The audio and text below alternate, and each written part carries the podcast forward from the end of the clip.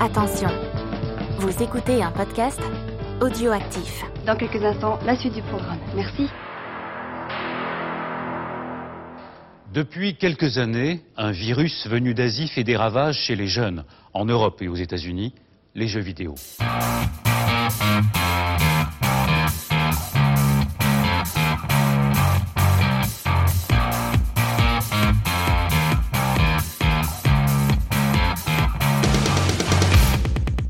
Salut et bienvenue dans Backlog. Backlog, c'est l'émission qui a loupé le train de la hype. Backlog, c'est l'émission qui vous parle de jeux auxquels vous avez joué il y a 3 ans, alors que nous, nous y jouerons dans 2 ans.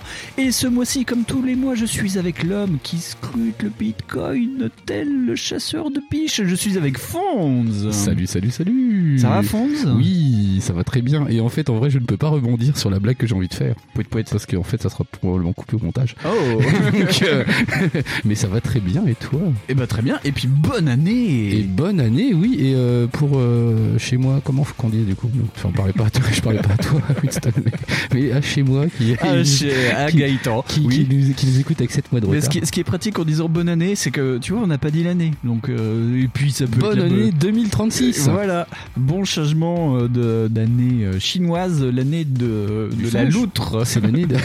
Je crois que c'est l'année du lion. Non, Du lion. pas le lion. C'est le Si, singe. Si, c'est le le singe. euh, panda, le porc, le chat, le, le Ils ont rat. que des animaux bizarres. Ouais, Mais tu me diras, les zodiacs, c'est pas des animaux super chelous. Bon, on va arrêter ouais voilà, c'est pas grave, c'est pas un, po- c'est pas un podcast sur Senseiya. Euh, très heureux de vous retrouver ce mois-ci. Euh, On a un petit programme sympathique là pour cette année et on va commencer tout de suite avec une série à grand succès. Mais avant d'en parler, fond de quoi nous ne parlerons pas ce mois-ci? Je suis pas venu pour danser la rumba à la radio. Alors demain, pour ton 5 à 7, tu t'exciteras sans moi. Crime? C'est pas moi. Eh bien, ce n'est pas à toi. Et donc, euh, J'étais en train de regarder, je merde. Merde. Donc, ce mois-ci, Fonz, nous ne parlerons pas de PlayStation qui rachète Bungie pour la modique somme de 3,6 milliards de dollars. C'est pas mal. C'est pas mal. C'est un troll. Ouais, non, mais c'est pas mal. Ça permet de, euh, de relancer l'infrastructure et, euh, Et les jeux euh, en game as service. Voilà. Voilà. Et pas du tout de faire chez Microsoft. Non. De toute façon, ils s'en foutent. Oh, non, mais Microsoft, ils peuvent racheter le. Euh, ou- Voilà, je crois qu'ils ont cru comprendre qu'ils allaient acheter le Vatican. Parce qu'ils ont besoin de main d'œuvre. le, Vatican demain dans le Game Pass. Voilà. Vos petites confessions pour euh, 12,99€. Ouais, et moi, ce qui est rigolo, c'est qu'à propos de ça, j'ai lu une, euh, un article de très mauvaise foi dans un magazine de jeux vidéo où euh, la, la personne qui a écrit disait euh, oui bon bah ok d'accord bon euh, Sony ils ont racheté Bungie euh, mais bon euh, vous voulez qu'on parle de Microsoft hein? On est limite euh, au procès antitrust là avec tout ce qu'ils font bah non euh, ils sont pas leaders sur le marché euh. et il y a deux pages sur euh, Microsoft et le procès antitrust machin Ah machin bah, ouais c'est oui, bon, mais Microsoft, sur le truc, c'est que c'est pas faux dans le sens où ils ont déjà eu un procès oui antitrust qui il y était a longtemps gigantesque. ouais, ouais. Et que là, ils sont quand même pas loin de le faire parce qu'en vrai, il manque plus qu'ils achètent un autre truc et là, euh, ils ont tout le jeu vidéo. C'est le mec, bonjour, on a acheté Sega et on a aussi acheté Ubisoft. On a aussi acheté, euh, on a acheté l'île de San Marin. C'est pas pourquoi. pour mettre Ubisoft dedans pour mettre Ubisoft comme ça, ils emmerderont personne. Non, mais c'est euh. personne Je veux dire, euh, Microsoft, euh, c'est vrai que c'est un peu niqué. Ouais, mais j'ai trouvé que c'était vraiment euh, mis au forceps dans, dans le Oui, truc. C'est genre, oui, ah, mais- quand même, ils vont racheter tout le jeu vidéo. Enfin, on se calme quand même. euh, Puis alors, aujourd'hui, c'est vraiment plus ça, quoi. Il y a Ouais. quand même une grosse partie du jeu vidéo qui appartient au marché chinois. Tout Donc, à fait. euh, voilà, genre Ouais. la Tencent. Tencent, ouais. Attendez-vous à avoir une Tencent box peut-être un jour. Ah, peut-être. Hein. D'ailleurs, euh, ça pourrait être le nom si Ils font un menu Oui. S'ils éditaient, non S'ils éditaient les consoles. euh, Enfin, maintenant, ça se fait plus, mais tu sais, à une époque. Ah oui, ouais, il je que fallait euh, que euh, sur le marché chinois, pour euh, vendre une console, fallait que tu aies un importateur chinois. Ouais, et Tencent et- te fait ça pour Nintendo. Ah bah ça pourrait être une Tencent Et Switch. c'est une Tencent Switch là-bas, Ouais, c'est bizarre. Ouais. Alors qu'ils ont rien foutu. c'est rigolo. Très bien, ce mois-ci, fonce de quoi nous nous parlerons pas? On parlera pas de la date de sortie du Steam Deck, le fameux euh, Switch Killer, Switch qui, Killer. qui sort le 25 février. Donc Gabe Newell euh, a pas compris le concept de Noël, mais c'est pas grave. On s'en fout. C'est le, a- le Noël orthodoxe. Voilà, il a pu le louper Saint-Valentin aussi en plus. Euh, c'est top. Ça va sortir à des prix indécents. hein, Oui. euh, enfin indécents, non, ça va en vrai. Ouais. C'est quoi, 400 balles? Bon, vous pouvez choisir, peu euh, près, je crois. vous pouvez choisir ouais. votre mémoire déjà, c'est pas mal. De toute façon, euh, elle est hors stock, fallait la précommander parce qu'elle est plus Ouais, dispo. ouais, euh, voilà. Je crois qu'il y a eu plusieurs vagues en plus de préco et que, comme d'habitude, nos amis les scalpers étaient sur le coup. Ouais. Donc attendez-vous à en avoir plein à 700 balles. ouais. Peut-être à 1000 même. Parce que la vache. Ouais, ah, ça va être génial. Donc euh, voilà. Bah, une c'est console au prix d'un PC gamer, parfait. Si, c'est ça. Bah, c'était l'objectif, hein, vendre un. PC gamer. Et bah là, au prix du PC gamer. Très bien. Ce mois-ci, Fonds, nous ne parlerons pas euh, d'un petit bidouillage qui m'a tapé dans l'œil. C'est quelqu'un qui a bidouillé un Game Boy Camera pour euh, fixer un objectif, euh, un téléobjectif dessus de bonne qualité pour faire des, des photos de superbe qualité. Enfin, pour De le Game Boy De Camera. mauvaise qualité, du De coup. mauvaise qualité, ouais. Non, mais oui, avec une, une, une imprimante 3D, il a réussi à recréer le bloc euh, plastique du Game Boy Camera pour y adapter vraiment bah, des focales d'appareil photo. Et donc, il a fait une te- un test euh, pendant euh, des courses de bagnole. Donc, il a pris des bagnoles en photo avec la Game Boy Camera. Oui. Et ça rend vachement bien. Je mettrai le lien dans la description du podcast parce que ça m'avait vachement plu. Oui. Et je t'avais transmis ça, tu me dis, oh, c'est rigolo quand Oui, même. et je crois que c'est maintenant c'est ton fond d'écran.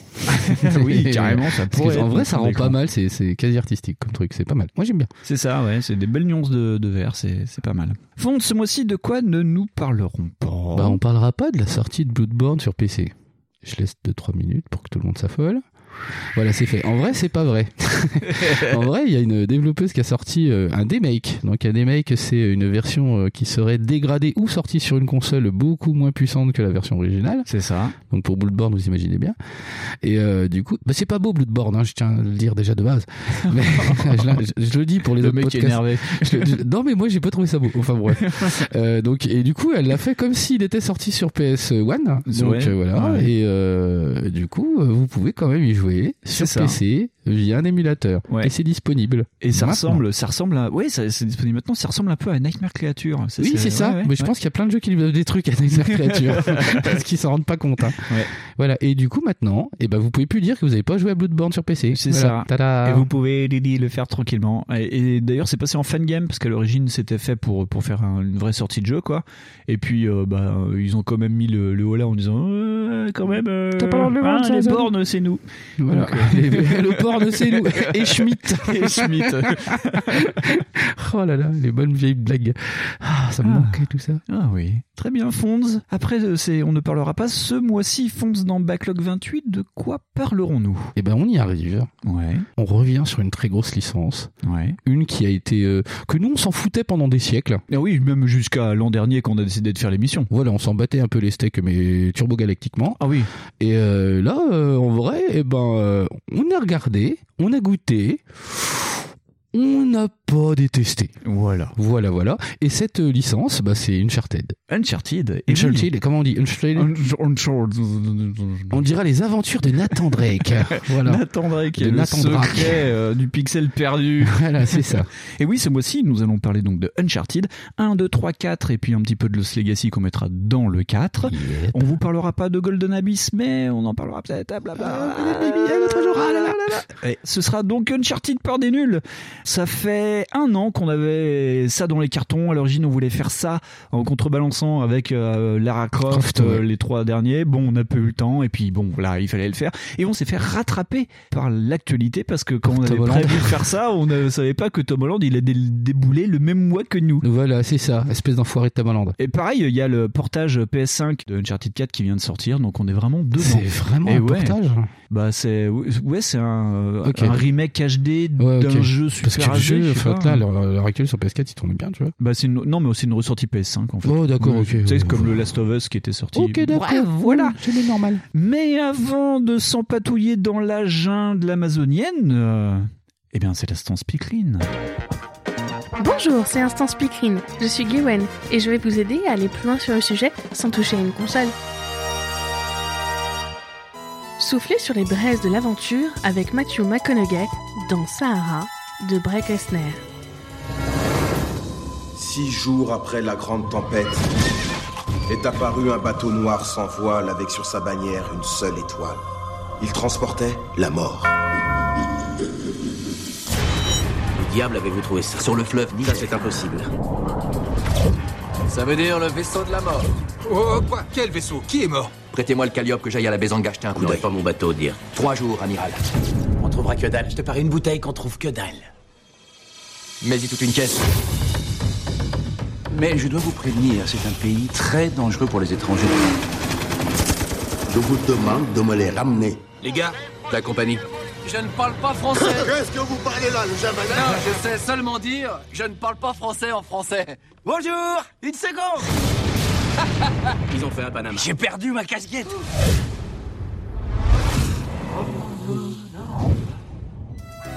Il sentait bon le sable chaud et avait un beau chameau.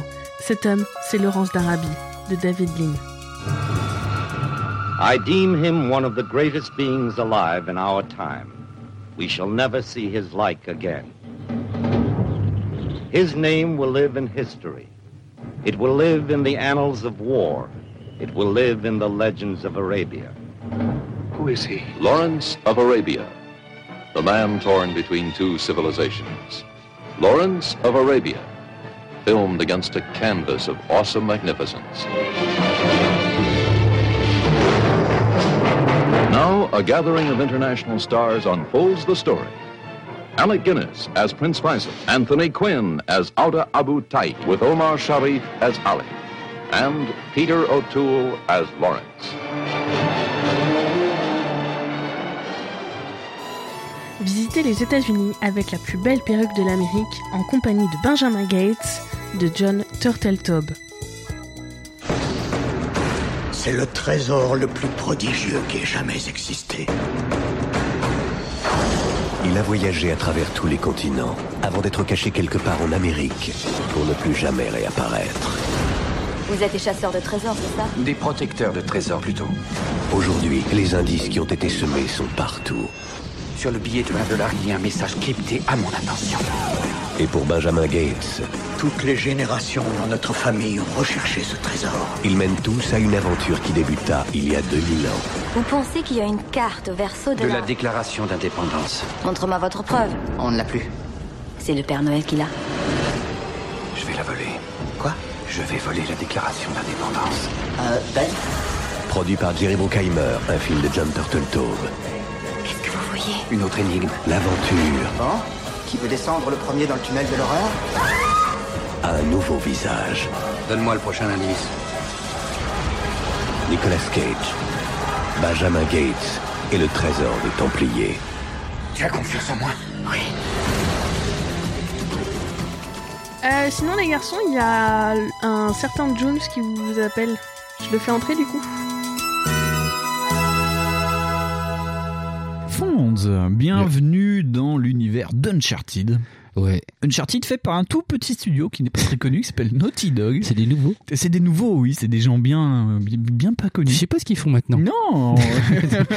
bah écoute, je me suis permis de, de, faire un petit peu un historique pour euh, les gens, parce qu'il y a des gens, je pense à certains qui nous écoutent, qui n'entravent pas grand chose à ce qu'on dit, donc euh, des fois il vaut mieux euh, reprendre les bases. Tu crois? Genre oui, on, oui, les oui. on les berce. Ah oui, oui, il y a des, puis il y a des gens qui Bah, bonne nuit à ceux qui vont s'endormir. C'est ça, alors, puis qui, qui connaissent pas trop les jeux vidéo, donc euh, C'est vrai on les mais c'est- bah, moi, j'aime bien, moi, ça. Donc Naughty Dog Incorporated, c'est une boîte qui a été fondée en 84, 1984, au fond d'un garage. Mais alors euh, vraiment, euh, ça a été fondé par euh, Andy Cavin et Andy Gavin et. Jason- Oh, Henry encore Henry Cavill, Cavill. il était partout. Euh, donc Andy Gavin et Jason Robin. À l'origine, ça portait le nom de Jam Software et ça développait des jeux pour Apple II, tu vois. Ça Ah, part de loin. oui. Et c'était des mecs, ils étaient encore, euh, bah, ils étaient encore au lycée et ils ont Ça commencé. m'étonne pas. Et ils ont été, on va dire, euh, rachetés. Enfin, ils seront euh, arrivés dans le, dans le giron d'Electronic Arts en 87. Très très vite parce que je me rappelle d'eux comme logo sur un jeu Mega Drive qui va dire rien à que dalle mais de personne euh, Ring of Power. C'est ça, et ben c'était ce que j'avais marqué. En 91, ils sortent Ring of Power, Voilà. qui est la grosse vitrine euh, normalement de- du RPG. Et le problème, c'est que c'est la même année, il y avait Madden qui sortait. Donc, donc ils l'avaient un peu dans le cul. Et les mecs, euh, dont- bah, c'était Andy Gavin, à ce moment-là, était au MIT. Donc ils faisaient ça sur leur temps libre. Ah ouais, mecs. MIT. Voilà, ouais, ouais, ouais. Ah lui il était pas en BEP commerce. Non, c'est ça. Ouais, d'accord. Et donc de ce fait, ils partent en 91 d'Electronic Arts pour normalement pour faire une année sabbatique. Finalement, ils vont revenir dans le marché et ils vont se retrouver à bosser pour la 3DO et ils vont sortir en 95 Way of the Warrior. Je sais pas si tu te souviens, Ah, on en parle souvent dans oui, les. c'est euh, un jeu de combat en vue subjective digitalisé. C'est ça, C'est comme Ouais. Mortal Kombat mais en pas bien fait. Ouais, je l'avais fait tourner ça sur l'émulateur. C'est une horreur aujourd'hui. Et d'ailleurs, ben, ils étaient encore, euh, au- enfin, l'un des deux était encore à MIT, et donc ils prenaient les photos dans la chambre, et ils ont fait euh, les costumes avec euh, des, des boîtes de McDo, tu vois, des trucs comme ça, donc c'était un peu, euh, Ah putain, un peu. Un, un jour, faudrait qu'on s'appelle s'attarde sur tout ce qui est phénomène FMV parce que c'est assez génial. Rien que les débuts, rien Ouais, que les débuts justement où tu vois que, les, par exemple pour euh, McDogan McCree, je crois que Ouais, c'est ça. McCree. Euh, je crois que les, les- y a pas d'acteur en vrai. je crois que c'est juste que la boîte de dev quoi. Les mecs ont fait les cowboys, c'était juste rigolo. Voilà, bref, petit Euh, oui, euh, mais il y a eu une super vidéo euh, je anglaise, je crois, sur ça, sur l'histoire du MFMV qui était bien foutue. Ça partait de, de Mortal Kombat et ça tournait autour de tout ce qui s'était passé ce- Ah oui, autour de ça. euh, je crois qu'il y a même eu une émission. Enfin, pour euh, je- après, j'ai Ouais. le, le HS. Je crois qu'il y a une émission de Game Cult là-dessus sur le FMV. Ils ont fait venir. Ah bah, euh, oui, ils ont fait venir. Je sais plus quel euh, intervenant assez connu. Patrick qui- Helio. Ouais, Voilà. je crois que c'est lui. Et, euh, et en vrai, il, s'y connaît à mort à ça. Oui, oui, oui. Surtout, il y a quand même des gens qui sont perdus là-dessus. c'est Ouais. ouf. Mais je trouvais ça très intéressant. moi. Et puis le MFMV revient en force, donc. Oui, euh, d'ailleurs, un peu jour peut-être Backlog, le jeu FMV. Ah oui, ça pourrait être rigolo. The Way of Backlog. The Way of Backlog. Et donc après tout ça, en 96, donc cette petite boîte où ils étaient encore que 2-3, tu vois, et ben ils vont sortir Crash Bandicoot. C'est quoi de... Ah, Ah, oui. tu sais pas Si, c'est le truc avec. euh, Je sais pas ce qu'est la bestiole par contre. Je un sais pas. diable de Tasmanie, non Ah, c'est marrant parce que dans le 4, euh, la dame qui joue. ah, bon, enfin bref, elle dit pas que c'est ça. Je sais pas quand Ah ouais elle, dit- elle, elle utilise un autre nom, mais euh, Ah ouais. moi je pensais que c'est un diable de Tasmanie, ouais. Ouais. Parce qu'il y a un truc qui sort la langue et qui tourne très vite. euh, Moi je pensais à Taz. Mais c'est ça, ouais, c'est un peu basé sur Taz. Donc euh, croissance exponentielle, euh, le studio devient de plus en plus gros. Euh, dans le livre, euh, j'en parlerai rapidement à la fin, mais il y a un livre Uncharted et dans, dans le bouquin, ils expliquent un petit peu les annonces de boulot euh, pendant, pendant cette période. Bah, c'était comme Rockstar dans les mêmes années. C'était euh, des mecs euh, qui vivaient euh, dans les locaux de la boîte, où c'était un peu le bordel euh, en écoutant du trash metal et en faisant des jeux euh, Mmh, bravo. non-stop. Bravo, voilà. Bravo. Et donc, euh, on va pas faire toute la série Crash Bandicoot. Disons que pour aller vite, en 2001, ils se font racheter par Sony Computer Entertainment of America. Non. Non, bah si. Oh. En 2001, ils sortent aussi Jack and Daxter. Oh. Ah, et quand même. Il est bien celui-là, moi j'aime bien. Et euh, premier coup de coup d'arrêt en 2004, Andy et Jason quittent Naughty Dog, donc les fondateurs quittent Naughty Dog parce qu'ils sont usés. euh, c'est à l'origine c'est vraiment des nerds qui pensaient faire des jeux vidéo. Et puis ben euh, l'industrie a tellement changé au début des années 2000 qu'ils ont préféré partir. Et ce qui était pas mal avec Naughty Dog et on le verra aussi euh, dans la suite, c'est que c'est une boîte qui a un fonctionnement horizontal. C'est pas du tout pyramidal. C'est pas des chefs et puis euh, après euh, ça ruisselle. Comme chez nous. Vu qu'ils sont à l'horizontale au niveau de, de la chaîne de direction, tout le monde a son point de vue et tout. Donc, euh, bah, ils ont vendu leur part, ils sont partis, puis ils ont mis en place deux personnes, qui est Evan Wells, qui est arrivé pendant Crash Bandicoot 3, et le français Christophe Balestra, qui est arrivé pendant Jack and Daxter 2. Donc, et à qui part- a donné beaucoup d'interviews et du coup ça donnait beaucoup de proximité avec Naughty Dog pendant un moment. Bien. C'est en ça, fait. ouais. La France a eu beaucoup d'interviews euh, grâce à. Christophe Balestra. En plus, il était assez proche ben, de, des gens de No Life, de Game Blog. Donc, on a eu beaucoup de trucs de Game Cult aussi. Enfin, Ouais. c'est voilà. On a, on a eu beaucoup. On a eu Amy Hemming qui est venu pas mal en France à cette époque-là pour parler d'Uncharted. C'était vraiment pas mal. En plus, Amy Hemming, elle parle français de mémoire. Ah, je sais pas, je vais pas parler. Et donc on arrive euh, fin de génération donc PS2 et on se prépare donc à aborder la PS3 et donc de ce fait en 2005 Naughty Dog avec euh, tous ces changements euh, lance le projet Big. Le projet Big euh, c'est non pas basé sur Mr Big de Sex and the City. je pense à Tom Hanks. ah oui, bah voilà, oui, chacun Ok. ses, ses trucs et donc de boomer, quoi, donc, la grosse référence de vieux. Et donc le projet Big en gros bah, c'est pour déterminer le, futur gros projet de Naughty Dog. À côté de ça on leur demande de développer un jeu pour la PSP, donc euh, le studio est divisé en deux. Pendant qu'il y en a qui réfléchissent, on a d'autres qui font du jeu, blabla blabla blabla. Et donc dans l'équipe du projet Big, euh, il y a Amy Henning, donc euh, qui dont on va beaucoup parler dans l'émission, qui est directrice créative et autour d'elle, je vais vous donner des noms, vous allez voir, on va on va on va en reparler dans l'émission. Il y a Jason Scher, Evan Vels, donc euh, qui est le, le co-président de Naughty Dog, et un petit jeune qui est arrivé euh, quelques temps avant qui s'appelle Neil Druckmann. Et donc ces gens commencent à travailler sur ce que pourrait être la nouvelle licence de Naughty Dog. Et donc, ils prototypent quelque chose qui va s'appeler Zero Point. Et donc, Zero Point, euh, c'est une histoire, on ne sait pas trop si c'est euh, du TPS ou du FPS, mais alors très rapidement, c'est de la vue à la troisième personne qui va être choisie. Et donc, c'est une aventure qui se baserait dans une base scientifique sous-marine avec euh, un groupe bioterroriste qui prend le contrôle de ces bases sous-marines. Et il y a une équipe de, de, d'underdog qui vient libérer la base. Ils font Fighters. non, non, et alors, euh, t'es pas loin, euh, garde en idée tout ça. Et donc, tout ça se serait passé dans une esthétique euh, très steampunk, art déco, dans un monde semi-ouvert. Et donc Amy Henning et toute son équipe travaillent dessus. Et puis un jour, à ton avis, qu'est-ce qui s'est passé? Il y a Bioshock qui est sorti. Voilà. oui, c'est vrai. Voilà, il y a eu les premiers trailers de Bioshock, ils ont fait hop hop hop hop Oh, hop hop hop hop. Donc ils ont rétro-pédalé sévère. Ah, moche. Moche, moche, donc moche, voilà, moche. donc on aurait pu avoir en fait euh, de, deux idées qui se rencontrent, euh, une Ah, sorte de truc, euh, ouais, un mi-chemin entre Bioshock et euh, Siphon Filter. Ah, ça aurait pu être. Ouais, c'est Et rigolo. Metal Gear, bien sûr. Et Metal hein, Gear, bah, bien entendu. évident. Il n'y a pas eu d'un certain Hideo Kojima. Bon, je veux dire, bon. Il y aurait pu, il y aurait pu avoir. Et donc de ce fait, ils vont reprendre leur brouillon et donc euh, Amy Henning va partir sur donc ce que va donner plus tard Uncharted. Et donc on arrive à Uncharted 1 Fonz.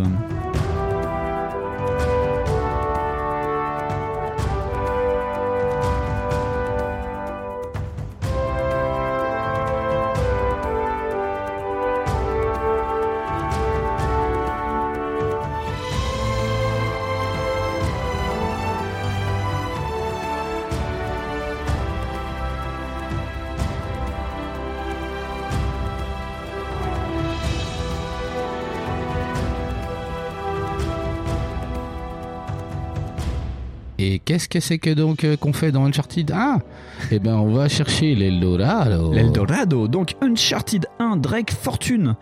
C'est sorti le 19 novembre 2007 et c'est disponible sur PS3 et PS4. Et donc, euh, on va beaucoup parler de, de nous des versions PS4. Et donc, c'est ça que j'ai oublié. Je voulais parler des gens qui ont travaillé sur le portage PS4 sur lequel on a joué. Et donc, c'est Bluepoint Game Incorporated. Donc, juste un point rapide sur eux. C'est des mecs qui s'étaient spécialisés de- dans le portage. C'est des gens. C'est une société qui a été fondée en 2006 à Austin, au Texas. Texas. Ils ont sorti un jeu, un jeu propre qui s'appelle Blast Factor en 2006 et après ils se sont spécialisés dans les portages HD.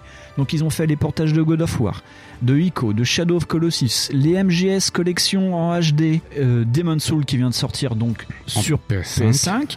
Le studio vient d'être acheté par Sony là il y a il y a quelques temps. Et donc c'est eux qui ont développé pour Naughty Dog donc euh, ben, la collection euh, HD qui est sortie sur PS4 donc qui regroupe le 1, le 2, le 3. Voilà. Donc on en revient à Uncharted Drag Fortune. Fond, est-ce que tu sais de quoi ça parle? Bah, c'est ce que je t'ai dit. Hein. En vrai, c'est un, c'est un jeu qui singe beaucoup les jeux, les, tout ce qui est film d'aventure pulp. C'est ça. Et du coup, tu pars à la recherche d'un trésor. Ouais. Et euh, bah, comme tu l'as dit tout à l'heure, c'est en TPS. Ouais. D'ailleurs, c'est un truc que j'ai eu beaucoup de mal à voir, euh, à concrétiser dans, dans, dans le jeu parce que en vrai, euh, les cinématiques elles correspondent pas du tout à ce qui se passe dans le jeu parce que en vrai, c'est un mec qui tue personne, enfin, soi-disant. Ouais. Il est super sympa, il est cool, mais en vrai, euh, t'arrives sur des arènes où il faut massacrer tout le monde. Eh ben, c'est un truc qui est développé Et- euh, et aussi beaucoup dans, dans beaucoup d'interviews, ce qu'ils appellent une dissonance ludonarrative. Oui, c'est ça. Et ben, c'est complètement ça. Tu vois Et ça va être de pire en pire. Plus Ah, t'avances dans les jeux, plus c'est de pire en pire. C'est de pire en pire en pire en pire. Donc effectivement, oui, Nathan Drake, donc qui est le personnage principal, euh, qui se dit être le descendant direct de Francis Drake, Drake. Voilà. pirate explorateur, et euh, donc euh, le jeu commence où il sort de l'eau, euh, le soi-disant le cercueil en plomb de Francis Drake qui a été renfloué dans le Pacifique. Et donc il est accompagné avec lui de Helena Fisher qui tourne une télé-réalité qui s'appelle Uncharted en fait. Ça c'est développé dans un bouquin dans un bouquin qui est sorti quelques temps après en fait euh, Helena Fisher avant de rencontrer Nathan Drake elle a une émission elle essaye de percer dans l'audiovisuel et elle fait bah, c'était l'époque de la télé-réalité euh, bien bien bien à tout craint là et donc elle fait euh, ouais une émission qui s'appelle Uncharted et qui suit des chasseurs de trésors Oh, bah, puis aujourd'hui ça continue, genre de truc. Ah voilà. Et c'est comme ça que vous avez eu Wheelers Dealers. C'est ça. Voilà. Et donc euh, sur ce projet de l'été de pensante, c'est donc Amy Henning au scénario. Avec elle, il y a Bruce Straley et Bob Raffet, donc qui vont s'occuper euh, des Bruce cinématiques. Straley Euh, Bruce Straley. Ah, parce que Bruce Straley, Et c'est Bruce. Straley. Ça pourrait être un nom d'acteur de film porno, ça. Bruce Ouais, Straley. ça, ouais. Bonjour, je m'appelle Bruce Straley. C'était pris quoi bah, C'est le premier prénom de mon grand-père et puis euh, une, oui, que j'aime bien. Bruce Rally. ok, d'accord. Et donc ces gens-là euh, vont travailler aussi avec Marc Cerny. Oh, c'est qui ça ah c'est qui? C'est le concepteur de la PS4. Ouais, qui va les aider pour le moteur, euh, parce que Marc Cerny bossait déjà pas mal avec Sony le temps de la PS3 et puis de la Vita. Ouais. Et il y a donc le petit dernier, il y a Neil Druckmann qui va aider euh, juste, euh, je crois qu'il est pas crédité sur le 1, mais il a aidé Annie- Amy Henning à euh, créer plus ou moins euh, l'histoire, enfin, tu sais, les tenants, les aboutissants pour que ce, ce soit logique, quoi. Ah, bah, c'est pas réussi. hein. c'est voilà, c'est pas logique du tout. Et donc, on est vraiment euh, bah, dans les premiers temps de la PS3 à cette époque-là, quand c'est ouais, sorti. alors ouais, le truc évidemment, c'est qu'aujourd'hui, on a vraiment, enfin moi personnellement, j'ai vraiment eu du mal à me remettre là-dedans. Bah, alors il y a encore des, enfin ça, c'est pas dégueulasse, hein, le jeu est vraiment pas dégueulasse Non, sur, bah, sur le- PS4. surtout les portages, ils sont bien Mais il y a des, il y ouais. a des trucs qui, tu vois que c'est vieux, quoi. C'est genre dans la, la maniabilité, c'est incroyable. Ton personnage, en vrai, c'est un personnage qui est typé euh, réaliste. Oui. Et par contre, les animations, des fois, euh, bah, il fait des sauts hyper rapides. Tu dis, euh, c'est chelou ça. En Ouais. vrai, ça fait très très choquant, quoi, comme truc. Ça rappelle un peu les sensations, parce qu'il y a beaucoup d'escalade, hein, parce que Ouais. c'est un jeu Ouais, de ouais. tir et Ah oui, d'escalade ah oui, et de- on n'a pas trop, d'exploration. euh, on n'a pas trop résumé, ouais. Et donc ça fait beaucoup penser bah, au tout premier Assassin's Creed où c'était, tu sais, tu fais des sauts de pouce, tu fais ah, ah, ah, ah, puis Ouais, tu grimpes ouais, les murs comme ça. ça. C'est très hop. très vite euh, mieux fait. Oui. Mais là, euh, putain, sur le premier, c'est, euh, c'est, moi j'ai trouvé ça plus choquant que le premier Assassin's Creed en vrai. Ah oui. Après, euh, Assassin's Creed, le truc c'est que ça marchait pas du tout dans la même fonction, tu sais, c'est-à-dire que tu poussais juste ton stick et le personnage montait Ouais, de façon ouais. naturelle. Oui. Là, en vrai, c'est comment dire, c'est une mécanique de gameplay. C'est-à-dire Mm. qu'en fait, on a trois dans le jeu de mécanique de gameplay. Ça va être le shoot, Ouais. ça va être l'escalade et ça va être les énigmes. À un Les moment énigmes, que- casse-têtes, ouais, Voilà, les espèces de casse-têtes. Et là, en fait, l'escalade, parce que c'est clairement un simulateur de parcours à un moment donné quand même, enfin simulateur, un jeu de parcours entre guillemets. Et euh, ouais, et du coup, c'est une mécanique importante dans le jeu. Mm. Ouais, à part que dans le premier, euh, waouh. Bah, en fait, vu que c'est pulp, ça reprend euh, tous les trucs qu'on a Ouais, pu voir après dans les Indiana Jones, les Doc Savage, les Alan Quaterman, c'est tirer sur des gens, survivre à des pièges ou à des murs qui explosent, s'écroulent, voilà, euh, couler et, dans tous les sens. et euh, essayer de, de, de, passer outre les, les casse-têtes pour ouvrir des trésors, des machins. Et, et voilà, et essayer de survivre aussi surtout. Et le problème, c'est que euh, ce qu'on peut voir, on voit qu'on est en 2007, c'est-à-dire que dans les scènes d'exploration, t'es plus dans du couloir. Ouais. Dans les scènes où, de casse-tête, t'es plus dans des, dans, dans des arènes semi-ouvertes où tu dois grimper un peu à droite à gauche. Ouais. Et quand t'arrives dans les zones de tir, bah t'arrives dans des arènes avec. euh, Ouais, tu vois vraiment, en fait. Avec des endroits pour se couvrir, tu vois. C'est Vraiment, genre vraiment- des retournés, des murs. Tu sais que ça. là, il va y avoir de l'action. Voilà, c'est ça. Tu peux carrément lire l'action comme ça. Tu, tu sais ce qui va se passer rien qu'en arrivant, enfin en voyant t'arrives. ouais. Et si tu passes dans un sens et qu'il se passe rien, tu sais que le jeu va te faire revenir Voilà. pour que ça passe Oh, dans l'autre putain, sens. J'ai vu tellement de. T'as aussi, euh, putain, euh, des fois tu sais pas ce que tu fais. En vrai, des fois t'es dans, tu te balades et tu fais, mais je dois faire quoi Ouais. Et euh, moi j'ai les mécaniques, les mécaniques d'indices qui se mettaient pas en marche. Mais Ouais. vous allez voir, c'est un truc récurrent que j'ai sur les trois premiers. Hein. C'est, je sais pas si c'est ma console ou si c'est moi qui ai un gros boulet. Je pense que ma théorie c'est plutôt la deuxième. mais euh, ah moi j'ai pas du tout apprécié le premier. Ouais. Les seuls trucs que j'ai trouvé cool c'était les effets d'eau, Oui. comment ils étaient réalisés. Oui. C'était cool sur le moment jet ski. Oui. Par contre le moment jet ski, je crois que c'est la pire punition que j'ai jamais prise. de Ah oui, oui, oui. Donc euh, en gros, oui, t'es toujours accompagné. Donc t'es soit avec Ouais. euh, Elena, donc qui est euh, au début la caméraman et qui va devenir bah, le personnage féminin. En plus, c'est pas un faire valoir, c'est vraiment une nana. Enfin, c'est C'est c'est ta coéquipière, voilà. quoi. Et tu as euh, le mentor de Drake, donc de Nathan Drake, qui est Sullivan, euh, qui est euh, un peu son papa, quoi. Enfin, c'est Ouais, pas c'est son, c'est- ouais, C'est c'est la figure tutélaire, c'est quoi. ça, voilà, son Ouais. Pygmalion.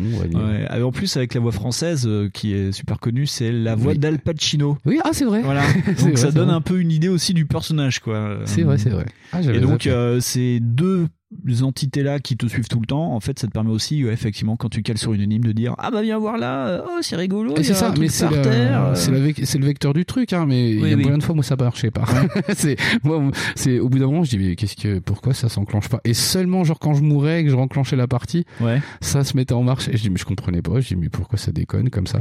Donc il se peut que ça soit, je doute que ça soit ça quand même. Le jeu était pas à jour, mais je Ouais. vois pas en quoi ça sera amélioré ou pas. Ouais. Mais euh, ah moi j'ai trouvé ça hyper. Bah du coup j'ai pas compris en fait pourquoi ça a super marché sur PS3. Peut-être qu'à l'époque c'était beau, vraiment très très beau. Puis ça changeait aussi, c'était le retour vraiment à de l'aventure pure. euh, Ah oui, alors ça par euh, contre, euh, ça par contre oui, on comprend du coup euh, après le virage pris par Tomb Raider. Oui. Parce que je dis ouais c'est pas beau. Non, si c'est beau. En Oui, vrai c'est beau. beau. Même hein. pour l'époque, c'était beau, C'est hein. beau. Moi ce qui m'a plus choqué c'est la maniabilité, mais en vrai c'est beau parce qu'il y a des. à un moment tu traverses des murs, tu sais, tu dois escalader des murs sur une espèce de forteresse. Ouais.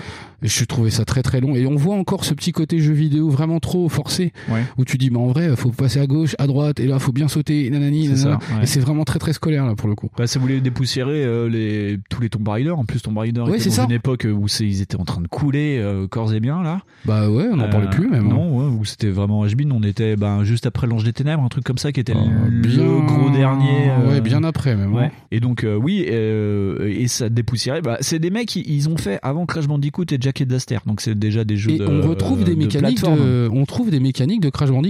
Oui. en fait, en vrai, quand on fuit des fois, je sais pas si dans le premier, si dans le premier, c'est déjà. Dans les dans dans les quatre, moi c'est ce que j'appelle l'effet court- Crash Bandicoot. Voilà, c'est ça. On ouais. court vers la caméra et en vrai, on doit fuir comme ça. Ça, c'est un truc. euh, Genre moi, je me suis gaufré sur le premier, mais comme une grosse patate. Bah ça singe pour ceux qui ont pas fait les Crash Bandicoot, ça singe vraiment euh, la scène de la boule euh, dans, euh, Et- dans et- Indiana Jones quoi. Tu vois pas où tu vas et t'as Ouais, un truc ça. qui te suit ou une coulée de boue ou un mur qui s'effondre. dans le 2 il y a tu te fais poursuivre par un camion, Camion, blindé comme camion ça blindé. et tu vois pas c'est pas super bien foutu. Moi c'est des scènes que j'apprécie pas parce que bah comme quand je jouais à Crash Bandicoot sur PlayStation quand j'étais gamin, bah tu sais pas où tu vas donc tu sautes au dernier moment, tu essayes d'éviter des trucs que tu vois vraiment au dernier moment. Bah, c'est un peu le challenge du truc, si tu oui, veux. oui, ouais, mais tu vois, euh, ça me saoulait déjà pendant Crash Bandicoot, tu vois, donc euh, j'ai Ah, pas, j'ai pas, kiffé, plus, kiffé, quoi. Moi, j'aimais pas non plus, donc je vais pas te dire que j'aime bien. Ouais. Mais euh, tu vois l'affiliation, quoi. Oui, oui. Je sais pas si c'est un hommage ou si c'est fait exprès ou du tout ou pas. Mais un, peu, euh, un peu de tout, peut-être. Je pense que voilà. Mais bref, euh, du coup, euh, je sais pas du tout si en PS3 c'était euh, si genre les, les, les jeunes ados euh, ils, ont trouvé ça cool. Ouais. Mais moi j'ai trouvé ça pas cool. Voilà. Parce que tu as joué peut-être beaucoup trop tard, en fait. C'est Ouais, ça. je pense qu'il y a de ça aussi. Je pense que- pas que ça ce soit l'épisode le plus pertinent pour Ouais, commencer. c'est ce que je me suis dit aussi en commençant le, le jeu. Après, t'as des, des trucs cool. Par exemple, tu peux euh, courir et tirer derrière toi à l'aveuglette. T'as un système où euh, t'as juste à appuyer sur le bouton de Ah, tir tu peux et, ça, ouais, et ça, ça bute les trucs qui essayent de te courir Ah, derrière. t'es tu pas obligé, ouais, t'es, mais t'es pas du tout obligé de viser euh, comme moi d'ailleurs ça m'a joué beaucoup de tours parce que le jeu est fait pour ça et genre tu sais tu dois cibler un peu Ouais, quand ouais. t'es en TPS pour euh, tirer et moi en fait je fais que comme ça Mm. mais du coup je me fais bien baiser parce que les trucs euh, ils te ils se, il s'est fait pour que tu tires à la salve et que tu les chopes parce que du coup j'ai regardé des vidéos sur internet où il y a des gens ils sont doués à ça Ouais, et en vrai le tir à l'aveugle. ouais. ça les mecs tirent à l'aveugle et ils ont et moi je suis mais moi j'arrive pas à faire ce genre de trucs là faut que je vise un peu Ah, tu vois que j'ai refait les runs là pour préparer l'émission là cette semaine, c'est ce que je faisais. Tu te mets derrière un mur et puis tu mets la main au-dessus, puis tu fais et puis ça arrose un peu tout ce qui bouge quoi. Ça fait un peu plus réaliste avec le mec. euh, tu sais, il est derrière un poteau. Il y a trois mecs qui lui crachent le poteau, donc bah, bah il tire un peu en vrac comme ça. Ouais, il il fait ce qu'il peut. Voilà. Et c'est- mais ça marche sur certains trucs, mais moi je pense que ouais non, je suis arrivé trop tard pour ça. Quoi.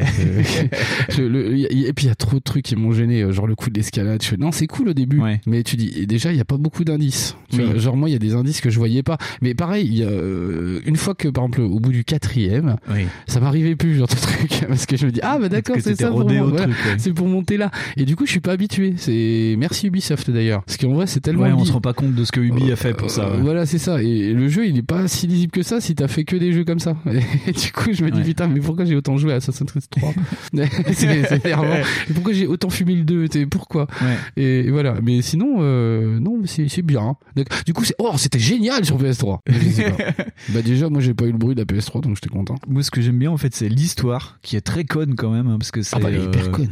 euh, C'est vraiment ouais, le pulp, et en plus, t'as une unité de, de lieu qu'on retrouvera pas dans les autres, c'est-à-dire que ça se passe plus ou moins au même endroit. T'a- T'arrives sur une île, enfin, le, au début, t'es sur l'eau, tu tires sur des pirates, après, tu vas euh, en Amérique du Sud dans une forêt pour chercher une connerie, et après, tu pars sur une île qui est au milieu du Pacifique, où tu vas pour chercher Eldorado, et en fait, Eldorado, euh, c'est pas une cité d'or, Eh c'est ben une statue en or. Voilà. Et tu vas sur les, les traces de, bah, de Francis Drake qui se faisait passer pour mort. Donc c'est aussi une enquête Ouais, sur les ouais. pas de Francis Drake et tu rentres sur une île où en fait euh, c'est une, une sorte de comptoir espagnol euh, qui est marqué sur aucune ça, carte. Donc c'est une, une cité du 17e abandonnée. euh. Et ça, par contre, tu vois déjà les volontés de faire des trucs super classe et tout, comme ça un peu mystérieux. Et c'est ce qu'on va retrouver d'ailleurs aussi les, les faux semblants qui vont t'amener à, à, à trouver d'autres endroits. Et, et ça, par contre, c'est cool. En vrai, tu dis, ah ouais, ça c'est fun ça. Parce que pareil, la thématique, bah du coup, je comprends que ça marche. Ouais. Parce que la thématique, à l'époque, elle devait pas être si utilisée que ça. Tu vois, déjà, par exemple, cette, euh, cette atmosphère de- d'exotisme, tu la retrouveras euh, peut-être que dans Far Cry 3, par Oui. exemple. Ou Far Cry 1 aussi, mais euh, c'était autre Oui, chose. oui, voilà, c'est ça. C'était plus de niche, hein, Far Cry 1. c'est- Ah ouf, ouais, je trouve que c'est pas aussi, Ouais. euh, voilà. Tiens d'ailleurs, petite anecdote, tu sais que sur qui est basé le personnage de Nathan Drake? Nathan Fillion. Ça aurait pu. Non, je On sais aurait pas. bien aimé d'ailleurs que Je ce soit Nathan Fillion. pas du C'est basé tout. sur Johnny Knoxville. Sérieux? Avec Travis Touchdown, donc de Souda 51, c'est euh, l'un des autres personnages qui est basé sur Johnny Knoxville. Ah, c'est pour ça qu'il a sa petite toupette. On était euh, à la fin de la période Jackass, donc euh, il a le t-shirt américain, tu sais, le t-shirt de Ah baseball ouais. à double ok. couleur et ah tout. ouais, je... d'accord. Et vu que c'est un casse-cou, ben c'est vrai que c'est plus facile de prendre quelqu'un bah, qui était vraiment dans la pop culture casse-cou, c'était Johnny Knoxville quoi. Ah ouais, putain, ah j'avais pas fait le. D'accord. Oui. Ouais. Bon, ça colle, remarque. D'où le côté un peu nihiliste dans le premier épisode du, du personnage qui il s'en fout un peu quoi. Ouais, et c'est pareil, ça fait partie un peu aussi du jeu. Ça, c'est euh, comment il parle. Ouais. Genre, il te parle pendant le jeu, il fait des trucs. Hey, hey, hey, bah tu vois que ça passe. tu dis ouais, non, ça passait presque pas hein, quand même. Ouais. T'as failli mourir au moins huit fois. Et ça, ça, c'est un truc que tu vas voir dans tout le jeu. Ouais. Enfin, dans toutes les dans toute la série, c'est euh, le, le, le côté euh, je vais quasi mourir à chaque saut. C'est ça. Et, c'est rigolo. En plus, Nolan North, donc il fait la voix anglais, et puis donc le français qui fait la voix de Johnny Depp, entre autres. Bah, ils sont obligés de le, de le faire vocalement. T'as beaucoup de non, non, non, non, ou Ouais, Ah, c'est super bien foutu et ça passe aussi bien, je trouve, euh, en version originale qu'en version française. Ouais. Parce que tu dis waouh, putain, ça pète. Et ben euh, moi je l'ai fait en français, c'était pire. Ouais, ça passe bien. Voilà, c'est cool. Est-ce qu'il faut en rajouter sur le 1 Oui, un point que a soulevé euh, ma chère et tendre femme, ça fait longtemps que j'avais Oh. pas parlé de Miss W, c'est encore un jeu qui est backlog approuvé parce que c'est un jeu avec des nazis. Ah oui, c'est vrai, c'est vrai, c'est vrai. C'est vrai, il y a une histoire de nazis dedans. Ah oui, c'est vrai. Eh ben ouais, Ah oui. ça m'a mindfucké le coup du destroyer. Euh, sous-marin? Sous-marin, oui, parce que ce qui est bien dans, dans Uncharted, c'est que ça te permet aussi d'avoir des points de vue, enfin, moi j'appelle ça des points de vue un peu qui cassent la rétine, euh, et l'un des points de vue, c'est qu'à un moment, t'es dans une forêt, t'arrives dans Ouais. une cascade, t'es au milieu de la genre forêt amazonienne, t'as une cascade de flotte, et au milieu, t'as un sous-marin allemand qui est planté dans la flotte. vrai, c'est Voilà. ça. Et donc tout tourne aussi sur les, les Allemands qui auraient trouvé l'île secrète pour faire des expérimentations. Eh Ouais, oui. voilà. Ah, les fameux nazis. les fameux nazis. Putain. Donc c'est un jeu backlog approuvé et comme disait Miss W, on pourrait faire euh, un backlog hors série top 10 de nos jeux nazis préférés. Ah Si oui, ça on continue, pourrait ça. on pourrait le faire. On va faire une vidéo YouTube. oui, c'est ça. On fera Nos des meilleurs nazis. Les meilleurs jeux dans les, les meilleurs nazis dans les jeux vidéo ah, qu'on a fait. Numéro 1, le chien robot. Ah putain, oui d'accord, c'est vrai. Ça j'avais zappé putain. Et donc, bah non, bah, euh, est-ce que t'as d'autres trucs à. Non, c'est Non. l'épisode que j'ai moins le préféré déjà. Ouais. Ah, par contre, on retrouve vraiment tous les points euh, communs qui vont être fun dans le jeu. Ouais. Genre c'est effectivement, euh, on a de- des images, euh, tu sais, des très très belles images euh, Ouais. quand t'arrives sur le genre tel terrain ou tes trucs. Mm, mm. Bah, c'est déjà dans le premier en fait. Oui. T'as déjà euh, ces espèces de mise en scène euh, un petit peu à la à la Laurence d'Arabie qui sont là où tu fais oh putain, il y a une grande musique qui commence et tu fais ah oui, ok, Ouais. là c'est beau. Ouais, c'est beau. Voilà. Donc sinon, bah, c'est ouais, c'est le début de la recette en fait. C'est ça. Et le jeu est plutôt court, hein, parce que C'est très court, tous les jeux, je crois qu'on tous les jeux doivent avoir une vingtaine de chapitres, mais celui-ci est quand même beaucoup plus court, condensé. euh, L'histoire, il n'y a pas trop de dialogue, ça va vraiment à qu'il est à, euh, je sais plus. Attends, il est à 12 ou 13 chapitres, un truc comme ça. C'est, euh, ouais, ça m'a épaté parce que en vrai après ils sont beaucoup plus longs, mais pas Oui. tant que ça. Et ouais, il est court, il est vraiment court. Ouais. Donc du coup, euh, vous pouvez le faire quand même. C'est ça. C'est pas grave. Puis de toute façon, vous allez euh, courir, vous allez euh, tirer dans un jeep, vous allez essayer de survivre à un jet ski avec des bombes dans l'eau. euh, Et- et y a des et ça, c'est tout nul, hein, le jet ski. Parce Ouais, que, ça c'est à chier, vraiment c'est à chier le jet ski. Je sais pas si en vrai c'est à chier parce que moi il me semble pas que ça soit si à chier que ça. hein. C'est quand même Euh. non mais t'es sur l'eau avec un truc qui fait beaucoup de bruit, c'est rigolo. Oui. Mais là non, là c'est pas drôle. Et euh, et puis de toute façon comme vous allez acheter la Nathan Drake Collection, vous n'aurez pas le choix, il sera dedans. Voilà. Voilà. Très bien. Et bien, Fonds, on va se mettre la musique d'Uncharted 2 et on va enchaîner avec Uncharted 2.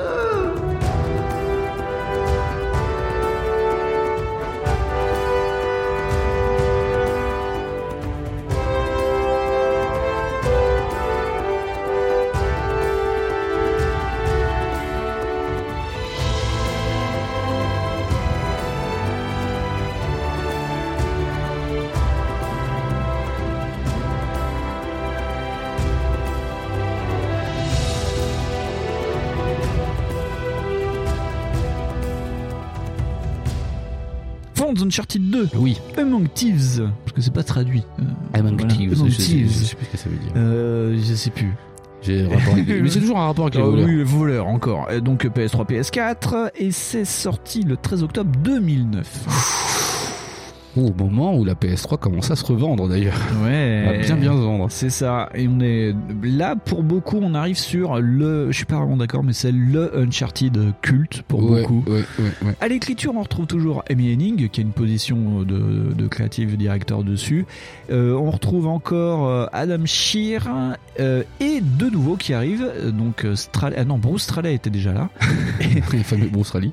Bruce Straley. Et en fait, Bruce Straley va faire équipe avec Neil Druckmann, qui Oh. arrive vraiment dans ce jeu-là. C'est marrant parce que pourtant, euh, enfin, Neil Druckmann, euh, enfin c'est comme, bah, celui-là, il est quand même très sexiste, tu vois, pendant le jeu. Oui.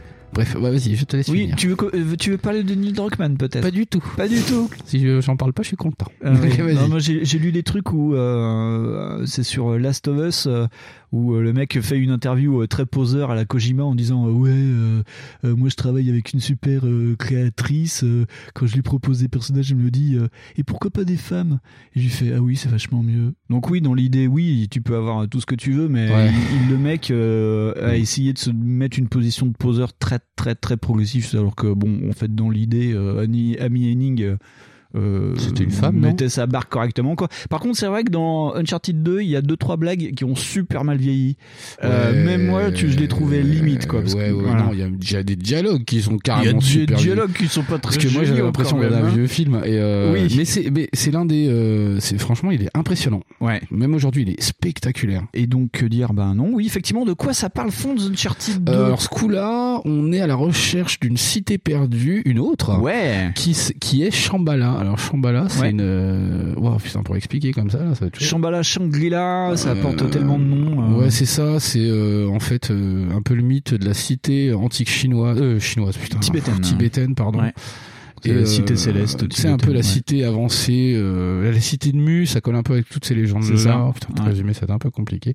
Et donc du coup, on part euh, chercher ce truc là. C'est ça. Et Et donc c'est euh, des portières. Au début du jeu, t'es en Grèce, tranquille, en train de boire une bière, mais Voilà. vraiment quoi. Ouais. Et euh, il y a euh, un nouveau personnage qui apparaît, euh, qui s'appelle Chloé Fraser. Donc c'était pour ça qu'on parlait de blagues un peu, un, un peu limite. Donc autant euh, Helena Fisher, euh, la, la femme du premier épisode était blonde, elle, euh, Elle est Chloé brune. Fraser, c'est euh, bah, vraiment l'archétype de la de la brune fatale des films des années C'est ça, 40. c'est de Salma Hayek quoi. Ouais. Et le problème, c'est que t'as euh, les références à son popotin qui va avec quoi. C'est Oui. euh, Ah, c'est souvent, c'est très très souvent, et c'est même un point où Sullivan, euh, tu dis waouh, c'est déplacé vieux, parce que t'as au moins, euh, ça pourrait être ta fille, et puis genre peut-être même ta petite fille. C'est ça. Parce que tu dis waouh, il y a même des gestes en fait, parce que genre il regarde son cul passer. Tu vois. oui, oui, oui. Et il y a des moments de gênance. Alors je ne dis pas que ça, ça n'arrive pas dans la réalité, hein, Oui. je, ça. Ouais. mais mais là pour le coup c'est très appuyé et tu fais bah, Mais le pire, c'est que ça a été laissé à la motion capture parce que en fait, c'était Nolan North qui s'occupait euh, bah, de gérer les acteurs pendant la motion capture, donc celui qui faisait euh, Nathan Drake. Et donc il y a eu plusieurs, il faisait ça en plusieurs sessions. Je crois que pour un jeu, il y a 6 à 7 sessions de motion capture. Et donc c'est Nolan North qui gérait tout le monde, euh, qui faisait tout en, en direct. Il faisait des répétitions, puis après, il, bah, comme ils ont fait pour Last of Us, après ils tournent entre Ouais. guillemets en live. Et donc, bah, Mais après, effectivement, les mouvements de tête sont laissés, enfin ont Voilà, été c'est ça. Et laissés. et, et quoi. surtout que je pense que techniquement de toute façon pour euh, que tu vois ce que tu voulais dire, fallait Oui. que ça soit des gestes appuyés. C'est ça. Tu peux pas juste faire un regard. Ouais. Et bon après c'est aussi désamorcé par euh, carrément Nathan Drake parce qu'à chaque fois je fais euh, bah, espèce de vieux filou dis donc euh, t'as pas fini toi euh, tu vois, voilà. donc c'est un peu désamorcé quand même mais ça mais ça là-dessus c'est tu sais ils ont gardé ce côté euh, années 40 années 50 de la demoiselle quand tu fais eh, ma poule ça va et genre il y a ça quoi Ouais. et euh, c'est un truc qu'on verra plus trop d'ailleurs après Non, après on le verra plus. Mais ce qui est après, ce qui est ambigu dans l'histoire, c'est que ils le font parce que Chloé elle-même fait des blagues sur son derche quand même. Ouais, c'est ça. peu, euh, Voilà, c'est ça. Elle en fait aussi, donc Elle ça, en fait aussi, ça ouais, un peu le truc. Et en plus, c'est pareil, t'as un gros doute parce que tu sais pas si genre Sullivan, il veut se la taper, il se l'est tapé, il va se la taper, t'en sais rien. Et euh, parce qu'il y a plein de coups, tu dis, eh mais papy, en vrai, euh, ça va quoi, tranquillou. parce que Chloé, elle a l'air d'être carrément pas du tout contre. Genre, elle l'a déjà fait, tu vois. Je- mais, merde, c'est quoi ça? Et là, ouais, du coup, c'est ça le, le seul aspect choquant un peu du jeu. C'est ça. Il y a une phrase qui m'a marqué parce que quand je l'ai refait l'autre soir, euh, j'étais avec Miss W et, là, t'as Nathan Drake. En plus, c'est un mouvement de caméra que tu gères toi-même. Un moment, il y a Chloé, elle grimpe une échelle devant toi. Et donc, moi, tu sais, j'ai le réflexe de préparer le mouvement de caméra, c'est pour monter après. Et là, t'entends euh, Nathan Drake qui dit, euh, c'est quand même dommage que tu dois t'asseoir sur un truc aussi joli quand même. Et je fais, non, Tu vois, ça, c'est pas beau, voilà, ça. quoi. Oh là là là là. Non, mais ouais. Mais, pff, ouais, enfin, nous, ça nous fait rigoler, mais peut-être que d'autres, ça les fera Non, pas ça fait pas rire tout. beaucoup, non, Voilà, non, tu non. fais, mais qu'est-ce que pourquoi? C'est, Mais même maintenant, j'ai fait, oh, dis donc, ça pique les yeux quand même. Euh, Junior, hein, arrête.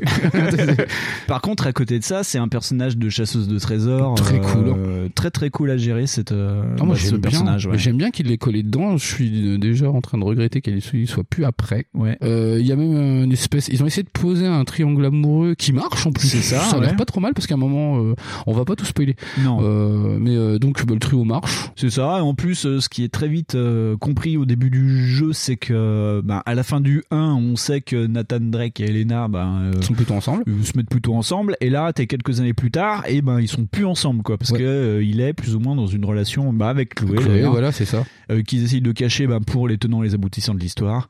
Et donc au début, ils vont pour braquer euh, un musée. un musée en Turquie parce qu'ils cherchent la pierre de Shintamani. Ils doivent récupérer euh, une lampe à huile euh, qui est faite dans, dans, dans une pierre merdique et ils s'aperçoivent en fait que c'est les plans pour aller à la pierre de Shintamani. Et donc ce coup-ci, le personnage historique, c'est Marco Polo. C'est basé sur les écrits de Marco Polo et Marco Polo euh, Ouais. euh, laisse des indices partout pour aller à Shangri-La pour retrouver la pierre de Shintamani. La pierre de Shintamani, c'est une sorte de pierre magique qui donne euh, une sorte de Ouais. plein pouvoir euh, aux gens. Et donc il y a le gros méchant du jeu, qui est encore un seigneur de la guerre, qui cherche à s'emparer de la pierre Ah ouais, de c'est un Shintamani. cerf ou je sais plus quoi. C'est vraiment en- ce- le, le truc, le 2, c'est vraiment le festival des poncifs. Par contre, c'est le méchant euh, Non un truc comme ça. Non, il s'appelle Lazarevich. Ah là, voilà, Et en plus, il y a une un notion de. Lazare qui est liée aussi dans le jeu. Voilà, tu vois, c'est euh, ça. Donc c'est vraiment hyper téléphoné, mais c'est pas pour ça que le jeu est désagréable. Non, non, non. Mais c'est vraiment le méchant, le méchant de Pulp, quoi. Il est très méchant, il a une armée à son service, il tue tout le monde. Ouais, c'est ça. voilà. En plus, il est imbattable et tout. Ouais, et à chaque fois, en vrai, c'est n'importe quoi. Enfin, il, il tue ses propres hommes. c'est- oh, il mange des escargots avec la coquille. Il est fou, cet homme. Donc oui, c'est par contre, ouais, euh, t'as tous les poncifs que tu prends dans la gueule. Mais en échange de ça, tu prends. euh, je voulais te laisser parler euh, de l'intro avec le train, mais du coup, t'as pas essayé. pas Ah non, j'ai pas. Bah, Et- par ouais. exemple, tu démarres quasiment euh, tu, là-dessus. bah, tu démarres sur le money shot, c'est vraiment le truc du jeu euh, qui a été montré au début, c'est euh, t'es à moitié mourant dans un wagon et tu t'aperçois en fait que le wagon est suspendu dans le vide C'est ça. et donc la perspective, enfin tu dois grimper enfin pour sortir du Et, wagon. ça, et ça singe énormément la scène qu'il y a dans Jura- Le Monde Perdu du Jurassic Park. Oui, avec le camion. Avec le camion. Effectivement, j'y avais et pas pensé à ça. C'est hyper fou. Donc en vrai, bah, tout de suite, t'es dedans parce qu'en vrai, il faut faire de l'escalade. Et ça tire de tutoriel pour apprendre la grimpette. Voilà, c'est ça. Et c'est super bien foutu parce que en plus, c'est naturel, les trucs pètent. Donc du coup, tu dois passer par autre. Et c'est Ouais. vraiment bien foutu. Ce qui m'a laissé une meilleure impression que le premier, les gens. Et le, tout ce qui est euh, bah, vocalement, euh, enfin il y a un beau, un gros travail d'écriture avec le mec euh, bah, qui fait un peu son Chuck McLean. Ah ouais, tu viens, tu viendras au Tibet, ça se passera bien. Ah, tu vas voir. ouais, c'est ça. Et euh, ouais, tu vois que vraiment, ils ont utilisé plein plein de poncifs. Euh, Mais c'est pas pour ça Oui, que ça en- enlève des trucs au jeu parce que le jeu n'arrête pas de t'en mettre plein la Ouais. Gueule. Non, puis c'est cinématographique. De toute façon, Uncharted a été codifié par euh, Amy Henning et par Neil Druckmann au début euh, du projet Big pour devenir euh, le blockbuster de l'été, mais en jeu vidéo. Donc fallait que ça pète et que ce soit cinématographique. Donc t'apprends à, à faire ta grimpette en tutoriel et t'as des flashbacks où tu vois bah, Nathan Drake sur la plage qui prépare son coup, après qui fait le coup. C'est ça. voilà. Et, et ça, ouais, par contre, là, tu vois que c'est vraiment écrit parce qu'il y a des flashbacks, il y a des notions vraiment que tu vois que dans le cinéma. Ouais, ouais, ouais. C'est super bien foutu, donc on peut dire merci à Amy Hennig quand même. Oui.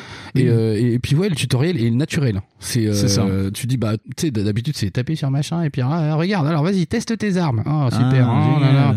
Et là tu le fais pas. Mm. Là vraiment, euh, t'avances et l'histoire continue quand même. Et ça Oui. c'est génial. En vrai c'est super génial. Bah moi c'est sur le 2 que j'ai adhéré en fait à la licence. Je pense que Oui. vraiment si j'avais fait que le 1, j'aurais fait c'est vraiment de la merde. Ouais. Et le 2 n'arrête pas de t'en mettre plein la gueule quoi. Mais tout du début temps, à la fin. Ouais. Il y a très peu, il y a très très peu de pauses, à part euh, quand tu fais euh, les casse-têtes, et il y en a pas Ouais. beaucoup. Il y en a En vraiment pas beaucoup dedans. Et c'est vrai que c'est euh, non-stop de la Turquie euh, jusqu'au Tibet. Euh, tu vas pas t'arrêter. À part, euh, t'as une respiration avant l'acte final au Tibet qui est plutôt jolie où t'es avec. Alors autre cliché. Tazin, avec Tazin. Avec Tenzin, Tenzin, qui, pardon. Tenzin, qui est basé sur le nom du premier Sherpa à avoir gravi l'Everest, qui s'appelle Tenzin Norgay. Oh, putain, t'en sais des choses. Ah ouais. Ouais.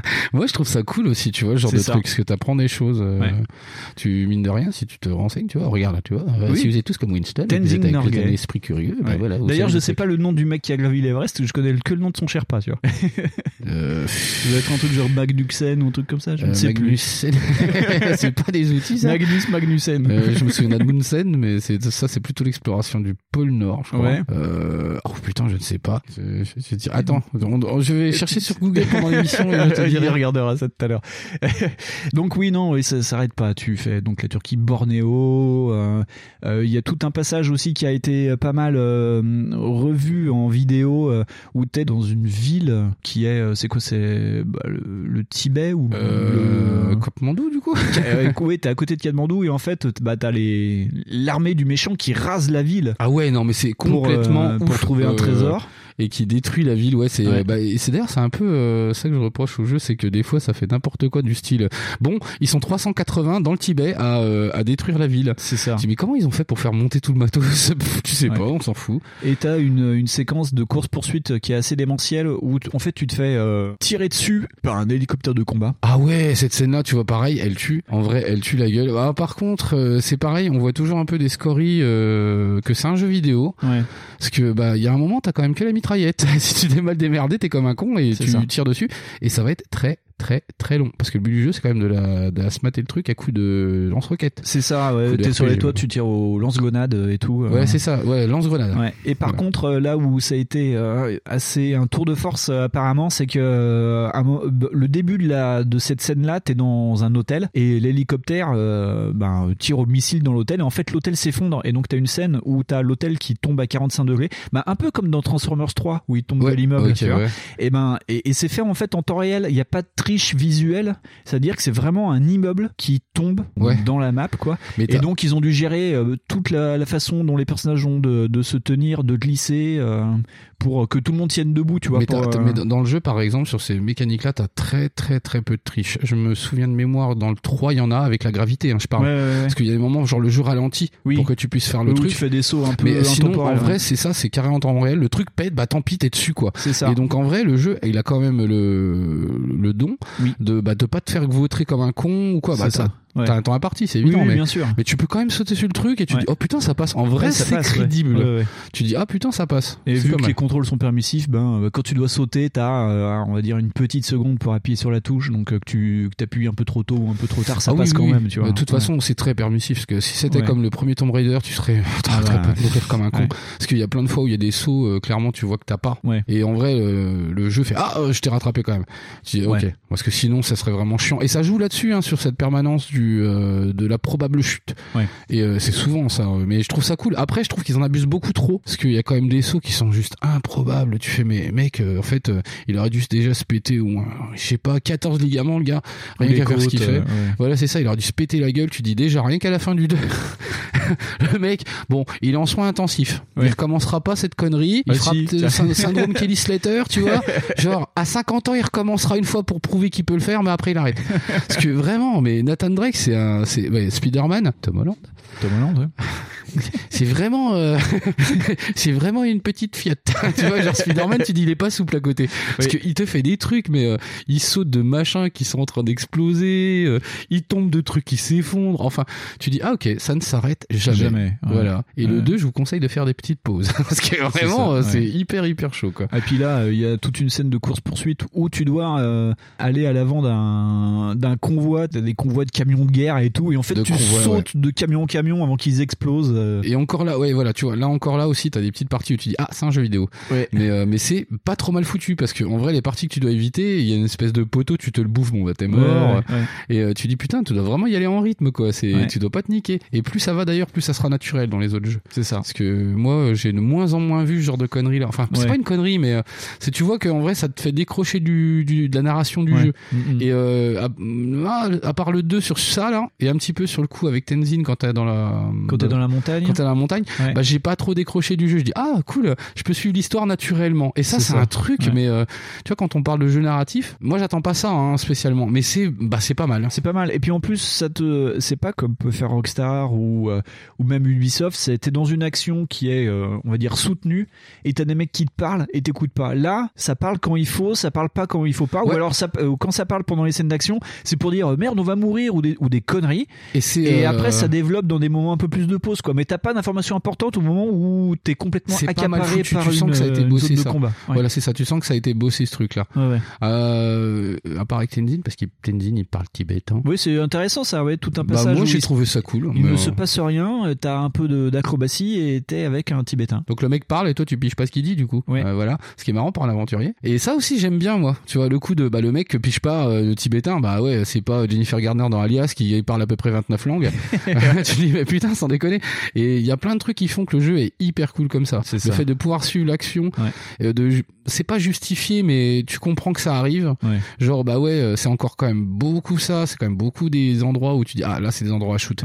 Tu le sais, mais c'est moins grave parce que c'est quand même mieux amené. Je trouve que même sur certaines parties du 4 c'est moins bien amené même. Ouais. Et ben tu vois, ce qui est intéressant, c'est que Straley et Druckmann, l'un des boulots qu'ils ont fait sur le 2, c'est de travailler sur les les, les gunfights et ils ont euh, ils ont euh, créé un système qui s'appelle le gun transversal ou je sais pas quoi. Bref, en gros, c'est fluidifier les gunfights pour pas que ça fasse comme dans le 1 où c'était tu te mets derrière un mur, tu prends une arme, tu tires, tu recharges, t'essayes de trouver une arme sur un corps et tu tires. Là, le 2, le but c'était de pousser les gens à pas rester euh, statiques avec des ennemis qui te se mettent la gueule dès que t'es derrière un mur et puis le- finalement dans le 2 les murs commencent à exploser Ouais. donc t'es obligé de partir et t'as des armes de partout donc tu peux choper une arme le but c'est euh, tu tires euh, tu vides un chargeur de pistolet tu prends un fusil à pompe tu tires deux coups tu prends une kalachnikov Ouais. tu tires Ouais, machin le but c'est de fluidifier pour que en fait tu restes toujours en mouvement pour euh, T'es ben, jamais emmerdé. T'es- En fait, c'est très une fois que t'as pigé ça, t'es jamais emmerdé. c'est une idée très proche du futurisme des années 30 c'est la vitesse la vitesse toujours tu ça il y a pas d'arrêt Bah, moi j'ai été embêté. Moi j'ai été embêté plein de fois parce que je suis pas du tout joueur de ce truc-là. Ouais. Et les derniers jeux que j'ai fait comme ça, c'est euh, c'est Gear of Wars. Ouais. Euh, limite, il y a euh, il y a l'autre versant qui est Vanquish, mais Vanquish t'oblige à Oui. tourner tout le temps. Et lui, c'est vraiment sur la vitesse, Voilà, il va vraiment très très vite. Mais là, pour le coup, tu vas vraiment moins vite. Ouais. Tu dois quand même jouer dans cette optique-là de bouger, mais pas trop, tu vois. Parce que euh, j'ai testé hein, le coup de. Et si je sautais, parce que euh, il y, a, il y a des moments.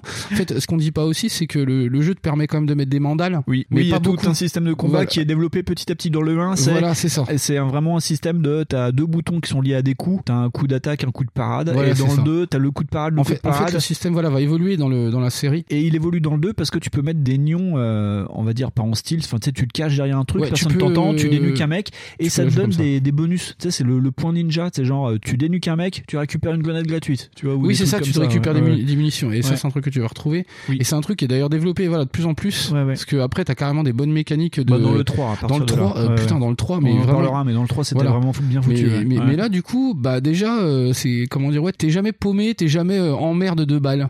Et ça, c'est, je suis rarement tombé en, en, tu sais, en chute de, genre, bah j'ai plus de balles. Ça arrive Ah moi ça m'est arrivé ça m'est arrivé mais tu vois par exemple dans la scène de fusillade du train mais parce que t'as moins d'armes et euh, que je voulais vraiment y aller avec une arme précise donc euh, j'ai fait le con Bah, la partie- Ah, j'ai plus de balles La partie dans le train, c'est une des plus exigeantes de toute façon. C'est celle Ouais. que j'ai dû recommencer le plus de Ouais, fois. ouais, ouais. Parce que vraiment, en plus, t'es sur une partie où si tu tombes, tu meurs. Ouais.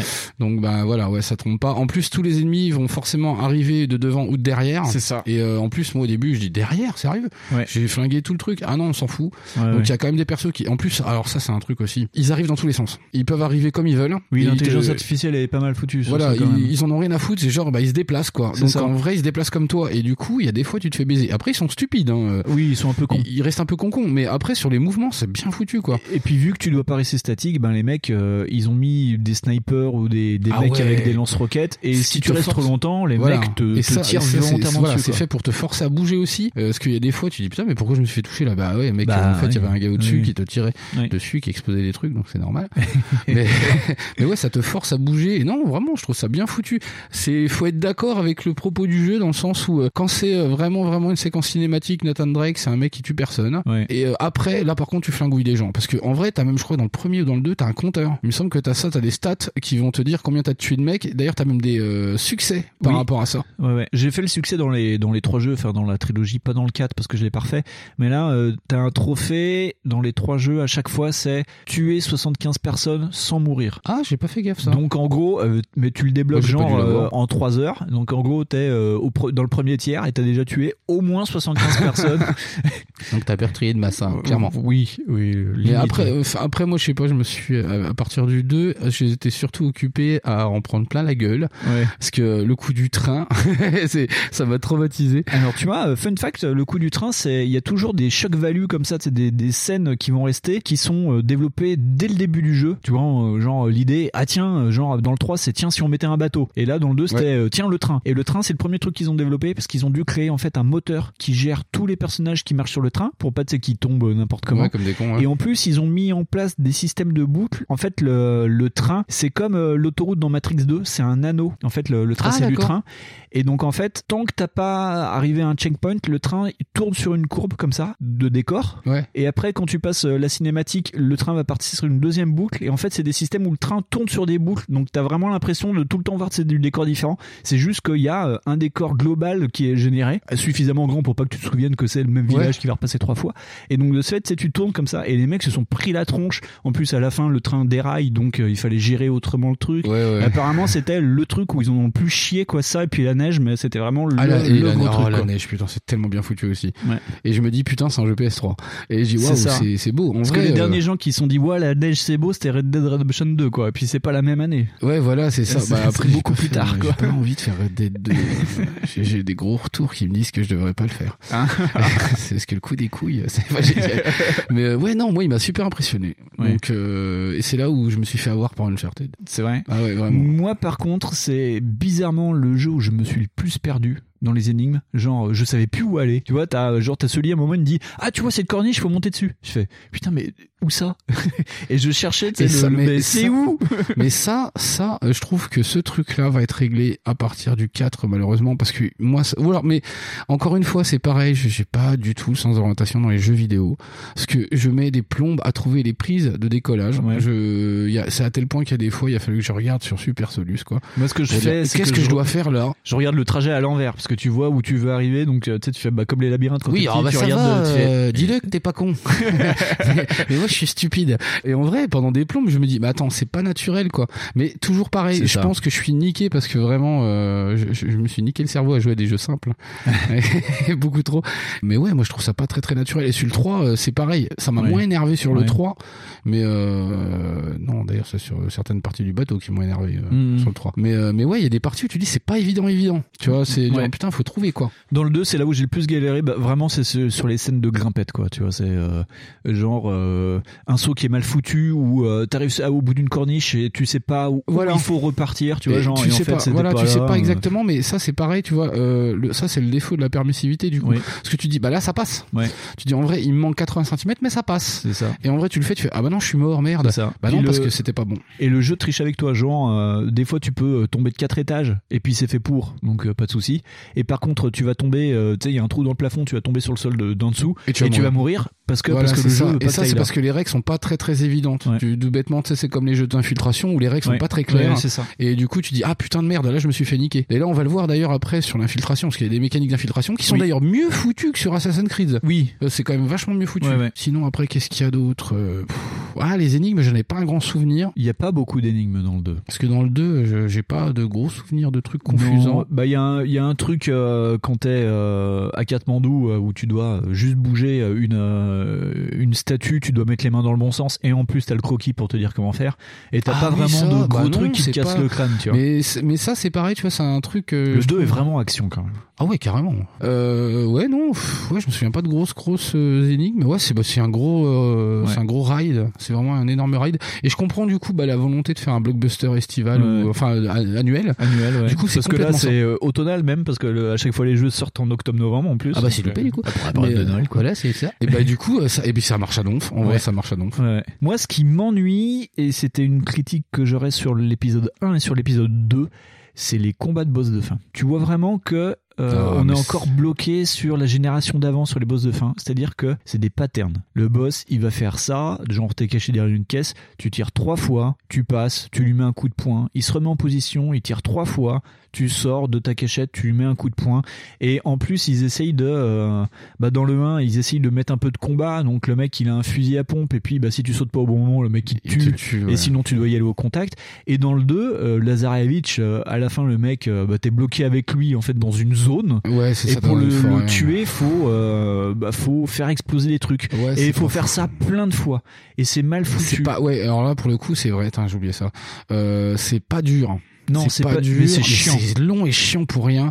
Et, euh, et surtout, en plus, le truc, c'est que tu percutes pas l'intensité. Non. C'est en vrai, tu dis, bon, là, tu sais que c'est le boss. Ouais. Et c'est ça le truc. C'est qu'en vrai, tu dis, t'as tellement eu affaire à ces jeux-là où, bah, là, tu sais que c'est le boss. Ouais. Tu dis, à la limite, le mettez pas. À la limite, le mettez pas, faites une séquence cinématique avec des, avec des carrés, des machins. Ouais. Au moins, comme ça, on en prend un peu plein la gueule pour un truc impressionnant. Et c'est ce qu'ils font après, plus tard. hein, Oui, oui, c'est ce qu'ils vont régler Mais, à partir euh, du 3. Parce que dans le 2, euh, tu cours, en fait, c'est ça. Tu... Moi, j'ai passé mon temps à courir, à lâcher des grenades. Ouais, le mec court plus euh, vite que toi, déjà. En plus, ouais. Et quand il t'attrape, euh, tu dois faire une séance de QTE. euh, C'est ça. Parce que dans, dans le 2, ils ont voulu euh, rajouter un système d'esquive, donc il faut esquiver au bon moment euh, les coups de poing euh, avec le bouclier de triangle. Et donc, euh, ben, en gros, le mec il t'attrape vu qu'il est plus grand que toi euh, et il essaie de t'étrangler, donc euh, tu dois lui mettre des coups de poing, sortir. euh, le mec euh, te fait perdre de la vie et après tu recommences à courir et le mec te tire dessus. Et, Et, et tout, d'ailleurs, euh. et ce système-là, d'ailleurs, tu t'en sers quasiment que pour lui. Non, hein. oui, le, oui, le que pour système lui. de combat, vraiment, c'est quasi que pour Ouais. lui, parce qu'on va le voir dans le 3. Oui. Ça sera pour tous les persos. Enfin bref, voilà. Ouais, ouais. Après, si t'as d'autres choses à rajouter pour le 2. Non, c'est vraiment le truc qui a été vendu sur le train, la scène de l'hélicoptère. Ouais, bah, c'est euh, carrément la jaquette, quoi. C'est la jaquette. T'as une scène aussi que j'ai beaucoup aimé aussi. euh, Enfin, dans les scènes d'action, c'est vraiment des scènes d'action de cinéma. T'es euh, au Tibet, dans un village tibétain, et t'as un tank qui déboule. Oui. Et tu dois courir. Et donc le tank qui essaye de tuer dans une petite ruelle, et le, le tank est dans la voie principale. Et euh, dès que tu penses pouvoir bifurquer, en fait, le tank est devant toi, donc t'es obligé de, tout en courant, d'essayer de choper une rue transversale Ouais, ouais. encore. Bah, moi, ça a pas bien marché parce qu'en vrai, je sais pas ce que j'ai foutu. Bah alors mort. moi la première fois ça a pas marché mais quand je l'ai refait ça a mieux Parce que- marché parce que voilà, j'étais préparé à ce qui s'est passer. en vrai, euh, cette scène-là, elle est impressionnante sur le papier. En Ouais. vrai, j'ai trouvé ça hyper chiant parce que euh, il y a un moment, je sais pas comment je me démerde, je tourne pas comme il faut, Ouais. et en vrai, t'as l'impression que c'est là le chemin. Et c'est ça en fait, parce que comme ils ont voulu faire quelque chose de naturel, et ben c'est naturel. C'est naturel. Et du trop. coup, et voilà, et tu passes pas sur le bon côté, et je me suis fait laminer la Bah gueule tu te par fais le- mitrailler quand tu vas pas dans le bon Voilà, chemin. et je comprenais pas, et j'ai merde, il se passe quoi? Et j'ai dû faire ce passage aussi 5-6 fois Ah parce que je merde. Mais en vrai, sinon sur le papier, ça marche bien. Ouais. Sinon, c'est ça hein, le, principal problème de Uncharted, c'est Ouais. que en vrai, bah si tu suis pas la voie euh, qu'on t'a donnée, par contre là tu l'as dans le cul. hein. C'est ça. Et donc la seule respiration, c'est effectivement quand tu crapahutes euh, avec euh, ton Sherpa, t'as une séquence de 15 minutes, je crois. Et où encore t'es des juste nazis dans la glace. Et il y a encore des nazis dans ce jeu. Un autre jeu, Backlog approuve. Parce qu'il y a encore un Eh nazi oui, qui des est- nazis dans l'Himalaya. Et euh, moi, ça m'a fait penser à cet peu. je me suis dit, ah, c'est ça comme ça que Brad Pitt, il a fini finalement dans l'histoire, euh, Ouais. sais, Heinrich Harrer. C'est ça, je crois, le nom du mec. Ouais. Et je me dis, c'est comme ça qu'il a fini finalement au Tibet. parce, que, parce que finalement, il a tué les autres nazis, parce qu'ils étaient vraiment trop vilains. Donc il les a tués. Je me dis, ah, c'était cool. Donc encore un jeu avec des nazis. C'est ça. Voilà. Et petit point euh, vraiment pulp, c'est que dans le 1 et dans le 2, t'as des trucs chelous qui se passent. À un moment, ça décroche et t'as Ah un- oui des petits moments euh, science-fiction avec des, petits, titans, des petits moments fantastiques où t'as des espèces de le chelous. Yeti. C'est ça, c'est le moment où tu dis ah tiens ils ont payé le maquilleur. Et, tu- c'est ça, ouais. Et euh, je sais pas si tu en as dans les autres. Non, à partir du Euh, 3, c'est ça, c'est sous-entendu dans le 3, mais c'est autre chose, voilà. Euh, Ouais, je crois que c'est ça. Ouais. On va le voir dans quelques secondes. Et ben, on va se mettre la musique du 3 et on va se retrouver dans le Uncharted 3.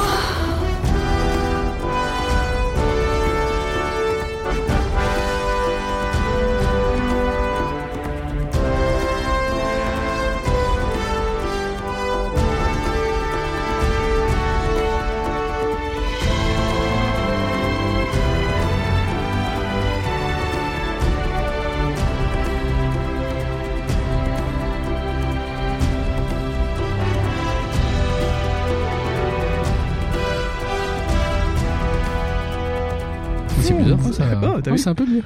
c'est c'est un peu plus beau. Fonds Uncharted 3, après la neige, le sable. Ouais, carrément. Fonds, donc c'est l'illusion de Drake, c'est le seul qui est traduit en français parce qu'en anglais c'est Drake Deception. Ouais. Voilà. Ce qui est pas faux. Ah, 1er novembre 2011. Alors, on attaque le, le truc récent là. Voilà, on arrive dans la fin de vie de la PS3, donc il est sorti aussi sur PS3 et PS4. Et alors là, pour le jeu, il ne reste plus que Amy Henning, toujours euh, qui est au scénario, et euh, alors j'ai oublié de marquer son prénom, mais Richmond, qui est, c'est une sorte de son bras droit. Et en fait, euh, Neil Sans Virginie. euh, voilà. C'est ce que je peux dire.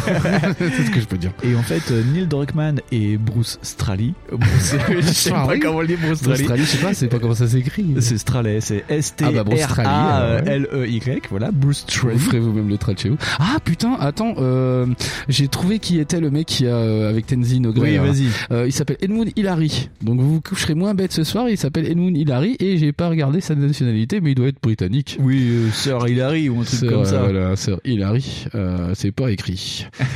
il est de Nouvelle-Zélande. Ah. Il s'est beaucoup perdu. C'est- Commonwealth. C'est peut-être pour ça qu'il s'est beaucoup paumé. Bon, parce que ça se retrouve en ivresse quand t'es de Nouvelle-Zélande, c'est que t'en avais marre de la forêt. Et donc Henning et Richmond sont tout seuls parce que Bruce euh, Straley et donc euh, Neil Druckmann sont sur un petit jeu qui est en pré-production à ce moment-là qui s'appelle The Last of Us. Donc euh, on va dire que Abby Henning a un peu plus les mains libres euh, avec euh, Neil Druckmann qui n'est pas là. Fonz, ça parle de quoi? Euh, attends, le 3, merde. Putain. Euh, Le 3. Attends, le 3, j'en souviens pas. Et pourtant, Le j'ai pas 3, fait ça commence euh, comme un film de Oui, Guy ça fait- Ritchie. Ouais, c'est ça, ça, fait- ça commence dans un pub à Londres et c'est génial parce que en vrai c'est le tuto de combat parce que Ouais. en vrai l'une des plus grandes choses qui a changé dans le jeu c'est le, combat. c'est le combat. Parce que là ce coup-là j'ai eu l'impression de jouer à Batman Arkham City. C'est ça. Et en vrai je, je pense que le jeu des fois je l'ai même euh, un petit peu niqué parce qu'en fait bah j'avais compris donc en vrai je fais ah bah attends j'appuie sur croix hop ah. Ça. et, et je ça c'était triangle je crois Triangle, euh, c'est la, l'esquive. L'esquive. ouais. Et du coup, euh, en vrai, t'as aussi l'apparition de nouveaux gros personnages, c'est des Oui, gros balaises. des brutes, ouais. Et du coup, euh, tu dois, euh, t'as une autre façon de les combattre, C'est parce ça. que c'est une espèce de mini boss. Ouais. Et euh, donc t'as ce bar où tu dois aller euh, vendre ton anneau. Ton en fait. anneau, ouais. L'anneau que tu portes depuis le premier épisode. Voilà, c'est ça, l'anneau que tu portes. Et en vrai, tu Qui est en fait la bague de, de Francis Drake. Et tu dois soi-disant la vendre, et c'est- Ouais. c'est ton tuto, et, euh, et ça part en couille. Et ça part en combat, donc on tape le combat. Et il y a aussi un système de, de projection d'ennemis avec le bouton rond, tu les attrapes et tu les jettes. Et ça permet de faire des, des coups euh, par rapport euh, au décor. Genre, euh, tu propulses Oui, le c'est ça, barre, c'est hyper t'attrapes une bouteille et ça fait un chaos. Donc c'est pas mal. C'est un truc hyper euh, contextualisé, qu'il faut ouais. savoir utiliser dans le jeu. T'as vraiment Et c'est pas du tout dit. Alors des fois ça marche, Oui. enfin, des fois tu ça marche pas. Tu dis ah ça marche pas là. C'est pas du tout comme Sleeping Dogs. Pourtant c'est à peu près le même système. Ouais, ouais, ouais. Et euh, oui du Sleeping coup Dogs qui a dû sortir dans les mêmes années. d'ailleurs, près, ouais, je crois 2010-2011, parce que moi je me rappelle y avoir joué en 2011 et j'avais les textures HD pour mon PC. Oh. Et je trouvais qu'il était très moche sur PS3 du coup. Et euh, jouez-y Sleeping Dogs, c'est sympa. Ouais. J'aime bien ça, moi les, c'est jeux sous GTA cool. Donc en fait on va chercher euh, une cité, la cité des piliers. La cité des piliers, euh, la Mais cité. le nom de euh, Amun-Ran, je sais plus quoi. Je ne sais plus. Euh, oui, c'est un peu ça. Moi, je l'ai noté sous le nom de Hiram, tu vois. Ah d'accord. Mais euh, tu vois, ce qui est rigolo, Lovecraft on fait des références dans La Cité perdue ou je sais pas quoi. Enfin, Ah C'était bon une nouvelle de Lovecraft aussi. Mais ouais. du coup, je sais pas du tout à quoi ça correspond parce qu'en fait, euh, je sais pas. l'Atlantide des sables. Ouais, c'est ça. Bah, c'est juste ça, oui, mais c'est pas très très important comme euh, Bah, c'était un carrefour. euh, Ah, par contre, par contre, c'est classe. Oui. C'est turbo méga classe. Et les trucs fantastiques, il y en a dedans et je les ai pas compris. Tu m'expliqueras peut-être. Parce que bon, c'est bizarre. Donc tu commences en Angleterre, ça va Yep. pas mal batailler. Tu as une sorte d'ersatz de Jason Statham, qui est un personnage qui s'appelle Charlie Cutter. Ouais, qui est hyper cool. Et c'est vraiment le Jason Statham des films de Guy Ritchie. C'est ça, le mec euh, chauve, un peu badass, un peu badass, euh, euh, qui, est, qui, est ba- qui est baraqué, qui a une veste en cuir, le l'anglais quoi. C'est ça. Tu te dis le type, lui, euh, il a passé sa scolarité euh, soit à Manchester, soit à Édimbourg. Ouais. Et tu te dis putain, Mais c'est- trop cool. Mais c'était le Jason Statham d'avant les transporteurs, donc le personnage de Charlie Cutter, il est claustrophobe, donc ça aide pas dans le jeu parce que Ouais, il est dès claustro, passe dans euh, des en plus, il pète les plombs. Et là, il est vraiment construit le perso. Bah là, c'est là où on voit qu'en fait vraiment il y a une écriture, parce que tous Ouais. les persos ont un petit truc. Et euh, je trouve ça hyper sympa. Même Chloé, qui est pas vraiment, euh, tu sais, qui est plutôt Oui. un archétype de base. Oui. Là, c'est plutôt écrit. Là, en plus, euh, ce qui est super fort, c'est que t'es pas tout seul et que du coup, c'est un truc d'équipe. Oui. Moi, j'ai particulièrement apprécié le coup de chercher, tu sais, dans la maison où soi-disant les méchants étaient. Et en fait, en vrai, c'est un caveau dans Londres. Ouais. Et tu cherches en dessous et tout. Et je trouvais ça trop bien. Ouais, ouais. J'ai trouvé ça trop, trop cool. Parce qu'en plus, à un moment donné, tu tombes sur une espèce de bibliothèque qui est, est magnifique. Oui, Et euh, bah moi je sais pas, j'ai rien à dire de mal sur le jeu à part les parties sur le bateau où effectivement bah si Ouais. la physique te baise euh, tu vas dans le cul.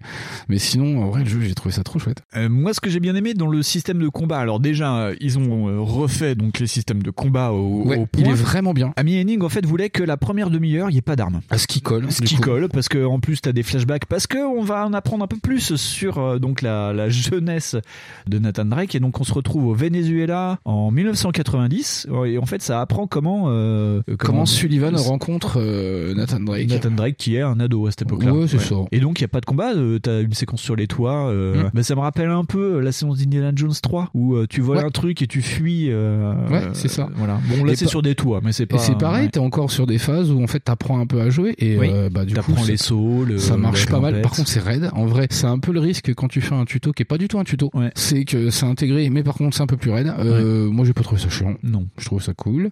En apprendre en plus sur Nathan Drake, alors, au bout de deux jeux, c'est quand même pas mal déjà. Oui, ça t'apprend où est-ce qu'il a eu sa bague. Et Voilà, c'est ça. Moi, je trouve Ouais. que ça fait des personnages construits. Ça sert pas à rien. Tu Ouais. t'amuses quand même. Ouais. Ouais, euh, là, cette partie-là est cool. Tu apprends encore que ben euh, Nathan Drake euh, n'est plus avec personne, mais parce qu'il travaille avec Chloé pour, mais euh, pour c'est faire le coup au début, mais c'est pas sa meuf. D'ailleurs, C'est plutôt plutôt sous-entendu qu'elle est plutôt avec Charlie Cutter à ce moment-là. Donc Ah euh, bon l'anglais, ouais, il y a un truc, un moment qui bon, qui fait comprendre que ouais, bah soit ils sont très bons copains, euh, soit ils sont plus ou moins ensemble, mais il y a pas de sexualisation des rapports quoi. Ouais, moi j'en ai pas vu, tu vois, j'ai pas fait gaffe, donc en vrai, euh, c'est pareil, ouais, t'as pas ça déjà. Oh putain, ça c'est c'est déjà priceless, c'est-à-dire qu'en vrai, euh, déjà ça c'est viré, donc il y a pas des côtés relous absolument pour mettre un love interest de merde. Ça. Et en plus, Il ils t'expliquent même, même, tu vois, qu'ils font un monde honorable en expliquant un moment où elle est pas là que Chloé Fraser, en fait, c'est un pilote hors pair. En fait, c'est le- les, les conducteurs de Voilà. braquage hors pair. Voilà, Elle, c'est le, driver. C'est le super driver, voilà. Mais c'est mais c'est ça, c'est qu'au début tu te dis putain, en vrai, je suis en train de regarder euh, genre un truc anglais là. Ouais. Genre euh, ça fait comme Gateway, c'est le, le jeu ça, The PS2 là. Getaway, ouais. Tu te dis putain, c'est dingue et c'est pas mal et du Ouais. coup ça a une autre ambiance parce qu'en plus euh, tu vois pas Drake dans son environnement naturel qui est la forêt poisseuse. Ouais. Et moi je trouvais ça Parce cool. qu'il est en costard au début. Ouais, c'est ça, ça, ça pète. hein. Moi, je trouvais ça chouette. Le côté euh, pas de flingue, bah en fait, euh, va s'avérer que dans les faits, tu peux carrément t'en passer. Oui. Il y a plein de parties de jeu où en vrai, il y a, il y a plein de parties où en vrai, tu peux avancer sur la map et désinguer tout le monde. Moi, j'ai eu des, des trophées avec ça. Ouais. Mais c'est parce que je pense que j'ai trophée de ninja, là. Voilà, parce que Ouais. j'ai trop joué à Batman et à toutes ces conneries. ouais. Donc du coup, papa, papa, papa, je déglinguais tout le monde. Là, t'as plus ce côté euh, aussi euh, forcément évident de voir que c'est euh, genre, bah tiens, ça c'est une map à shoot, ça c'est machin. C'est juste ces énigmes, mais c'est parce que c'est devenu tellement énorme.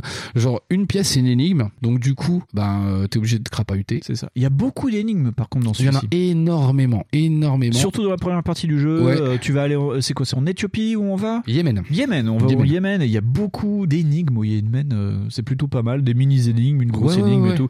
Donc c'est plutôt bien foutu. euh, les casse-têtes en plus, bon, il y en a qui sont assez simples. On va pas dire que Uncharted c'est super dur quoi, mais là euh, il y en a. Mais c'est non, c'est pas c'est pas une histoire de dur, c'est par contre c'est une histoire que ça soit pas capillotracté comme moi ça me l'a fait sur Resident Evil.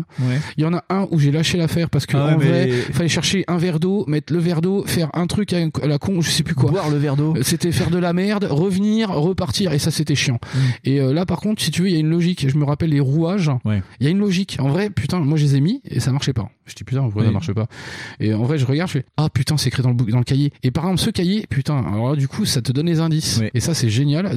Elles sont pas illogiques les d'aventuriers. En vrai, tu vas galérer un peu, tu vas les trouver. Donc Ouais. elles sont pas, euh, elles insultent pas ton intelligence, tu sais, en disant, Ah, t'as vu, Non, non, le non. créateur est beaucoup plus intelligent que toi. Non, c'est Euh, même au contraire quand t'arrives à trouver la solution, tu fais ah mais j'aurais pu trouver vachement plus facilement en fait. C'est euh, juste ça, tu dis ouais. ah putain j'aurais dû voir ça. En fait. Ouais, ouais. Et en vrai ça t'insulte pas déjà, ça c'est cool. Il y a plein d'explorations, il y a plein de côtés de moi qui me plaisaient déjà dans le dans le premier. Je, Oui. je me rappelle dans le premier, dans le deux où tu descends beaucoup. Tu me l'avais fait d'ailleurs euh, Oui. remarquer qu'en fait on descendait aussi beaucoup comme dans euh, Spec Ops. comme dans Spec Et, Ops. euh, et là en fait il y a, y a moins ce côté descente descente euh, à, à faire. Par contre il y a beaucoup d'exploration. Genre tu te balades dans le truc avec ta torche et tout. Et ça c'est je trouvais ça Il y a génial. toute une partie, il y a une partie en France où tu es dans un dans un ancien manoir, enfin un, un vieux château euh, qu'ils appellent Renaissance. Bah, pff, Ouais c'est Bref, c'est un manoir en ruine. Et d'ailleurs, on voit qu'ils ont récupéré pas mal d'assets de Last of Us parce que c'est un manoir qui est rongé en Qui est fait tout par la mousse. Ouais, tout, l'urbex, euh. ouais.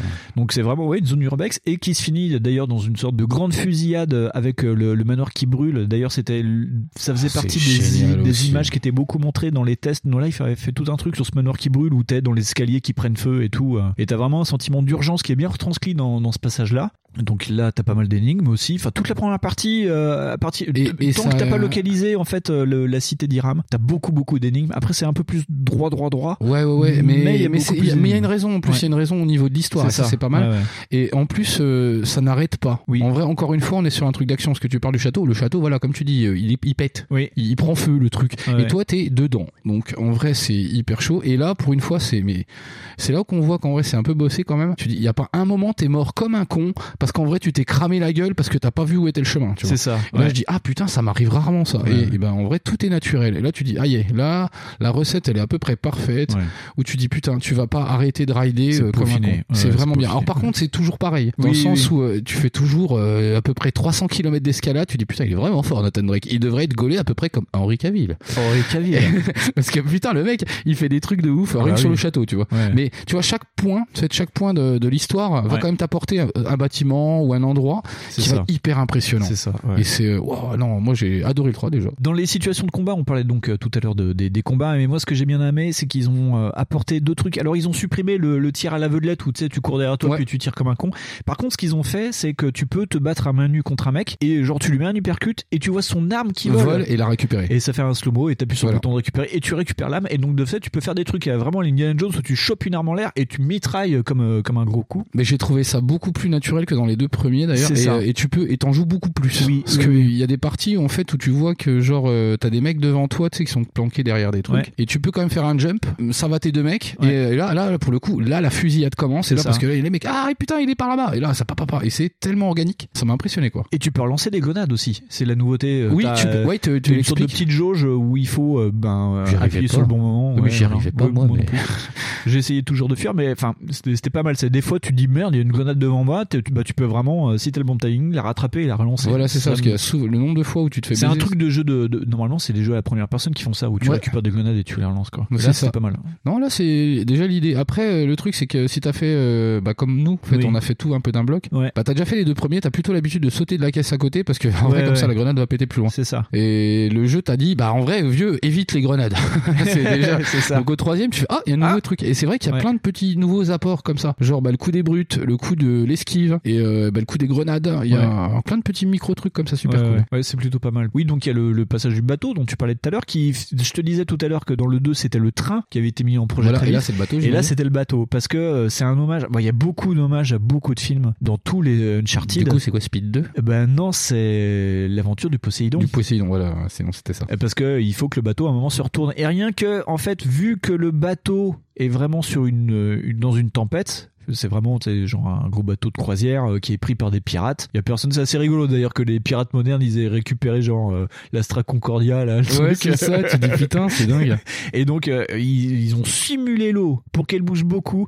Donc il a fallu que les personnages restent collés au sol, c'est avec la houle. En plus, ce qui est intéressant, c'est que quand tu essayes de tirer, je sais pas si t'as essayé de viser et t'as le bateau qui bouge, donc de fait ton réticule il fait Ah, une ça vaguelette fait de la aussi. merde. Moi, j'ai pris un euh, sniper, ça fait de la merde. Donc tout le monde bouge, il y a des mouvements de erratiques où les gens perdent l'équilibre, donc ça redynamise un peu à ce moment-là les, les gunfights, enfin ça te change de tout ce que tu fais pendant euh, les trois heures d'avant. Et donc il a fallu faire ça, il a fallu aussi gérer le bateau qui se retourne à un moment dans le jeu. Apparemment ils ont eu plein de merde, ils ont voulu enlever le passage où t'es t'es suspendu à un lustre à un moment et donc le bateau se retourne, donc le, le lustre change de gravité et tout. euh, donc ils, ils ont vraiment galéré sur ça. Il y a comme un moment aussi où tu dois grimper sur un, euh, un bateau pneumatique là. Il se détache et tu t'en sers d'échelle. Vu que le truc il tourne dans tous les sens, euh, Bah, ils coup, ont dû vraiment coder bah, ça. Moi, je sais, que que je crois que j'ai enregistré des, des bugs où genre mon perso juste avant ça, hein, Ouais, juste ouais. dans cette partie-là où euh, j'ai pas compris. en vrai, je suis contre des pirates. Là, tu en fait, tu peux la faire complètement à l'infiltration. Au bout de la deuxième fois, j'en ai eu marre, donc du coup, j'ai tué tout le monde en mode euh, connard. Et ben, fort. euh, voilà, et, j'arrive sur un truc et ça secoue, tu vois. Et là, j'ai eu le personnage qui a fait. merde. pourquoi il est parti là-bas? Et en vrai, ça fait Oh Nathan non Et je fais bah ouais vieux. euh, en vrai, il a été projeté à 300 km/h d'une façon complètement impromptue. Pourquoi et, euh, et ça m'est ouais ça m'est arrivé ça plusieurs fois sur Ouais. les jeux euh, quand tu tentes trop de trucs et genre la gravité euh, enfin la programmation du jeu la gravité elle te dit eh tu sais quoi là? Là, je te j'en ai ras-le-bol. voilà là j'en ai rien à foutre alors vas-y casse-toi là le jeu te dit non bah fais un autre jeu j'en ai marre euh, Ouais. je suis fatigué moi mais ouais non sinon globalement ça marche pas mal Ouais. le coup du bateau j'ai beaucoup aimé mais c'est euh, La scène est courte, toutes les scènes sont compactes en fait. C'est des Ouais, c'est mini- ça. vraiment des mini pas ce coup-ci. euh, c'est pas euh, ouais c'est pas le long. manoir qui brûle, le bateau qui chavire, euh, le, le- la scène dans le désert euh, où t'es à cheval, euh, tu vois. les Ah ouais, trucs moi, j'ai adoré le désert. Bon, c'est très Laurence d'Arabie aussi par contre. Ouais, c'est ça, Et ouais. euh, gros hommage aussi à Indiana Jones 3 avec la scène euh, bah, des chevaux euh, à la fin dans le désert où ils s'en vont. euh, c'est évident C'est pompé dessus. C'est bah c'est une des scènes où j'ai eu le plus de mal parce que je comprenais pas ce qui se passait parce que en vrai euh, tu sais tu dois sauter de camion en camion. Oui, tu sautes de ton cheval sur des camions. Et après en fait j'ai dit bah merde qu'est-ce qui se passe Bah et moi je suis sur le camion et puis je tire sur les autres camions. Ouais. Ça marche pas. Et le camion prend feu. Et rien du tout. Il se passe rien. Et je vois qu'en fait faut continuer. Euh, Faut de- remonter sur le cheval. En fait faut remonter le convoi en sautant Ouais. de camion en camion. Et ça en fait j'avais pas pigé moi. Mais vous allez me dire euh, mais Fond c'était stupide. Totalement. Totalement. Il y a plein de moments de solitude comme ça dans ma vie, notamment dans les jeux Uncharted. où j'ai fait... Mais en vrai le jeu il me l'avait dit mais genre j'ai pas fait Ouais, gaffe. t'as pas entendu. ouais. Voilà, et il dit ah tu sais il faut sauter de truc en truc. Ah, Ah, ah, mince. ah non et moi je voulais tout fla... Ah on peut pas. C'est- très con d'ailleurs parce que tu sautes du cheval pour aller dans le camion, tu tues le mec dans le camion, tu ressautes sur le cheval, cheval, tu vas sur voilà, c'est ça, tu fais, mais c'est complètement. Alors, ça, dans Uncharted, si vous êtes pas prêt, euh, la logique logique, elle est pas là. en vrai, Elle est en vacances, là, ouais, c'est ça. Tu dis mais en vrai, euh, mec, euh, vas-y, euh, prends un camion et t'en as rien à foutre, tu vois, parce que ce que t'as dans le 2. Ouais. Dans le 2, en vrai, tu fais, t'as aussi cette scène un peu comme ça de camion en camion. tu sautes de camion en camion. ce mais t'as pas de. Puis en plus, faut sauter vite parce que dans le 2, les camions pètent. Ah ouais, ça c'était chaud. Parce que les mecs se tirent dessus comme des gros blaireaux. Ouais, c'est des nuls, j'ai pas compris. mais c'est surtout pour faire une scène de saut, j'imagine. C'est ça, ouais, ouais. Mais dans le 3, c'est moins con tout en étant plus con. Parce que ça. tu dis, mais attends, euh, le cheval, il me suit tout le temps. Genre, le cheval, il, lui, il monte tout le convoi. Ouais. Tu dis, attends, le cheval, Mais il a l'endurance et la vitesse d'un camion. Et même il double des camions. C'est ça. plus. Pourquoi tu t'emmerdes avec des camions Prends des chevaux comme ça. ça. Et ah ouais. Il y a une blague à un moment où t'as euh, Drake qui dit euh, ce, ce cheval et moi, euh, on est sur la même longueur d'onde. C'est vraiment le cheval, il est collé au camion comme ça, puis il attend que tu lui sautes dessus. Oui, c'est ça, le cheval, il te regarde. T'es là, tu fais, bah, On saute, un mec. labrador. euh, comme Et c'est là où j'ai tourné la cam et je vois le cheval, je fais Ah putain, mais il, il était emmerdé tout à l'heure à gauche donc il s'est mis à droite. Ouais. Je dis Ok, bah je vais sauter dessus, je pense que c'est ça qu'il faut faire. Je dis, et voilà. Et c'est là où j'ai compris le truc. Je fais Ah putain, c'est tellement stupide. Je fais- mais c'est là que tu vois, enfin, c'est euh, comment t'abordes le jeu qui fait que toi tu dis Ah putain, j'ai un peu cassé le Ouais. Et du coup, ce que voulaient faire les auteurs, ça marche pas. Et euh, du coup, tu dis Merde. Et c'est le seul moment, enfin, il y a des moments comme ça dans le jeu où j'ai fait Oh, Je décroche un peu, désolé. mais je crois que c'est de ma faute, j'ai cassé le jeu. Mais euh, sinon, globalement, très bonne expérience aussi le 3. Ouais, en plus, il y a des euh, il y a des espèces de tentatives d'innovation parce que t'as des moments où tu marches. Oui. Et genre t'as de la drogue. Et donc en vrai, ça fait des trucs Ah un peu oui, touchés oui, à oui, Max oui, Payne. parce que il y a beaucoup, enfin tout le jeu est basé sur les illusions, que ce soit dans, dans les casse-têtes ou dans le jeu. Il y a Ouais, un c'est moment où ça. t'es drogué et tu cours. euh, Bon, je suis pas trop fan de cette passage dans le souk euh, au Yémen, mais euh, mais oui, tu as un moment où tu sais, tu, tu Non, c'est chiant à jouer. hein. En vrai, c'est chiant à Tu jouer, mais planes euh, et mais tu, cours dans un souk. Mais tu vois, encore une fois là, si tu veux, le, le narratif fait que bah ça m'a pas dérangé. Ouais, c'est parce pas que dérangeant. euh, parce que en vrai, ouais, sinon c'est relou. En fait, Ouais. tu fais rien que de marcher tout droit. C'est ça. euh, tu pousses le stick en avant. Et puis c'est ça, c'est chiant. Mais Assassin's Creed, ils arrivent à faire ça même dans le jeu. Donc c'est chiant. Et t'as une autre scène d'hallucination à la fin où en fait t'hallucines et euh, Ouais. les mecs sur lesquels tu tires en fait se transforment en djinn. Donc t'as un côté Voilà, ça. euh, Bah, tu surnaturel qui n'existe pas. Enfin, tu vois, c'est ça. plombs. ouais. Moi, j'ai pas complètement compris ça parce que Ouais. moi, j'avais pris ça vraiment pour bah c'est des super pouvoirs qu'ils ont quoi. Non, Et en vrai, j'ai percuté au moment où en fait, je vois Sullivan et je fais ah putain, il est pas mort en vrai. Ouais, en fait, ils te font penser à la fin du jeu qui se prend une balle et il meurt. en fait, c'est toi qui hallucines. Ah la vache. Ah ouais, non mais là moi en plus j'étais trop énervé. Je suis, Ah mais non, mais pourquoi vous le tuez C'est con. Putain, ah Et mais bah, en fait, t'es un peu dans le même état que Nathan Drake où tu dis putain, ça. je vais te flinguer l'autre Ouais. connard. Et, et c'est ça aussi qui est un peu moche, c'est que du coup ce gars-là, il est pas très caractérisé, on sait pas qui c'est. Talbot, le, voilà, le- on sait juste le que bras droit du. Voilà, on sait Ouais. juste que c'est euh, le sous-méchant et c'est tout. C'est une sorte de Evil Nathan Drake. C'est un mec qui doit avoir à peu près le même âge que Nathan Drake, qui est aussi bon en parcours que lui. En et donc costard. pendant pendant dans il le est meilleur que lui parce qu'il est euh, en costard. Ouais, il est en costard Donc, et il est tout. meilleur est en- que Nathan Drake. Puis il est en lait, tu vois. Ouais, c'est ça. Et puis non, mais il y a, en fait dans le jeu, il y a deux trois scènes où, où tu le poursuis dans des décors différents. Donc tu le poursuis au Yémen, dans le souk, tu le Ah oui. poursuis en Angleterre. Et- Et, et le mec court plus vite que toi. Et tu passes ton temps à dire putain reviens ici fils de pute, Et, t'ai attrapé. bon, en vrai, en vrai, si t'es un peu nul, tu vas voir qui t'attend. C'est ça. Parce que moi, je l'ai vu qui m'attendait. Ouais. Mais et pareil, tu vois, ces phases-là, bah, elles sont pas reloues. Non. Parce que en vrai, c'est tellement bien foutu. Genre, tu pousses des portes, t'as des gens, Ouais, bah, ça, ouais. ça te bouscule. Tu dis putain, c'est bien foutu. Ce que tu sais pas, euh, si tu regardes. C'est cinématographique. en Voilà, c'est ça. Si tu regardes, tu dirais putain, c'est une séquence cinématique en fait. Et en vrai, non, c'est toi qui pousse le truc qui joue. Et euh, faut que tu sautes quand même, que tu fasses des trucs. Ah, Et le bien. tracé est suffisamment bien fait pour savoir où tu vas à l'avance. Voilà. En Genre plus, une porte suréclairée ou euh, Tu, tu vois où tu vas. Ouais, et ça, c'est ouais. putain. Mais alors ça, par contre, la lecture sur certains trucs, elle est très bonne. Et donc là où c'est bien, où je disais tout à l'heure que les boss de fin du 1 et du 2 étaient mal foutus, c'est que là dans le 3, c'est vu qu'il y a un système de combat, et ben le combat de face c'est un combat, t'as tout qui s'écroule voilà. et t'as juste une séquence de baston basique, euh, enfin un peu plus que basique parce que le, le mec a un Ouais. couteau donc tu dois jouer pas mal sur l'esquive. Bon, il y a pas, c'était aussi la, bah, la fin des QTE donc t'appuies beaucoup, il y a Ouais. beaucoup, beaucoup de button mashing d'appuyage de bouton à, Ouais, à fond ouais, la caisse, mais ça va avec le système de combat que t'as appris pendant tout le jeu qui te mène au final à ce dernier combat. quoi. Normalement, c'est pas un truc qui va poser problème aux joueurs à la fin du jeu. Non, non, non. C'est vraiment pas ça le plus compliqué. Mais c'est même moins, pas chiant. c'est voilà, puis c'est pas chiant en fait. C'est tout, on va dire que le niveau de fin est le boss de fin du jeu parce que t'as une énorme fusillade, tout qui s'écroule, donc t'as la grosse fusillade de fin avec la grosse poursuite de fin où tu dois sauter pour pas mourir, Mm. plus le dernier combat baston de fin et puis après euh, ciao bye bye, on rentre à la maison quoi. Ah ouais, non. Ouais. ouais. Et puis avec la fin, avec la mort de la méchante aussi. Et la mort de la méchante. Que Ouais. tu- mais et par exemple, c'est un peu ça qui aussi. ressemble qui à est, Glenn euh, Close, j'ai trouvé. Tu trouves toi? Ouais. Je sais pas. Ou euh, la- l'anglaise là qui fait tous les rôles d'anglaise là, bah qui fait la maman de Jason Statham. Ah bah celle voilà, Furious. bah, je sais pas comment elle s'appelle mais oui c'est Ouais. je vois de qui tu parles. Mais euh, c'est ça qui est un peu dommage en vrai, c'est que les méchants sont pas foufous. Non, mais Tu dans vois, tous hein. Ouais, c'est ça, mais dans les trois les méchants sont pas foufous. Genre euh, ils sont méchants bah parce qu'ils sont méchants. Les mecs ils bah, pourquoi ils ont une armée? Parce qu'ils ont une armée. Parce qu'ils sont très riches et méchants. Voilà, tu dis mais attends, ça veut dire qu'un jour on va croiser Jeff Bezos contre Nathan Drake ou pas? C'est possible. Ça pourrait, ça Parce pourrait. qu'il a ouais. déjà emmerdé les gens avec des ponts, alors peut-être qu'en vrai il va emmerder d'autres gens. Je sais pas. Mais euh, ouais, les méchants sont pas foufous au niveau caractérisation. Non. Mais il marche, hein. en vrai ça marche. Mais par exemple, elle, euh, la blonde, moi je.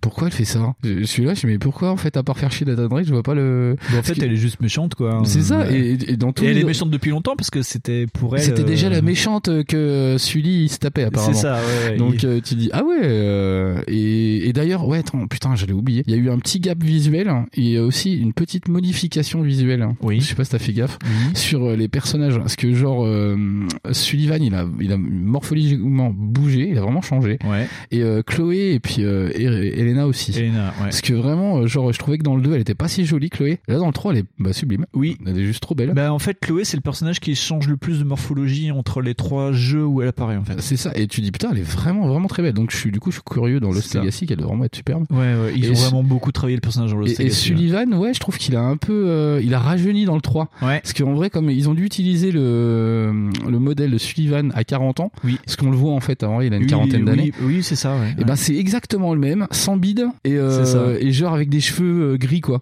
Et tu dis ah putain, euh, donc du coup Sully il a quel âge?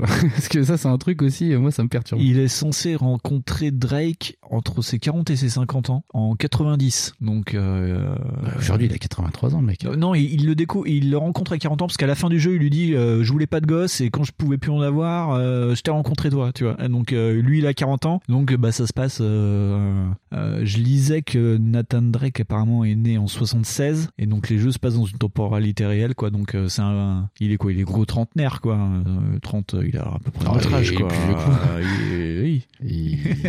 Il- là, il va arriver à 46 ans quoi. Oui, mais dans les jeux en 2011. Ah 2011, bah du coup 2011 il avait 30 et quelques. Voilà. 34, 35, peut-être dans ces eaux-là. Dans ces eaux-là, ouais. Mais c'est moi c'est plus Sullivan qui m'inquiète parce que je me dis. Mais euh, Sullivan, en fait, il a 60, plus de 60 ans. Parce quoi. que tu dis mais quel âge il a putain? Et en vrai ce que dans le 4 euh, il a 88 ans quoi.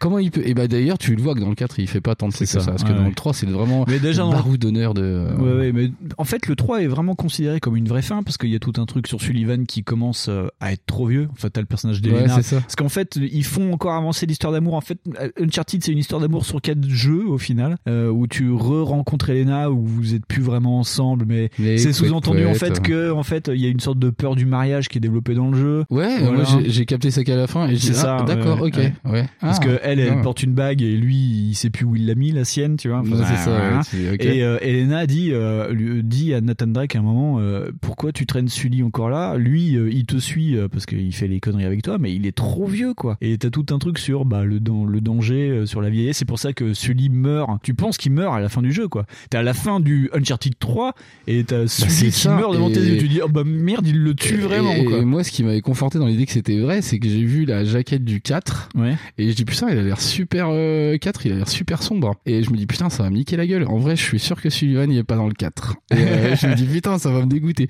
Et ce que j'aime beaucoup ce personnage, il est trop fun, tu sais, c'est le, Ouais. le vieux baroudeur qui, qui a tout vu, euh, qui pille des hydravions. Tu dis, C'est ah ça, putain, c'est ouais. Indiana Jones qui a mal tourné. Ouais. Et je trouve ça cool. hein. Et, euh, C'est Joe Dalton de, de Ouais. MacGyver. ouais, c'est ça, tu vois, c'est lui. Et tu dis putain, mais en vrai, euh, ça pue quoi. Pourquoi ils le font tuer? Il y a pas besoin de le tuer, tu vois. En Et- plus, il y a... Parce qu'en plus, je trouvais que la série Uncharted, elle était vachement maligne sur plein de trucs. Je me dis, c'était pas obligé d'avoir une facilité aussi conne, quoi. ouais, ouais. Et en fait, non. Bah, du coup, c'est cool. Et euh, bah, sinon, euh, que dire de plus? Que c'est vraiment. Il y a des parties qui sont euh, vertigineuses. Il y a des parties où tu tu t'arrêtes de regarder, en fait, vraiment. Ouais. Et déjà, tu dis putain, pareil, c'est un jeu PS3. T'es sur le ça. dernier jeu de la série sur PS3, tu regardes. C'était le jeu vitrine de la fin. C'est quand ils ont Ah commencé à, que ce soit PS3 et Xbox 360, quand ils ont commencé à tirer les dernières cartouches, la scène de l'avion, Hmm. euh, qui, Oui, qui est là avec le crash et le, le- tout le passage dans le désert où tu marches dans le désert. Oh putain. C'est quand même super beau. euh. Et c'est ouais, il y a pas que cette scène-là, c'est ça le truc, c'est qu'il y en a plein Oui, comme ça. ouais, Il y en a plein, ouais. C'est- Et euh, je dis ouais le château, le château c'est un peu le début du jeu. Oui. Tu dis déjà le château c'est impressionnant impressionnant. Mais après, ouais, t'as l'avion, euh, t'as toutes ces conneries, il faut que tu Ouais, tu t'as le, bateau qui coule et après t'as l'avion qui s'écrase. t'as l'avion qui s'écrase. Ouais. Tu dis putain, mais vraiment Nathan Drake, il a pas des journées comme toi. hein. parce, que, tu dis putain, oh là là, toi le matin tu vas chercher ton courrier, euh, Nathan Drake, il y a trois trucs qui s'effondrent. Bordel de merde, lui, c'est chaud dans sa vie. quoi. C'est et c'est pour ça que d'ailleurs dans le 4 c'est pas mal montré en fait. Du coup. Euh, Donc j'ai bah, plus rien à dire. Plus rien à dire. Et ben moi non plus. Et, et je, enfin moi je vous recommande. Ça fait partie de, je, je pense avec le recul sur toute la série, c'est l'un que je mettrais le plus en valeur. C'est pas forcément le plus apprécié de la série, je sais par contre. Bah je comprends pas pourquoi du coup. Et bizarrement, c'est celui qui est repris dans le film Uncharted. On en parlera tout à l'heure. C'est peut-être parce qu'ils ont vu que les séquences importantes. Voilà. Et ben on va se mettre une musique d'Uncharted 4 et on va se retrouver dans Uncharted 4.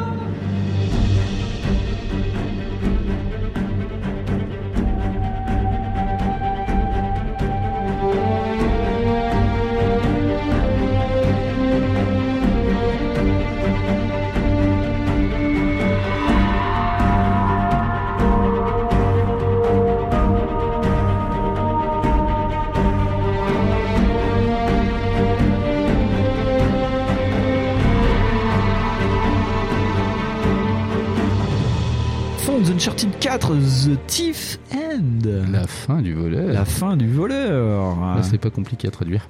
Et voilà. Et ben là, euh, du coup, euh, rebelote, euh, Nathan Drake revient, plus âgé que jamais. C'est plus jamais que jamais. Et donc, il est sorti le 10 mai 2016, celui-ci. Oh PS4 et donc ben, PS5 depuis très peu de temps.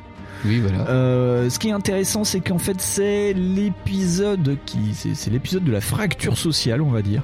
C'est-à-dire que pendant le, la pré-production du jeu, et ben tout Naughty Dog bosse sur Last of Us et sur euh, donc le, le DLC Left Behind. Donc vraiment tout le monde est dessus et donc bah en gros il y a euh, bah, comme sur le dernier euh, Henning et Richmond bah ils sont euh, tous les deux en pauvre débiles à, À faire tout seul le à tenter de faire du 4 quoi. Et puis tout va s'accélérer, c'est-à-dire que en mars 2014, Amy Henning annonce qu'elle quitte Naughty Dog. Ouais, elle se cassait pour Electronic Arts. Elle se cassait pour Electronic Arts pour aller travailler sur Star Wars. Sur un jeu Star Wars. Ouais, ouais. Incompréhension totale, on sait pas euh, si elle a été virée ou si elle a claqué la porte. Et quelques temps après, c'est Richmond qui lui aussi part de Naughty Dog. Donc en gros, il n'y a plus personne aux commandes de Uncharted. Ah Et donc de ce fait, bah, qu'est-ce qui se passe? Eh ben, Druckmann et Strally reviennent sur la série et demandent un truc, c'est qu'ils veulent avoir l'intégralité du contrôle créatif sur le jeu. Ouais. Et le premier truc qu'ils vont faire, C'est caca dans les boîtes aux lettres. c'est un peu ça, c'est de tout foutre en l'air. Tout ce qui a été écrit, tout ce qui a été euh, notamment Ah, sur le travail du 4. sur le travail du 4. Nolan North avait commencé à faire de la motion capture avec l'équipe. Tout a été balancé. Ils ont gardé juste un ou deux personnages, dont la méchante du jeu et le frère de Nathan Drake qui apparaît dans ce jeu-là. Et de ce fait, en cascade, il y a euh, pas mal d'acteurs qui étaient juste liés contractuellement avec euh, Amy Henning qui vont s'en aller. Genre, à l'origine, le, le frère de Nathan Drake, donc qui est la nouveauté du jeu, n'était pas joué par Troy Baker. C'est que quand Amy Henning est parti, il a dit, bah écoutez, euh, moi je travaille avec elle, je travaille pas avec vous. Donc je m'en vais. Et donc il y a eu pas mal de gens qui sont partis comme ça. C'est marrant ça que contractuellement des acteurs soient liés au conseil, au directeur euh, du truc. euh, Ouais, et c'était limite du euh, du top là hein, de pré-prod, tu vois. Euh, toi, tu dois faire ça. En plus, il y avait certains, euh, il y, en avait un qui avait enregistré sa voix pour le trailer qui avait été montré à l'E3, Hum. tu sais, avec euh, Nathan Drake euh, Qui qui, est sous la flotte, euh, ouais, sous qui la est flotte, euh, naufragé, euh, là, voilà, ouais. naufragé. T'entends quelqu'un qui parle, donc cette personne est partie entre temps. Donc c'était un peu le bordel et donc euh, Druckmann et Straley vont reprendre le, le, le jeu en main, effacer des parties complètement différentes. Et le problème, c'est qu'on arrive sur le Neil Druckmann qui nous fait du Neil Druckmann, c'est-à-dire que bah, le pulp c'est fini, on va faire un truc sérieux. On va recentrer sur l'humain, un peu trop peut-être, tu vois. Le- ça va être sombre, ça va être euh, plus du tout de, de trucs fantastiques. euh, on oublie tout ça. C'est, on va à l'essentiel, on va ouais. au larmoyant, on va. Et euh, ça raconte une on va au violon, tu vois. Et même bizarrement, même j'en parlerai après, mais ils ont changé aussi le compositeur de la musique. C'est plus le même mec qui faisait les, les Ah trois putain, c'est vraiment Ils ont en pris un autre mec, tu vois. Ah d'accord. Et il y a eu aussi une vague de départ, c'est-à-dire en gros, ça a été expliqué que effectivement Druckmann et Henning ne se parlaient plus du tout. Et euh, en gros, quand Amy Henning est parti, ils ont fait en sorte que tous les gens qui étaient plutôt de son côté démissionnent. Donc il y a eu Ah bah, un c'est pas du sexisme ça. il y a eu un ça. énorme turnover dans la boîte. Ça a foutu apparemment euh, Naughty Dog un peu mal parce que Ah, tu euh, en gros c'est euh, des mecs qui étaient là depuis super longtemps, qui connaissaient le moteur et tout. Ils ont dit bah nous on se casse. Et donc ils ont dû dû importer des, des jeunes pour bosser et donc euh, qui savaient pas forcément comment marchait euh, le moteur, le machin. Donc euh, bah, c'est pour ça que le jeu sort en mai et pas en octobre-novembre comme d'habitude. C'est qu'il y a eu deux reports consécutifs. En plus, apparemment, ce qu'on a appris euh, par la suite, c'est que Neil Druckmann et Bruce Straley ne s'entendaient plus. C'est-à-dire que Bruce Straley gérait le moteur du jeu et Neil Druckmann gérait l'histoire du jeu. Et des fois, les mecs se parlaient pas. Et donc, Bruce Straley mettait en place des scènes de gunfight, tu sais, dans le moteur en disant bon, on fait ci, on fait ça, on fait ça. Et Neil Druckmann arrivait, on disait ah maintenant on va tout changer. Alors là, il se passe plus ça. Maintenant, il se passe ça. Il faut faire retourner les mecs et tout. euh, On va faire comme Ce ça. qui explique beaucoup aussi euh, le changement de rythme du jeu. C'est ça. Parce qu'on en a parlé vite fait avant de commencer. Ouais. Et moi, ça me dérange pas. Mm. Euh, Ça me dérange pas, mais du coup, ça rend le jeu beaucoup moins euh, compact. Mm. Enfin, vraiment, je le trouve très étalé. Et pourtant, ça. le jeu a pas l'air d'être. Enfin, en termes de chapitres, par exemple, si... en termes d'aventure, il est pas plus long que ça. Ouais. Pourtant, il y a plein de phases que moi j'ai trouvé très très longues. Et je pense que si je regarde mon chrono, euh, je suis pas du tout à, dans la dizaine d'heures. Ouais. Parce que en vrai, bon, bah, après, il y a aussi le fait que euh, je suis un ravi de la crèche et que je me suis arrêté beaucoup de temps pour regarder les plans. Oui, c'est beau. Hein. Il est beau. Parce le que 4, vraiment le jeu est hein. très très beau. Genre sur le coup du volcan, je me suis arrêté beaucoup de fois. Ouais, ouais. Mais euh, après, ça explique aussi bah, le ton du jeu. Ça me dérange pas moi, parce que en vrai, je pars du principe que ce genre, je découvre un truc sur Nathan Drake, bah il a un frangin déjà. Et ça, par Oui. exemple, la mise en place de cet élément-là fait que le jeu va forcément être plus dramatique. Surtout comment on voit, comment on le connaît, sur quoi il commence. Non, c'est par contre l'écriture, euh, j'ai rien à dire du tout. Ouais. Alors le frangin, c'est Troy Baker. C'est bah, c'était Oui, oui, le, le mec de. Ah oui, de bah, il apparaît dans le hein. générique direct. J'ai dit, bah, c'est qui qui va faire, euh, voilà. Ouais, ouais. Bon, on s'en doutait un peu. Et donc de ce fait, euh, l'histoire, euh, c'est un peu compliqué. Ça commence aussi sur un flashback. Ouais, mais un flashback, un flashback beaucoup plus récent où justement tu le vois avec son frère. Et putain, tu commences en prison. Alors là, ça déjà, ça, Oui. ça te met bah, comme une mandale, comme dans le jeu. C'est ça. Et euh, c'est pareil, c'est là aussi que tu constates que le système de combat il a rechangé. Oui. Parce que du coup, il y a plus du tout d'esquive comme ça. Donc du coup, le jeu il est beaucoup moins euh, là-dessus. Oui. Et euh, d'ailleurs, à l'heure actuelle, je sais pas s'il y a une esquive. Je sais Moi, plus. Je prends des mandales et j'ai réussi à survivre. t'as un bouton. T'as un bouton, un triangle qui te fait genre te, quand tu dois te dépatouiller C'est les ça, mecs. ouais. Quand les mecs t'aglappent, t'as un bouton pour Voilà. relancer les mecs en arrière et t'as un bouton de coup de poing, c'est tout. Je Parce crois. que c'est ça, moi j'avais essayé de voir s'il y avait une esquive un petit peu euh, comme avant euh, dans cette partie-là. Il y en a pas. Ouais. Je me suis dit putain, j'arrive pas. à- Il y a un truc. Donc ils ont changé ça. Donc déjà, tu t'essayes de prendre arbousse poil les, mouais- les mecs qui ont joué au 3 déjà. Tu dis ah c'est quand même Ouais. pas cool. Après le jeu, bah forcément euh, sur PS4 il est beau. Enfin je veux dire là, Il est très beau, hein. même, sur là, PS4 basique, hein, même pas sur une pro. Ouais hein. voilà, moi j'ai une Slim normale. en vrai putain, wow, ouais, il est très très beau. Le jeu il est vachement plus lisible sur plein plein de trucs aussi. Il est, euh, il est beaucoup. euh, c'est il y a beaucoup moins d'erreurs de jugement que tu fais en fait sur des trucs. Alors a- moi je sais pas, j'ai trouvé que alors euh, que ce soit sur le 4 ou sur euh, Lost Legacy, c'est que euh, c'est vachement plus organique. Je t'en parlais euh, quand t'étais encore dans le 1 et dans le 2, je te disais tu verrais dans le 4 quand tu grimpes, le personnage a tendance à lever la main pour trouver l'autre prise Ouais, mais et ça- t'as des mouvements de main pour dire ah ça c'est attrapable, Bah, ça ça, ça, c'est encore plus souvent. C'était déjà Ouais. dans les trois premiers, enfin dans les Mais trois. dans là c'est vraiment poussé. Et là, pour le coup, loin. par ouais, si t'es coincé, le personnage va faire un mouvement de tête ou un mouvement de main Ouais. pour dire ah bah attends c'est par là mec. Et là, tu putain, du coup ça c'est royal parce que tu peux enfin avancer comme tu veux. Il y a des parties que je trouve complètement abusées. Ils ont voulu mettre en place euh, maintenant des un nouveau euh, mouvement. Enfin c'est pas vraiment un mouvement, c'est la chute. hein. c'est la chute, la glissade. ouais. La glissade et le truc c'est qu'ils en ont abusé dans certaines parties où je trouve que limite tu vois que bah du coup Oui. je comprends euh, que tu dises qu'il y a des retards et des trucs ils ont dû faire ça là des merdes parce qu'il y a quand même une partie du jeu que j'ai pas comprise Ouais. genre euh, tu vas en Écosse je crois que C'est en. Écosse C'est en Écosse où il y a eu le plus de soucis parce que l'Écosse en fait avait été euh, déjà scénarisée par euh, Henning et Richmond et donc l'Écosse c'est là où il y a eu le plus de soucis. Il y a eu pas mal de cuts, des trucs euh, entiers parce qui que ont été voilà virés de parce qu'il y a des parties de glissade que je comprends pas et en fait en vrai faut tricher avec le jeu pour pouvoir réussir à faire la partie du jeu. Ouais. pas choper un bonus non continuer le jeu. Mm, donc mm. en vrai t'as une partie où tu dois glisser normalement enfin tu dois sauter sur un truc sauter sur un autre truc et là tu vas glisser Glisser. et après ce que tu dois faire sur cette partie où ça glisse c'est sautiller. Et cette partie là attends j'ai mis un, un temps de dingue à comprendre que je pouvais faire ça et je dis mais putain c'est ça sauter sur le côté. donc du coup ça explique les errements de certains trucs parce qu'il y a quand même beaucoup de conneries comme ça en fait dans le jeu. Si tu sors du reste parce que tout le reste du jeu ça va hein, euh, tout le reste du jeu genre euh, moi j'ai apprécié par exemple de enfin conduire des bagnoles Ouais. parce que en vrai il y a des moments t'as des bagnoles dans le jeu tu fais bah je peux même pas rentrer dans la voiture Ouais. en fait euh, il faut pas oublier que dans le 3 on est dans l'aéroport on est obligé de pousser la voiture un truc ça, complètement con parce qu'on se dit bah en vrai il y a les clés mec euh, tu démarres la chute tu la des, pousses il y a des blagues en plus sur ça avec euh, sur euh, oui sur euh, quand il pousse la bagnole Voilà, tu en vois, disant mais tu trouves pas les clés Euh, bah non c'est ça tu vois genre être pas les clés. J'ai mais putain, mais bordel, t'es un aventurier, gros. C'est une vieille Jeep pourrie. Il y a deux câbles dessus, tu la démarres. Je sais Bah, pas. en fait, c'était une peur apparemment de Henning euh, au départ, c'était de pas faire du semi-ouvert ou de, de l'open world. C'est bizarre parce que avant, elle travaillait sur un truc semi-ouvert. Enfin, le, le projet de départ euh, Zero Point était semi-ouvert. Et là, euh, oui, je sais pas, ils, ils, ils arrivaient pas à passer le cap de se dire bon, allez, on va faire du semi-open world. Tu vois, hein, dans, Mais ça- dans mais le 4, il y a des idées de- comme ça où ils ouvrent un petit peu, ils mettent une Parce que bagnole. je, comprends dans, le, dans les trois premiers parce qu'il y a quand même, par exemple, techniquement la PS3 elle a quand même des problèmes de RAM qui est assez dingue. C'est pour ça qu'en vrai, pendant un moment, les jeux étaient pas très très beaux. Parce que quand même, euh, quand t'arrives à faire un Bayonetta beau sur euh, une Xbox et puis moche sur la PS3, c'est qu'il y a un problème. c'est que déjà la console était pas facile à coder. Donc je pense qu'il y, a de- il y a de ça. Mais euh, ouais, dans le 4 là par contre, c'est fini. Là c'est fini parce que t'as carrément une mission où t'es en Jeep euh, Jurassic Park, tu vois. T'es en, je sais pas ce que c'est. c'est une Jeep. euh, Voilà, t'es en Jeep basique avec un treuil. Et tu te balades. Et en plus, bah alors du coup, t'en prends plein les mirettes parce que bah, t'as tous les effets Ouais, de t'es à. Madagascar. Ouais. En plus, c'est en fait, je trouve ça pas si mal foutu. Je trouve ça long. Je trouve ça très très long pour un Uncharted où t'es censé Ouais. explorer des trucs. Là où tu vraiment tu te balades et tu fais du franchissement comme dans Mode Runner. Parce que j'ai vraiment trouvé des trucs comme euh, quand on Ouais. avait joué chez toi à Mode Ouais, Runner. J'ai trouvé vraiment les mêmes trucs. Mais en moins trucs- bien fait. Ah oui, juste en En arcade, quoi. Voilà, c'est ça. Et tu dis ah bah là quand même je trouve des trucs. Et en plus il y a un truc donc tu peux ah, machin. euh, non, c'est bien foutu. Et moi c'était rigolo parce que j'ai fait euh, deux fronts. euh, je- le- la journée je jouais à Mud Runner et le soir je jouais à Uncharted Uncharted. 4. Ah, du coup, t'as dû, Et euh, euh, de ce fait je faisais putain le patinage mais ça patine pas comme ça une 4x4. Mais c'est n'importe quoi. C'est n'importe quoi. Ah non, Druckmann. Et non, vous savez pas du tout. euh. non, mais euh, je trouvais ça bien foutu pour le jeu que c'est parce que C'est souvent les jeux qui sont très spécialisés comme ça, euh, genre Far Cry, euh, Ouais, ouais. putain, la conduite de bagnole, c'est Ouais, abominable. non, mais laisse tomber, Far Cry, c'est- non, Donc tu t'attends pas à ce qu'il y ait un moteur physique de dingue avec ça. Tu parce que moi je pensais, je m'attendais vraiment, hein, je m'attendais vraiment à me casser la gueule tout le temps euh, en conduisant ça. Mais ça s'est plutôt pas trop mal passé.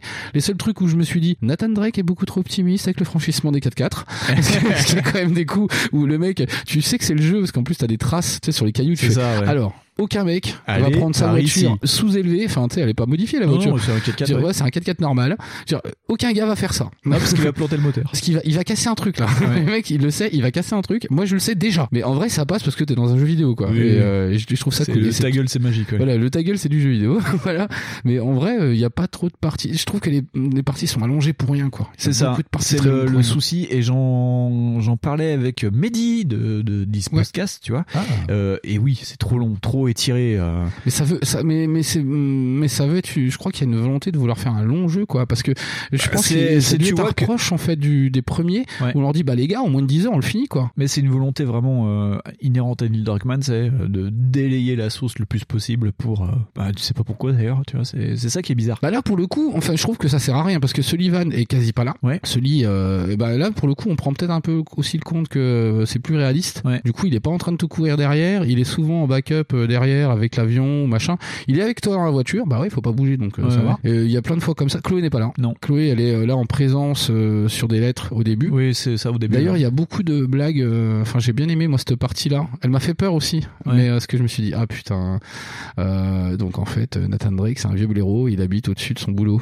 Je me suis dit ça quand j'ai vu l'endroit où c'était. Mais je me suis dit ah merde ça pue et tout. Mais en vrai il y a plein de rappels en plus au cas où t'aurais pas fait forcément les trois ou tu si tu les as fait bah carrément ça te Ah parle. bah, on peut parler de ça. Alors l'histoire, en fait, on n'a pas expliqué. En fait, c'est Nathan Drake quelques années plus tard. Bah, qui est marié. Il s'est marié avec Elena parce que c'était vraiment la fin du 3. C'est à la fin du 3, il décide vraiment bah, de, de s'engager avec Elena. L'histoire est finie. Donc en fait, on est plus dans une sorte de de- d'épilogue en fait aux trois premiers. Ouais, commence c'est ça, ouais.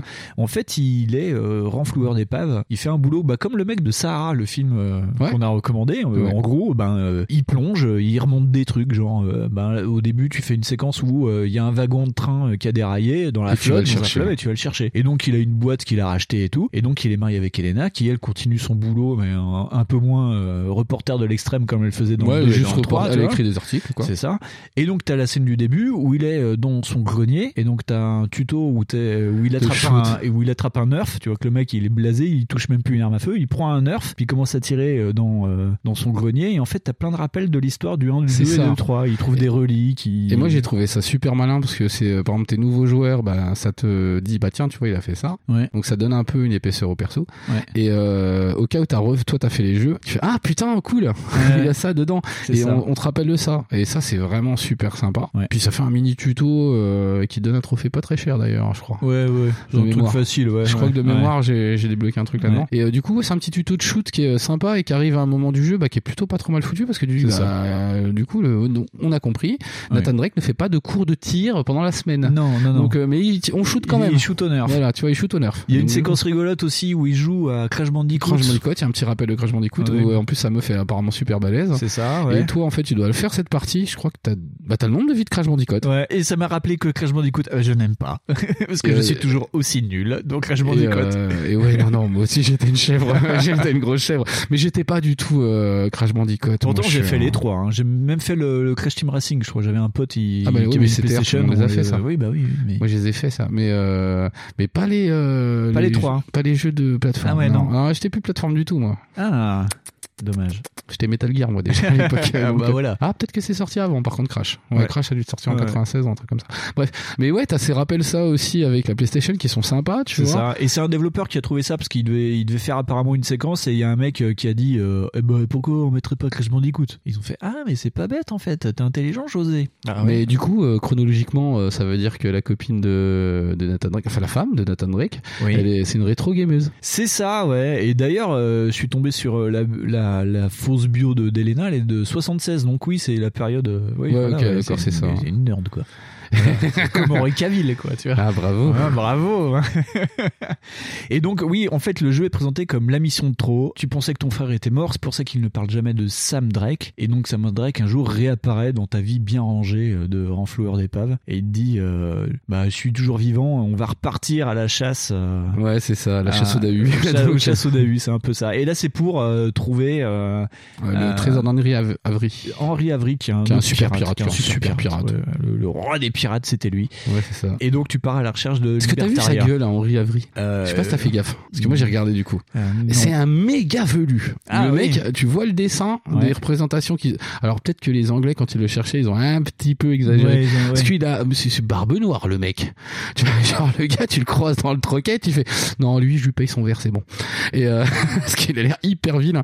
Alors que pas du tout dans le jeu, c'est pas, t'as pas cette idée là. Tu vois, Ah, c'est- bon, j'en un peu à la fin quand même. hein, Bah voilà, tu- tu un vilain après. C'est un vilain, ouais. Tu pars avec euh, Sam et donc t'as des flashbacks aussi qui t'apprennent euh, aussi un peu plus sur la vie de Sam et de et de Mm. Nathan quoi. Donc t'as un flashback au début où tu vois Nathan un an avant qu'il rencontre euh, donc euh, Sully, parce que le- la scène de l'orphelinat au début euh, où tu dois sortir de l'orphelinat Ouais, ouais. pour retrouver ton frère, ça se passe en 89 et toi tu rencontres Sully en 90 et donc t'as tout, t'as en fait euh, les pièces du, du puzzle se euh, reforment un petit peu sur euh, la jeunesse. Bon c'est rapide. hein. je trouve que c'est au enfin. parce que vraiment, euh, putain, le gamin, dans le 3, je le trouve vachement plus vieux que dans le 4. Quoi. Oui, alors ça c'est des problèmes de d'acteurs hein, qui en motion capture, je sais pas. Enfin, Parce que vraiment, je des trouve. de- Ouais, bref. Ouais. C'est pas grave. Mais moi j'ai appris ça grâce au bouquin, tu vois. euh, J'étais Ah, j'étais pareil que toi.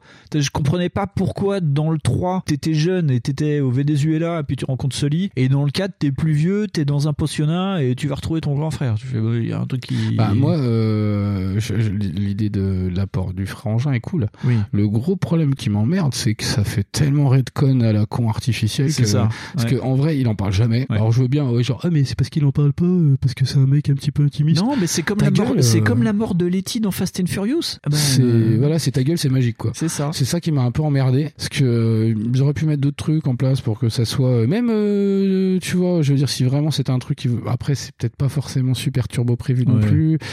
Mais pff, ils auraient pu amener ça autrement, je sais Ah pas. puis ils font une pirouette dans le jeu où il dit ouais où il dit à sa femme ouais je voulais pas te parler de mon frère ce que tu comprends c'est compliqué je croyais qu'il était mort et puis c'est une période de Tu vois, genre- super dure Tu vois là, c'est par exemple juste, juste par exemple l'évoquer que genre par exemple Elena le dise, genre Ouais. juste Elena, ah ton frangin, tu vois genre juste le fait qu'elle le sache parce Ouais. que tu dis putain ça fait tellement euh, waouh, tin tin tin tin tin tin tin non, tu vois, ça fait un peu ça. c'est très Genre, euh, genre Sullivan, il a quasi élevé puis il le sait pas.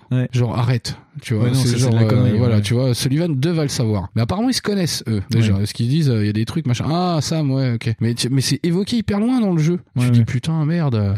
Par contre le jeu, bah du coup ça se voit que c'est euh, ouais qu'on se tire un peu du côté un peu euh, pulp, euh, Ouais. un peu action, on s'en fout un peu parce qu'on arrive sur des trucs où vraiment euh, genre bah on va faire quoi? Une vote aux enchères, Arrow aussi, sur pas loin de le- du lac de Caume. C'est ça, ouais, ouais. Qui est superbe, c'est superbe. Petit truc, euh, enfin, euh, À la James Bond, Ocean's putain. 12, tu vois. c'est des ça, c'est plus, ça. tu vois, bah du coup, moi je trouve que c'est tout de suite moins aventure, mais que c'est plus James Bond ou espionnage. ouais, c'est ça. Mais par contre, ouais, c'est super beau. Après, euh, t'as le côté mission de trop. Tout le jeu te dit Nathan Drake va mourir, Nathan Drake va mourir. Il se passe un truc, et là, tu vois, c'est rigolo. C'est euh, t'as des scènes où genre il traverse quatre murs, il tombe par terre, il bouge plus. Puis là, t'as la caméra qui bouge plus. Tu fais ah bah ça y est, il est mort. Ah bah c'est la fin du jeu. Puis tu fais ah bah non, il se relève. Mais le problème, c'est qu'ils en usent, ils en usent plusieurs fois. Tu fais ah mais trop. Ah mais là, ça devient chiant. Et puis t'as la musique qui fait Bah oui, il y a plein de Ah. fois. Et c'est pareil. Et, et la der- je crois que la- le dernier moment, c'est genre Elena qui te récupère dans la forêt à New Devon. Ouais, ouais. Et là, tu dis bon bah c'est bon. En vrai, vu comme il est tombé, le mec il s'est fait savater, Ouais, il est mort. il est mort.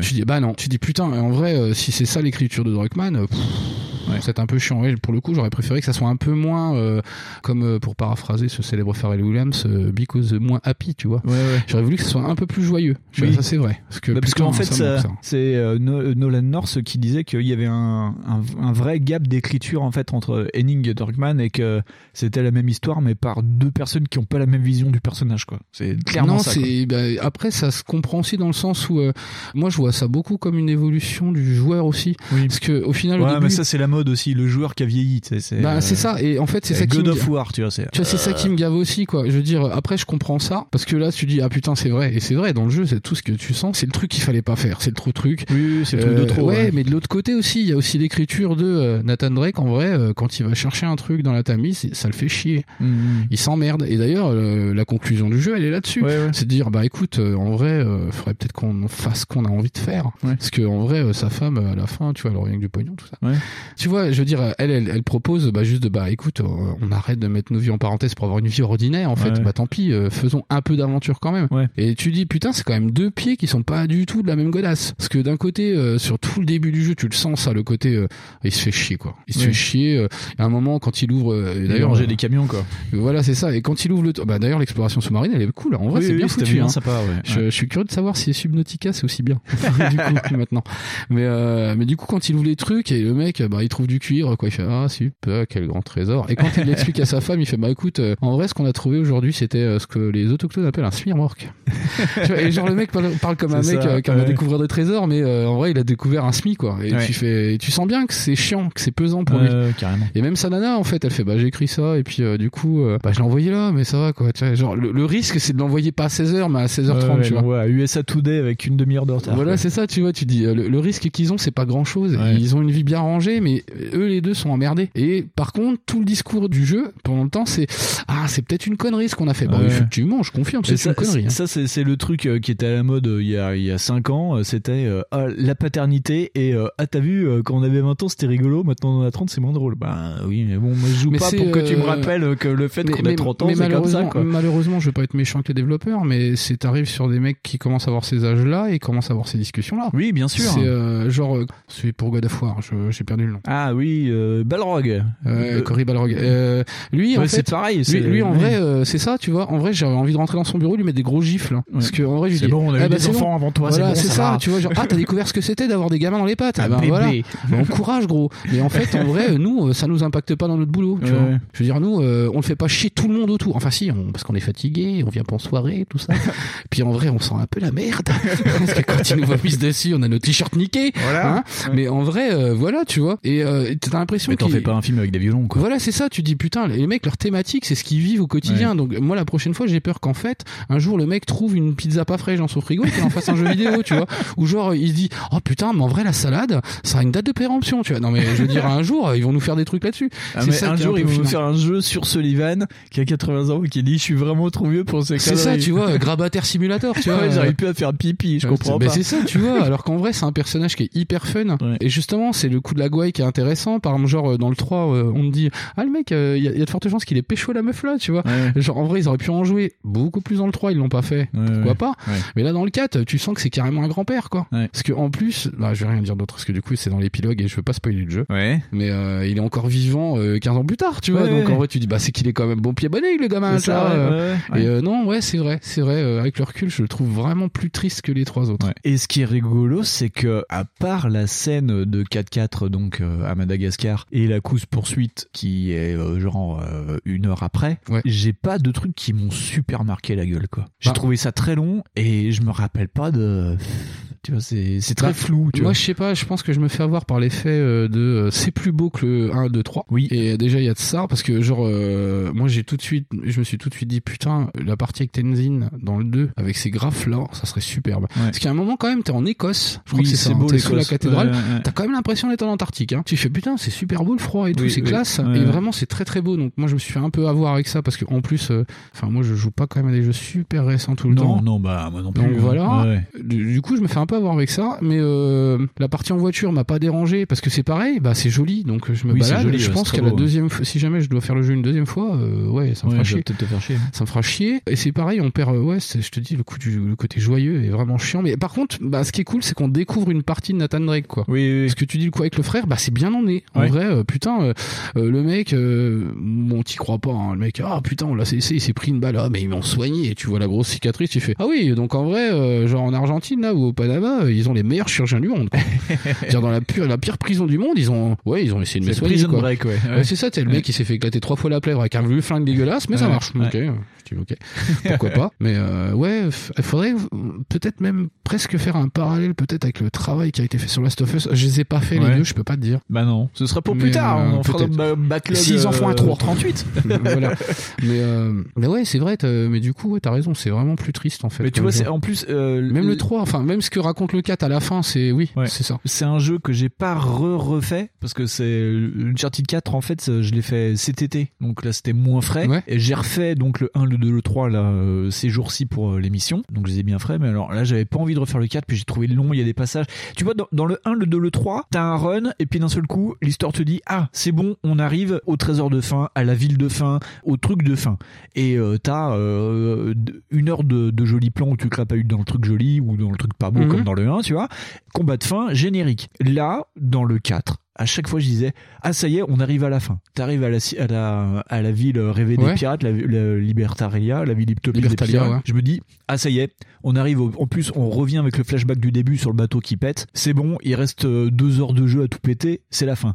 Que dalle tu repars sur 5 heures de jeu quoi limite quoi avec euh, des personnages qui pleurent euh, des gens qui Et, se euh, qui se crient dessus Et euh, je sais pas si des énigmes des machins tu fais, Et, et moi, comme j'ai comme j'ai fait le 3 très rapproché du 4, il y a aussi une histoire de rythme qui Ouais. se fait entre les chapitres. Par exemple, un chapitre, ça peut être variable. Oui, tu vois. oui, c'est toujours Mais variable Sur dans le 1, 2, 3, Uncharted. c'est variable. Ouais, ouais. Dans le 4, c'est toujours à peu près une demi-heure. C'est toujours à peu près une demi-heure. C'est à tel point que quand moi je suis arrivé au chapitre 10, je dis, bon bah je dois être à la fin là. Parce que je dis, attends, euh, putain. Eh ben non. Non. Je suis encore pas à la fin, je suis même pas à la moitié. Non, et puis en plus, le, putain, le jeu, vrai, le t'emmerde parce que quand t'arrives à Libertaria, sur la première île, on dit Ah, c'est là Tu fais une énigme, on dit Ah, maintenant c'est l'île d'à côté. Tu traverses, t'arrives, on dit Ah, c'est là Ah non, c'est encore plus loin. T'arrives dans la ville Ah, c'est là Ah non, c'est en souterrain. Euh, Et c'est ça. Et, euh. et le truc, en plus, le truc, c'est que le jeu te troll parce que genre, il y a un moment, je crois, c'est ça, c'est Sullivan qui te le dit. Ouais. Euh, putain, mais votre truc, c'est Nathan, c'est ça, ça, c'est une chasse au début là. Tu sais, c'est un peu comme dans Benjamin Gates. Oui, c'est ça. ouais. À part que là, au lieu d'avoir euh, trois endroits, bah t'en as genre six. Et tu dis putain, mais c'est méga long. Et, euh, et même dans le jeu, c'est un mécanique de l'histoire Ouais, on te dit non mais euh, Sam, faut lâcher l'affaire là. Ouais, ouais. Faut lâcher l'affaire. C'est tu t'arrêteras jamais en fait. C'est et puis tu vois bien qu'en vrai, euh, par exemple, et là c'est là où c'est plutôt intéressant, c'est euh, le mec, enfin Nathan Drake, qui fait bah en fait eux aussi ces gens-là, ils ont eu un mec têtu et borné dans leur entourage. Et il dit même pas que c'est lui, tu vois. Il dit bah en vrai moi aussi ces conneries là ça m'intéresse. Mais là c'est trop, tu vois. Et je sais pas si c'est fait exprès pour ça en plus. Parce que tu dis putain, en vrai t'as l'impression que Druckmann il a écrit le jeu pour dire vous avez vu Uncharted en vrai c'est chiant. ouais. Ouais. Ouais, Ouais, mais Uncharted là, c'est chiant. Le problème, c'est si t'en arrives à dégoûter euh, les joueurs euh, en disant euh, ah c'est trop long, c'est trop long. Ouais, enfin il y avait peut-être d'autres façons d'aborder que Oui, de oui, dégoûter les gens de jouer au jeu quoi. En fait, c'est surtout ça quoi. Bah, pas, moi, je suis pas dégoûté d'avoir fait le jeu. Je trouve qu'il est très bien comme ça. euh, Enfin, je trouve qu'il est bien, il est sympa. En fait, en vrai, en première découverte, il est cool parce que bah, je te dis, il y a l'effet, c'est joli, waouh. En plus, sur PS5, je pense qu'il est encore plus beau. Oui, il y a des chances. Parce que vraiment, il y a des plans qui sont superbes. Mais, euh, mais genre, tout l'épilogue, enfin, genre, toute la fin du jeu te fait dire, il y aura pas d'Uncharted 5. Alors qu'en vrai, il y a pas de fin. En Et- vrai, euh, ils, ils ont, mais, pff, 20 façons de te faire à peu près quatre autres Uncharted s'ils veulent. C'est ça. Et le problème en plus, c'est que euh, Neil Druckmann, à la sortie du jeu, quand le jeu est passé gold, a commencé à faire le- les interviews euh, de directeurs de jeu.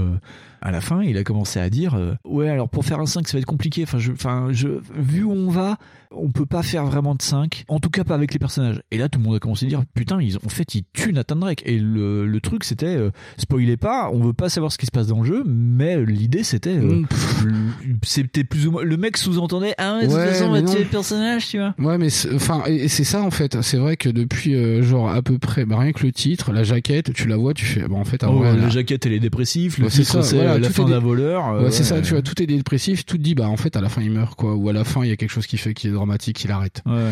Mais non, mais pas du tout, mais pas du tout. C'est-à-dire qu'en fait, même quand tu fais l'épilogue, Rassurez-vous. voilà, quand tu fais l'épilogue, il y a largement moyen qu'en vrai ça parte sur autre Toi, chose. tu Ah, considères, Moi, je considère. Moi, je considère que oui, parce que en vrai, euh, euh, le coup des flashbacks, c'est quand même pas mal utilisé dans ce truc-là.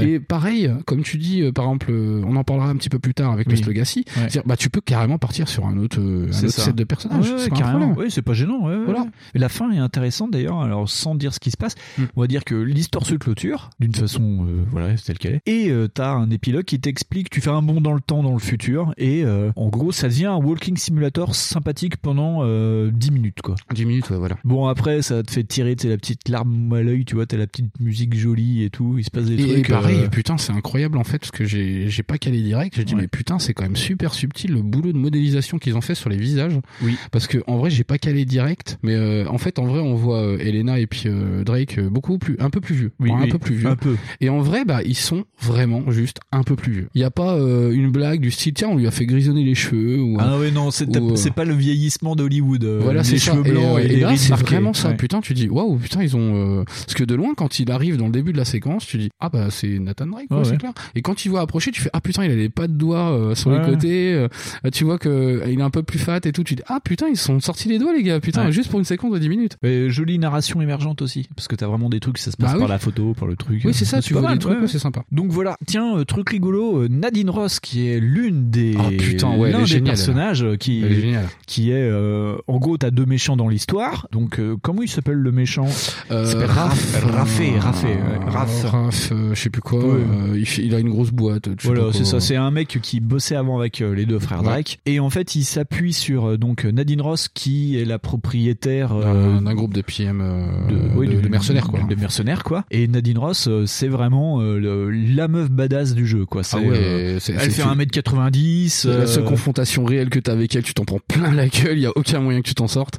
c'est c'est vraiment ouais euh, 1m90 une afro-américaine qui voilà quoi elle Ouais, tient une société privée et tout et, euh, et, un petit et- peu moustillé. et quoi. ça m'a ça fait grincer des dents c'est à dire ah bah pour jouer une femme noire on a pris une femme blanche d'un mètre soixante Ah, ils vont être comme ça avec tout, en fait. non non mais enfin c'est c'est c'est ce qui est- rigolo, ce qui est du coup. rigolo c'est de se dire euh, Neil Druckmann c'est il est tout le temps Ah à dire oui, c'est on, est toujours à la pointe du machin et tout et pour faire le personnage un peu iconique tu vois sais euh, afro-américain euh, bah, ils ont pris une femme blanche quoi moi ça m'a fait marrer Ah, mais c'est un peu un peu Ah, cynique c'est- je trouve tu ah, vois c'est chelou quoi. Ah mais je savais pas.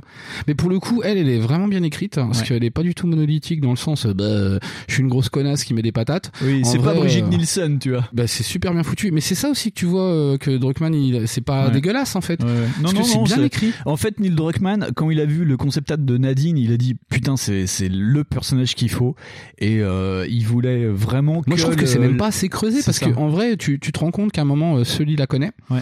Et c'est même pas creusé en fait. Non, tu sens qu'il pourrait faire d'autres trucs sur ça, quoi. Bah ouais, parce que tu te dis putain, il doit avoir un élément de confrontation parce que en plus elle dit des trucs.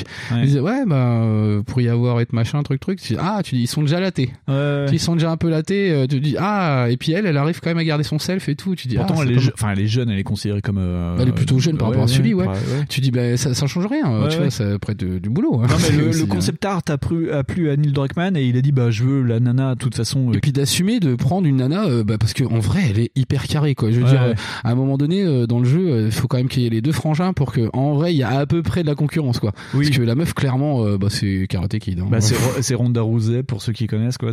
Voilà, c'est c'est bah, ouais, une- de l'UFC quoi. Voilà, c'est une meuf bien gaulée quoi.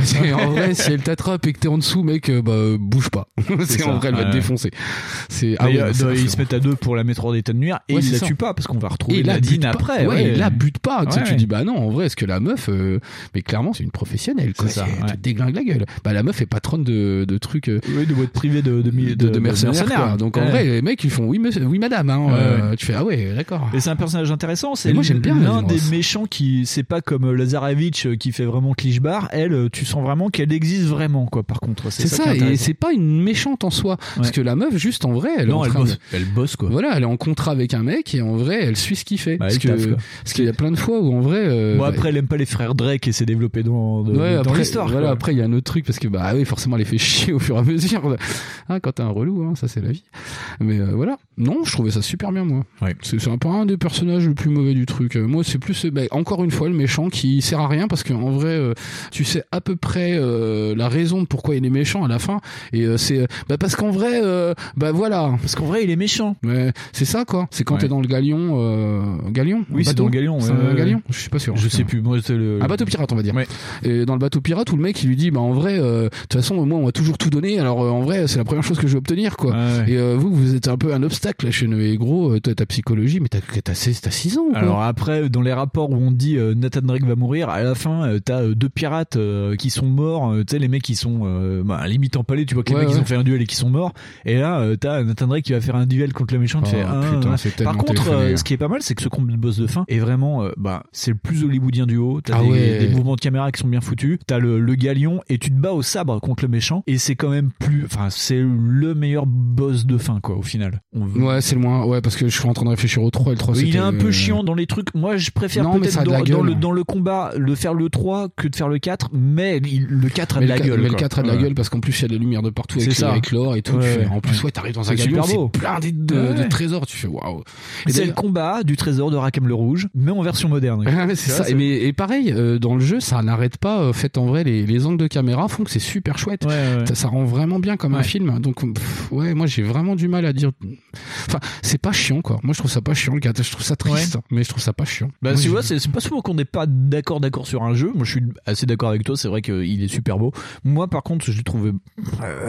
Ah non, non, non, c'est euh, par exemple, j'ai euh, pour te dire, hein, euh, le 2, le 3, un peu plus le 2, j'ai mis un peu plus de. de- de- j'ai galéré parce que j'avais plus à l'habitude justement. Ouais, ouais. Mais le 3, j'ai pas galéré dedans. Le Ouais. 3, en fait, j'ai dit, ah tiens, je vais en faire encore une partie. Le 4, putain, tu fais un chapitre, tu fais, je vais me poser là. Oui, c'est ça, parce ouais. qu'en vrai, c'est un peu chiant. Tu vois, il y a de ça. Mais après, une fois que je suis dedans, bah ça va. Et euh, mais c'est ça, tu sens que vraiment, en plus, t'es en train d'apprécier. Il y a peut-être aussi ça. T'es peut-être en train d'apprécier le dernier voyage de Nathan Drake. C'est ça ça. qui est un peu relou, Ouais, quoi. ouais. Quand je suis arrivé à la fin, je dis ah ouais, d'accord. Potentiellement, s'ils veulent, Naughty Dog, ils sortent un autre épisode. Oui, il peut, S'ils faire veulent. il peut faire une pirouette à la, à la Sam Drake. euh, tu peux faire une, Ouais, mais un c'est ça, tu truc, vois, quoi. tu peux faire un redcon, tu peux faire. euh, Enfin, et un truc qui se tient sans être dégueulasse, c'est ce que je te disais avec le coup d'épilogue. En vrai, ils peuvent dire bah écoute, je vais te raconter euh, l'autre Comment j'ai rencontré ta mère Euh, co- comment j'ai trompé ta mère la première fois, tu vois Ou euh, comment j'ai fait ou comment en fait en vrai par exemple ton ton Sully, il a il s'est marié, tu vois, tu peux raconter un truc à la ça, con, tu vois.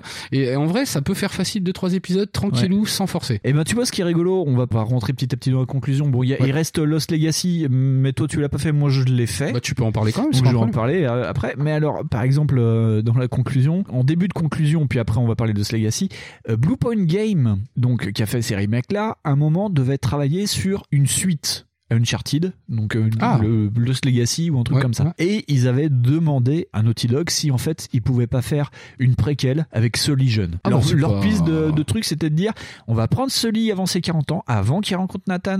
C'est un mec, en plus, Sully, c'est une histoire rigolote. C'est- En fait, c'est un mec qui s'engage dans la Navy parce que euh, chez lui, ça se passe pas bien et son père, c'est un con. Donc, euh, il s'engage dans la Navy. Et euh, bah, en gros, c'est un briscard qui fait de la, de la grimpette, Mais- quoi. Donc, il y avait possiblement, possiblement de faire un truc à la 70, tu vois, ambiance Oui, vraiment ultra, fa- 70, ultra voilà, fun, et quoi. ultra Ouais. fan service quoi, Avec de la plus, grosse hein. moustache et deux flingues, tu vois.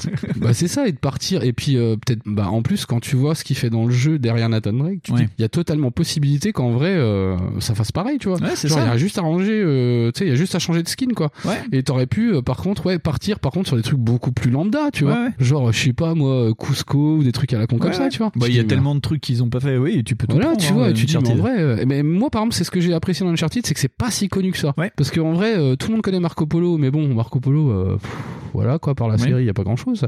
C'est ce que je te disais avec Eldorado. Eldorado c'est connu, mais bah, c'est quand même vachement. Oui, mais là, ils ont pris un chemin de traverse sur Eldorado. Voilà, ils prennent vois. pas une cité d'or, ils Voilà. prennent un Tu vois, ils ont raconté Ouais, un autre truc ouais, euh, parce que tu vois, ils auraient pu partir sur bah, la fameuse fontaine de Jouvence ou je sais Ouais. pas quelle connerie euh, ou le Machu Picchu, je sais pas. Bref, tu vois, genre la cité des des piles des quatre piliers, c'est pareil, c'est un truc pouf, personne sait ce que c'est. Et là, tu vois, genre c'est hyper malin que des pirates. Ils auraient pu prendre n'importe quel putain d'autre pirate hyper connu, tu vois. Ouais, ils auraient pu prendre euh, d'autres endroits de piraterie. C'est ça, il y en avait plein qui étaient connus et là ils ont fait un truc un peu tordu et moi je trouve ça cool. Ce qui est rigolo, quand il y a eu le, le premier trailer teaser du 4, tu voyais juste des pirates, euh, tu sais, des, des squelettes de pirates dans des, dans, dans des- les, les cages, euh, tu sais, qui pendent aux arbres Ouais. avec les pirates dedans. Et euh, il y avait certaines personnes qui avaient dit, euh, en fait, on se gourre, euh, Uncharted 4, en fait, c'est sur Francis Drake. Et ça pourrait être une idée aussi de, de vraiment prendre le, côté euh, jeu de pirate, où tu joues vraiment un pirate, parce que Francis Drake, il apparaît dans, euh, dans le 1 euh, ça aurait pu être carrément Et, possible vu qu'on l'a fait dans Assassin's. Creed, tu vois. Voilà, et puis on suit sa mort en fait dans le 1, on suit l'une de ses missions dans le 3 parce que Francis Drake apparaît dans le, dans le 3 et c'est en gros à un moment il rebrousse chemin quand toi tu continues, c'est aussi le ressort du 3, c'est à un moment Lui euh, dit à Nathan Drake euh, t'essayes d'être plus fort que Francis Drake, euh, tu enfin avoue-toi vaincu ou Ouais, c'est bon t'es plus fort que lui, on arrête là, on s'en va et il continue. Mais voilà, tu peux t'imaginer que Francis Drake a fait plein d'aventures pour la reine Elisabeth et qui voilà, tu sais tu peux faire un Mais Uncharted t'aurais pu partir en couille comme avec Ubisoft, ouais, Bah effectivement, tu vois. tu vois, ça aurait été une idée. Donc voilà, on va faire une petite pause, on va se mettre une dernière musique, on va se retrouver sur Lost Legacy.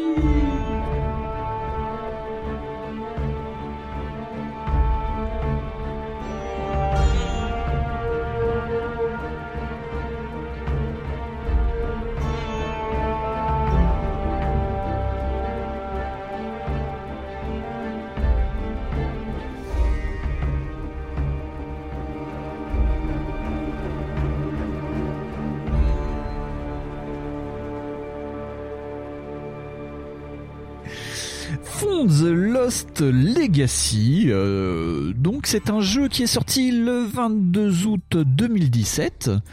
Euh, à l'origine, ça devait être un DLC. Finalement, ça a été plus long. Ils en ont fait vraiment un standalone. Donc c'est un jeu que vous pouvez acheter. euh, ben, en, En boîte. boîte.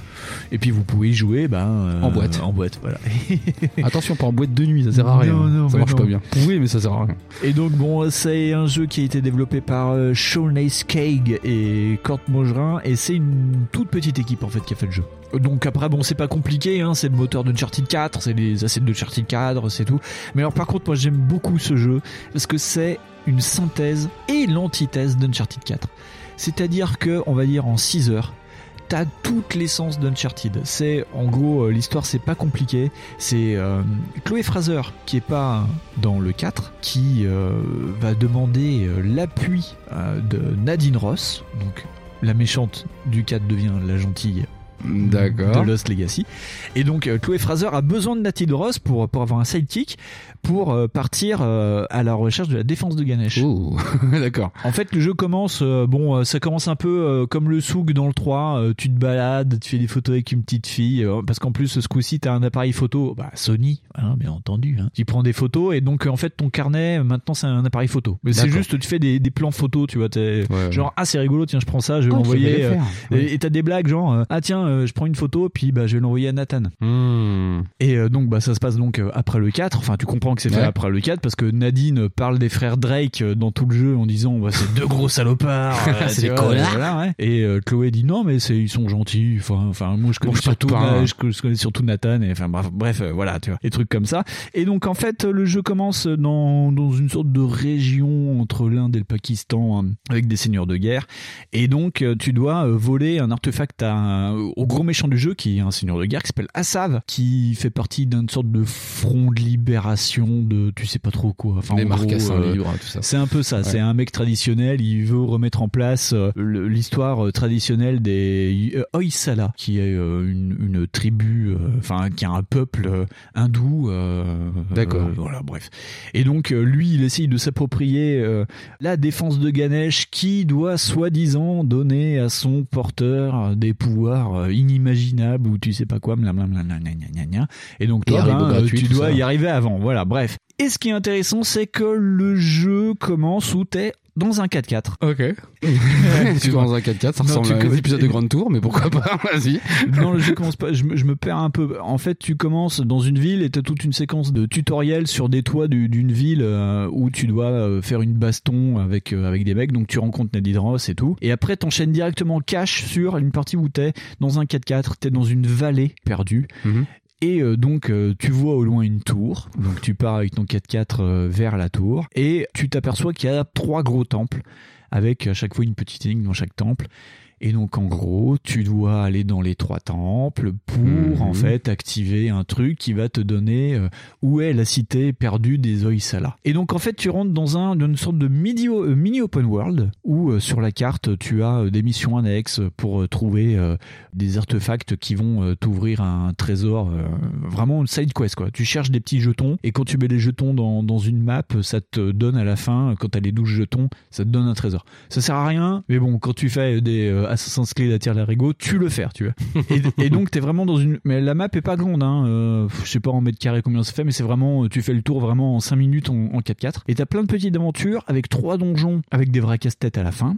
Et à la fin, tu repars sur euh, une aventure plus euh, linéaire euh, à la Uncharted avec euh, la séquence du train, euh, la séquence du truc qui pète, le combat de fin, et tout ça en 6 heures. Et t'as une vraie action avec euh, une cité merveilleuse euh, qui va bien Ouais. entendu s'écrouler euh, et où tu vas dire ah non euh, il faut que la défense elle reste dans ce lieu sinon ça va être la fin du monde tu vois. Et t'as deux meufs euh, hyper badass qui font cette aventure avec Nadine euh, et t'as une sorte de micro mais alors micro tension un peu euh, sexuelle un peu sexuelle entre les deux en disant ah et pourquoi tu t'es tapé Nathan? Ah bah tu t'es bien tapé le méchant du jeu. Et donc t'as des trucs comme ça mais tu sens que ça flirte un peu c'est rigolo ça permet de développer aussi le personnage de Chloé Fraser où tu t'aperçois qu'en fait euh, pendant trois jeux elle joue la cynique et Nadine Ross euh, on va dire euh, ébrèche l'armure pour montrer que c'est vraiment un personnage beaucoup plus euh, sensible qui a perdu son père qui était archéologue qui a quitté toute sa famille pour aller suivre ses aventures euh, en recherchant la cité de Hoysala et il en est mort donc euh, et en fait tu t'aperçois que Chloé est une spécialiste en fait de la culture hindoue. Ah. Voilà, Et, et et dans le jeu apparaît eh ben Sam euh, Sam Drake Oh. qui en fait va devenir euh, le, la fille faire valoir du lot quoi. Oh, sérieux Oh, putain.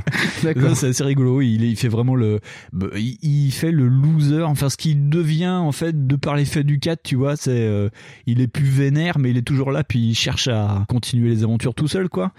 Et en fait, euh, Chloé et Nadine se le traînent comme un boulet. euh, Il fait les blagues pourries. euh, c'est voilà, c'est Ah, vraiment d'accord. intéressant. Et ça a l'essence, ça reprend euh, même dans, dans le combat de fin contre le méchant, ça reprend, on va dire l'ADN du 3, tu vois. Ça, ça prend l'ADN du, du 2, du 3, ça condense le 4 au niveau du moteur graphique et de ce que tu peux faire. Et ça fait vraiment un, un mini Uncharted 4 dans une galette et ça dure 7 heures. Franchement, Ah, bah, bien, à faire, c'est vrai. vraiment cool. En vrai, c'est cool. Ah, mais moi, en plus, je sais pas pourquoi je m'étais mis dans la tête que c'était Elena et puis euh, Chloé, tu vois. Non, non, non. Je me dis, euh, la blonde et la brune, ça pète. Oui, Bah, du, coup, être du coup, par exemple, Chloé, ça va être vachement chaud de faire une suite avec parce que Chloé, il y a un truc, c'est que euh, elle ressemble vachement à Lara Croft. Elle a une petite brune. Eh ben, euh, ils ont ils ont remodifié le skin et elle Ah fait ouais elle fait vraiment en fait. je crois que dans l'histoire, elle est anglo hindou en gros et ça se voit. Enfin, ils ont vraiment ils l'ont typé vraiment indienne, enfin hindou. Je sais pas comment. Ouais, mais bon, voilà, elle est brune, quoi. Oui, Donc, voilà. Tu vois, rien que ça, mais, euh, déjà- mais même ils l'ont un peu désexualisée. Bon, elle est toujours euh, la, la meuf euh, gaulée, euh, hyper gaulée, quoi. Mais Ouais. euh, là, elle est un peu moins bombastique comme elle l'était présentée dans le 2, D'accord, tu vois. ok, ouais. ouais. Mais par contre, elle reprend la gouaille de Nathan Drake, les blagues pourries. Bah, tu le sens déjà que dans le dans les autres, elle est. c'est l'alter ego féminin. Voilà, c'est ça. ouais, C'est pour ça qu'elle s'entend si bien avec, en vrai. C'est ça. Et non, et ça marche bien. Tu te dis qu'un Uncharted avec un autre personnage peut marcher. Et l'épisode le prouve. Après, il y a beaucoup de gens apparemment qui ont été un peu déçus. Moi, franchement, j'aime beaucoup. Euh, Mais le truc, moi, autant j'ai pas trop apprécié le 4, autant celui-ci, je trouve vraiment génial. Mais euh, moi, j'ai pas euh, trop entendu parler de ça, tu vois. Ouais. Genre, euh, bah après, je fais pas tellement gaffe non plus. Mais euh, genre, c'est pas sorti comme un putain d'événement. hein, non, Non, plus, non, euh. non, mais ça commence bien. Euh, T'as toutes les séquences que tu retrouves dans Uncharted, mais vraiment euh, synthétisées en 6 heures, quoi. Plus ce début d'open world qui est vraiment proposé là, euh, avec toute cette première partie Je où tu peux faire un peu euh, ce que tu veux, quoi. Et ça reprend après un, quadrillage basique, et ça se finit vraiment, euh, bah, ça reprend, ça refait des clins d'œil sur le train du 2, euh, et ça finit vraiment sur un train. Mais bref, ouais, c'est bien mené. C'est, on a fait ça, on peut faire ça, et on continue avec les nouveaux graphismes, on synthétise, on va plus loin. Et c'est bien en plus en, en lettres de, de motivation pour les, les, les mecs qui ont pris Bah, la rêne euh, euh, là-dessus, ouais, quoi, ouais, tu ouais, vois. Carrément. Après, je trouve que c'est pas forcément une solution de partir direct sur de l'open world. Mais tout le jeu n'est pas en open world, hein, c'est un tiers voilà. open Oui, world. oui, hein. non, mais je veux dire, là, je- j'entrevois le truc, c'est qu'ils se disent, euh, ah bah Uncharted 5, il faudrait que ce soit un open world. Bah non, Ah bah non, c'est non, pas non, obligatoire, on le fait pas, sinon Ouais. ça va être chiant. Mais disons que euh, pour ce qu'ils ont fait, c'est qu'ils ont réussi, enfin, ils arrivent à dépasser les peurs qu'ils avaient en disant, euh, bah, on peut faire un open world pas trop vide en mettant des petits trucs à faire dedans, tu vois, Euh, Mais des tu situations peux, de combat et tout, mais ça roule quoi. Bon, ça réinvente pas la poudre quoi, mais euh, c'est synthétisé, c'est des petits côtés à la Far Cry euh, en un peu plus simple quoi, tu vois. C'est Ouais, bah oui. pas mal. c'est- Bon, bah c'est cool. alors. non, c'est pas mal. Franchement, tu vois, j'avais des réticences à le faire après le 4, moi, qui m'avait pesé. Et euh, là, t'as Neil Druckmann est pas du tout sur le projet. Donc, Ah, il était occupé avec le 2, problème, Last of Us. c'est un peu ça, ouais. Ouais, mais sur tout Twitter, sur, sur la Et- sur Twitter. C'est ça. Et, et donc, de ce fait, t'as pas ce côté, euh, Oh, on va tous mourir, oh, c'est trop triste et tout. Bon, après, euh, le, le personnage de Chloé est super bien dé- développé dans le jeu. Même le personnage de Na- Nadine Ross. Tu vois, ce qui est rigolo, c'est deux femmes qui font les aventures et qui parlent de leur papa. Bon, euh, c'est. Ouais, il y a toujours un problème avec le papa, quoi. Voilà, il y a toujours un problème avec les papas. C'est ouf, ça. Euh, mais, même, mais même euh, Nathan Drake a un problème avec son papa. Enfin, tu vois, ils ont tous, il y a- tout le monde a des Euh, problèmes avec tout- leur J'ai papa. l'impression qu'il y a que les papas qui ont des problèmes. parce, que, parce que, ouais, c'est vrai, Nathan Drake, son père il s'est barré, sa mère s'est suicidée. Tu fais putain, C'est ça, Et quoi. Sullivan, euh, il peut pas blairer son père. Voilà, c'est ça, il y a toujours des trucs en fait, hein, c'est rigolo. Et voilà, pour moi, ça conclut euh, ce que j'allais dire. Je- franchement, je te le conseille, Fonz. Et pour conclure, hein, vu que le jeu est sorti en août 2017, j'aimerais conclure un peu sur la vie de Naughty Dog. Vas-y. Mars 2017, Christophe Balestra quitte Naughty Dog. Oh, je savais ça. Donc le vice-président quitte Naughty Dog, voilà, donc c'est vraiment la fin d'une période pour lui. Il le dit même dans sa lettre de démission, en disant que voilà, il va ailleurs, il va faire d'autres trucs, mais que pour lui, l'aventure Naughty Dog est finie. Donc avec Uncharted 4, il clôture aussi un cycle de vie. Il s'en va. En septembre 2017, donc vraiment pas longtemps après, c'est Bruce Straley, le fameux Bruce Straley, Bruce Straley. Qui lui aussi quitte Naughty Dog. Ah, pas Donc, euh, tu vois, le mec, euh, au bout de sa vie, euh, après s'être pris la tête avec Neil Druckmann, s'en va. Et donc, bah, qui c'est qui reste? Mars 2018. Bah, Neil Druckmann. Neil Druckmann, il est devenu vice-président de Oui, il est Naughty devenu Dog. le chef. Voilà, il voilà. est devenu le chef de Naughty Dog. Et il va faire quoi du coup maintenant? Last of Us 3 Euh, mais il reste à prendre le contrôle total de Naughty Dog parce que Last, c'est que- Last End of Us C'est ça, ouais. Puis 3. c'est c'est une vice-présidence. Peut-être qu'il prendra la présidence totale. Ah, peut-être une fois qu'il aura viré l'autre. Peut-être qu'il aura pourri toxiquement l'autre. On sait pas. Et donc un petit point sur la musique, les compositeurs chez Isaac sur 1, 2, 3, il y avait compositeur, c'était Greg Edmondson. Greg Edmondson, il a, euh, il a pas une grande carrière, il a fait le, ben, le thème emblématique de, des Uncharted. Plus euh, les musiques qui collent bien, la musique quand même euh, vraiment euh, Ah bah la colle à musique elle est très hein, aventurière quoi. Ouais, c'est. Et c'est quel- c'est quelqu'un qui est connu pour avoir fait la musique de Firefly, Nathan Fillon. Oh, Nathan Fillion. Et aussi, euh, c'est ça, et, et ça m'a fait beaucoup rigoler. Il a travaillé sur un dessin animé qui s'appelle King of the Hill. Je sais pas si tu te souviens de King of the Hill. En France, c'est connu sous Les Rois du Texas. Oh putain. D'accord, ok, ouais, je connais. Le style de white trash. euh. Ouais, D'ailleurs, ouais. King of the Hill, euh, Bruno Roca en parle dans son dernier ouvrage qui est sur les dessins, les sitcoms en dessin animé. Et donc, il parle de King of the Hill dedans. Je vous le recommande Les comme livre. sitcoms en dessin animé. Ouais, c'est ça. Ah, Bah, les, hein. Daria, King of the Hill, euh, Family Guy. Bah, on va dire tout ce qui est un peu Simpsons. white trash, tu vois. C'est Ah le, ok le style white Ah trash. putain c'est très précis comme sujet. C'est ça. Et donc pour euh, Uncharted 4 et Lost Legacy, là tu vois que le côté pompeux se met en, en marche. C'est Henry Jackman qui va s'occuper de faire la musique. Et Henry Jackman a fait beaucoup beaucoup de musique de films, dont Kick-Ass, Ouais. Kingsman, X-Men First Class, et que des grosses productions Ouais, comme des ça. trucs un peu classous, en Ouais, plus, hein, des trucs un peu, un peu classous, classous. Même. Ouais, un peu euh, un peu Jones. Parce que Kingsman ouais, la BO, euh, je m'en souviens elle est un peu Jones. Yes.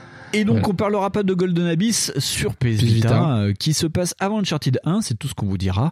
Et on en reparlera bientôt dans Backlog. Voilà. Fonds euh, pour conclure, euh, que conclure sur Uncharted Et ben que moi j'ai été agréablement surpris parce que c'est une licence qui m'était passée complètement dessus de la tête parce que ben j'avais pas de PS3 et puis ça me disait pas du tout. Pareil. Et du coup j'ai maintenant euh, j'ai une PS3, Ouais. enfin depuis un moment quand même. Ouais. Et j'ai pas plus euh, j'ai plus joué à Motorstorm dessus qu'à autre chose. Ah ouais, c'est le jeu qui me manque, moi. C'est Euh, Monster Storm. Pacific Rift, il faut qu'ils fassent un- une sortie sur PS4 ou je sais pas quoi. Non, je sais pas ce qu'ils font Sony. Je sais pas. Moi, je pense qu'ils glo- globalement ils se comptent les poils de testicules. hein. Parce que les gars, ils ont plein de licences et ils font. Mais non, nous on sort ça. Ah ok. Euh, vous faites rien quoi. Ah, ok, d'accord, c'est bien. Après, on dit Nintendo ne sort de rien. Ah bah non, si Nintendo ils sortent des trucs. Hein. Euh, Moi, j'ai pas vu de Wipeout, j'ai pas vu de Motorstorm, j'ai pas vu de- d'Uncharted 6 ou 5, je sais pas. Je- Sony, c'est For the Player. Ah bah For the Player qui achète des remakes, hein, du coup, c'est pas mal. Carrément. Euh, non, j'ai été agréablement surpris, moi. Euh, Oui. Moins par le 1, parce que le 1 a vraiment Oui, super vieilli, Ouais. vraiment, vraiment. Le 2 et le 3, je suis complètement rentré dedans. Le Ouais. 4, bah, euh, moi, j'en ai vu un Toi, peu plus- t'aimes bien, ouais. Oui, sympa, ça va. Ça va, ça va. J'ai rien contre le... le euh, c'est un épisode de trop. Mais, euh, Ah non, c'est pas l'épisode de trop, c'est l'aventure de trop. Ouais, c'est ça, c'est genre, euh, j'ai rien contre parce que c'est, ça prolonge toujours un peu l'idée. C'est vrai que c'est un peu moins joyeux, quoi. Mais, Ouais, euh, c'est ça, ouais. Ça aurait gagné à être un peu plus chouette. Et du coup, moi, je, me, je m'étais dit qu'en vrai, un 5 un peu plus euh, glorieux, ça aurait été cool. hein, Ouais, tu vois ouais. Ça aurait été sympa. Je découvre aussi qu'en fait, en vrai, c'est pas grave quand la narration te dit que t'es un pacifiste et que tu tues des gens. moi, j'ai, j'ai beaucoup de mal avec ça. Carrément. J'ai eu beaucoup de mal au début avec euh, cette histoire-là. J'ai réussi à m'en départir avec ce jeu-là. Alors que bizarrement, euh, bah même sur Wolfenstein, hein, en vrai, j'avais déjà du mal où euh, le mec il, te, il, il parle, tu sais, en mode blasé. euh, Mon Dieu, tant de jeux qui meurent. Et puis après, en fait, en vrai, tu fais un massacre. À propos de ça, par rapport à la dissociation euh, ludo-narrative, c'est euh, IGN, le site américain de IGN, euh, qui a fait un article en disant que sur les premiers épisodes, donc les trois premiers épisodes, Nathan Drake tue à lui seul 1829 personnes, détruit 68 véhicules et a engendré plus de 128 millions de dollars de dégâts en tout genre. Comment ils savent les 128 millions de dollars? Euh, je pense qu'ils ont calculé ce qui pète et qu'ils ont demandé euh, à monsieur de Agfa de dire euh, bon alors Com- comment tu chiffres genre euh, cerise de Groupama qu'est-ce que tu en penses? Le ça, bateau comment tu- plus tu- l'avion Comment tu... ouais, d'accord, tu chiffres ça, mais comment tu chiffres une cité perdue? Mais je sais pas. Tu vois, c'est ça le truc. tu- Parce non. que le gars, il a quand même pété trois cités perdues. Ouais, mais tu cibles pas les causalités des trucs quoi. Je sais pas, ouais. ça doit être juste en termes de Mais tu vois, ça fait un peu penser propre. comme Indiana Jones et euh, Indiana Jones et, et les traumatismes qu'il a subis. Où genre tu dis, oui, en fait, au bout de 23 minutes, normalement, dans le film, il Indiana est Jones, mort. il est déjà mort. Parce qu'il a pris trois traumatismes crâniens, il s'est fait péter deux fois les doigts. Tu dis, ok, ah, c'est chaud quand même. Ouais, bah voilà. Bah c'est et en fait, une fois que tu pars de ça, bah ça va Uncharted. Ouais. Mais euh, je trouve que ça manque du coup des trucs un peu euh, wet wet comme ça, tu sais, un petit peu euh, genre j'en ai rien à foutre et on y va. Ouais. Parce que bah c'est déjà la, la morse qu'il y a dans le 4 et c'est ce- comme tu vas dire, c'est ce que t'as dit tout à l'heure, tu sais genre ah c'est un open world. Il y a de fortes chances que genre les mecs ils aient réfléchi à ça, tu vois en se disant on va pas, faire un hein. Nathan Drake Ouais, open non, world. non, non, mais les mecs Non. ça sert à rien. une bonne idée. C'est ultra con. Parce que dans Lost Legacy ça marche parce que c'est euh, un tiers du jeu et puis que c'est tout petit quoi. C'est un, on va dire que c'est un énorme donjon quoi. Mais tu peux pas faire euh, Nathan Drake euh, Breath of the Wild. Tu, Bah, vois, tu peux toujours. Non, mais tu peux toujours. Mais Oui, mais espérer, non, mais- espérer faire un truc réussi avec ça, en, en partant sur avoir le, le même chose que sur euh, Uncharted, Ouais. c'est pas possible. Enfin, c'est pas que c'est pas possible, mais c'est que ça va être très compliqué, ça va être chiant. T'auras que des parties comme ça, genre euh, tu vas voir un truc sur la map où c'est un paquebot effondré de- d'anciens nazis. Tu fais ah c'est cool, puis tout le reste du il y aura rien quoi. Ouais. Tu fais bah c'est T'auras un chiant. Zeppelin, t'auras le Hindenburg C'est ça, qui va tu dois, t'as les Hindenburg qui est vautré dans un truc, tu fais ah il explose et puis ok d'accord. avec des pirates zombies. Tu fais mais merde quoi. En vrai, du coup, ça, tu vois, genre ce genre de jeu-là, un petit peu, j'en ai rien à foutre, ça pète de partout, bah ça manque un peu, du coup. C'est ça. ouais. Parce qu'il y a quand même un point où les mecs, ils sont obligés de sortir ça en remake, parce que sinon, il y a rien d'autre. Voilà. Euh, Du coup, bah, moi, j'étais content de découvrir des trucs. C'est clair, c'était une bonne découverte. Moi, je vous conseille de faire Lost Legacy, le 3, le 2, et puis, bon, et puis le 4 quand même. Ouais, quand même, il est bien. Euh, enfin, Oh, il bah, est globalement, moi, globalement, j'ai qu'un Comme tu disais tout à l'heure, faudrait commencer limite par le 4 et après faire les Oui, parce que vraiment, euh, de, ce que raconte le 4, euh, du coup, tu pourrais. Parce qu'en plus, tu es sur quelque chose de beaucoup plus dramatique. Donc, Ouais. en vrai, tu commences par un truc un peu triste. Puis après, en vrai, euh, t'es lu le 1. C'est ça, ouais. Et tu fais le 2 et le 3. C'est ça. Et tu finis vrai- sur la note heureuse du 3 où Voilà. il se marie et vécu Et tu heureux. dis, et là, Ouais. ça va, quoi. Tu dis, c'est Ouais. cool. Bon. Après, si tu pars du principe que genre, il y a un mode flashback ou quoi, tu vois, mais t'en as rien à foutre. Ouais. Mais On pourquoi fout. pas ouais, Ouais. moi, je sais pas. Le, le 2, 3, 4, ça va. Le, le 1, j'ai vraiment beaucoup de mal. C'est clair. Petit point rapide, je voudrais quand même vous conseiller la lecture de Uncharted, Journal d'un explorateur de Nicolas Denechaud et Bruno Provezza. C'est sorti chez Sœur d'édition. Euh, ça compile euh, les boires et les déboires d'Uncharted sur euh, la production euh, de ces cinq jeux, quatre jeux et demi. Il y a toute une partie, après si vous n'avez pas fait les jeux, qui synthétise les histoires. Il y a même euh, les histoires des romans et de Golden Abyss. Il y a, Il y a eu des romans, Il y a eu euh, un roman, il y a eu une novélisation ouais, sur une Ah, c'est une histoire. novélisation. Euh, non, c'est pas une novélisation. J'appelle ça une novélisation. Non, c'est un roman. C'est une autre aventure qui s'intercale pas mal. Voilà. Et la dernière partie qui est un peu sur comment ça a été pensé. C'est pas mal. Moi, le seul truc que je reproche un peu, c'est comme d'habitude chez Sœur d'édition. Après, c'est une volonté peut-être éditoriale. C'est que il y a pas de recul. Tu vois, les, les gens qui ont écrit ça sont des fans. C'est comme le bouquin sur Halo euh, qui, Ouais. qui est écrit par un fan d'Halo. Euh, D'ailleurs, maintenant qui bosse pour Bungie. Hein.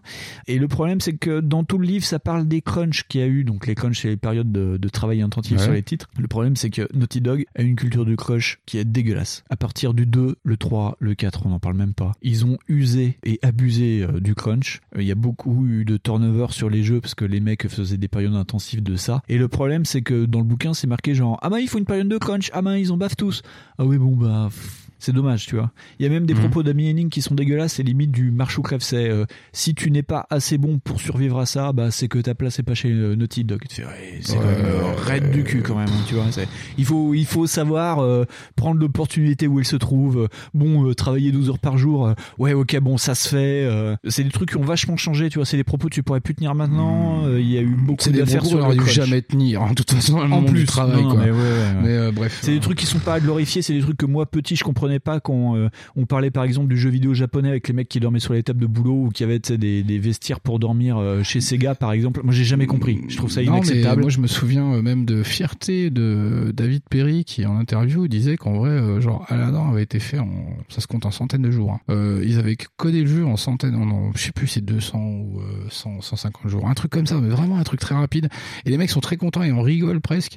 Je dis, bah, mec, euh, en vrai, non. Enfin, Non, mais c'est c'est-à-dire pas que- drôle. C'est-à-dire Ouais, qu'il y a une équipe, genre, bah, à l'époque, c'était plutôt une équipe de 20 ou 30 personnes, mais Ouais, ouais. a quand même des gars, ils ont pas eu de vie là. C'est ça. En vrai. Ouais. Donc, euh, bah, pff, si tu considères que ton boulot c'est ta passion, ok, d'accord, il y a pas de problème avec ça. En vrai, il y a peut-être des gens aussi, euh, ils aiment bien juste bah, bouffer, euh, aller aux toilettes, tu vas avoir des hobbies aussi. Et là dans le jeu, il parle, c'est pour Uncharted 2, je crois qu'il parle de crunch intolérable ou même même les développeurs trouvaient que c'était des trucs qu'il fallait pas faire quoi. Bah non, Donc, t'en parce que de toute façon, même, ça sert à rien. Donc voilà, donc un, un bouquin. Ouais, non, je vous le conseille, il est pas mal. Fonds, est-ce que tu veux parler rapidement de la nouveauté de, du film Uncharted? Euh, non. non, mais ouais, non, mais je comprends toujours pas pourquoi ils ont pris Tom Holland, moi. je- On a toujours pas compris. Non, voilà, oui, donc en fait, il y a un film de Uncharted. c'est, j'étais parti pour me dire, tiens, allez, on va aller le voir et tout, euh, pour comparer avec le jeu. Mais en vrai, non. Ça coûte cher. Euh, pff, ouais, attends, allez voir. De toute pas- façon, le, le pas film. donner 12 euh, euros à, à Tom Holland. De toute façon, là, apparemment, le film est à 136 millions de recettes. Sony a dit, ouais, on va faire une franchise, donc bon, on va en avoir d'autres. Voilà, super, merci euh. Ouais, euh, en plus, apparemment, j'ai vu que le réalisateur, c'était le mec qui faisait les Venom.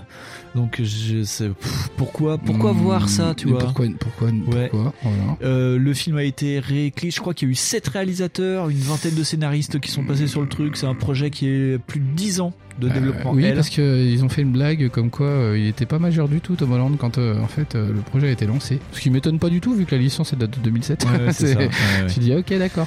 Et euh, Mark Wahlberg, à l'origine, qui dans le film joue Sullivan, devait à l'origine jouer Nathan Drake. Et effectivement, il y a un souci. On a regardé Tom Holland vient d'avoir 25 ans. C'est ça.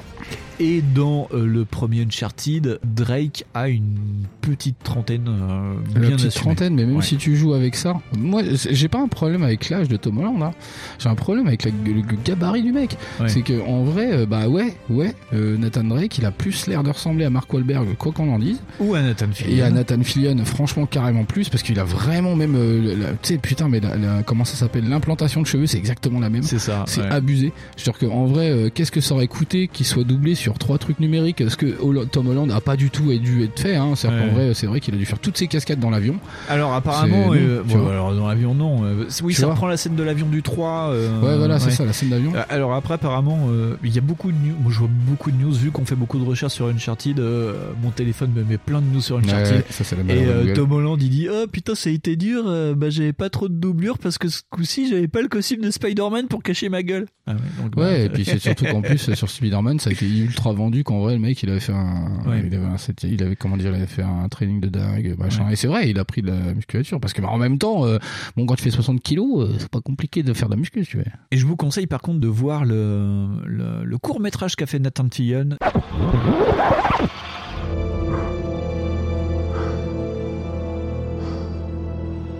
Fellas. Nathan Drake. In the flesh. Legendary treasure hunter. Explorer. Historian. Thief. Whoa, hey.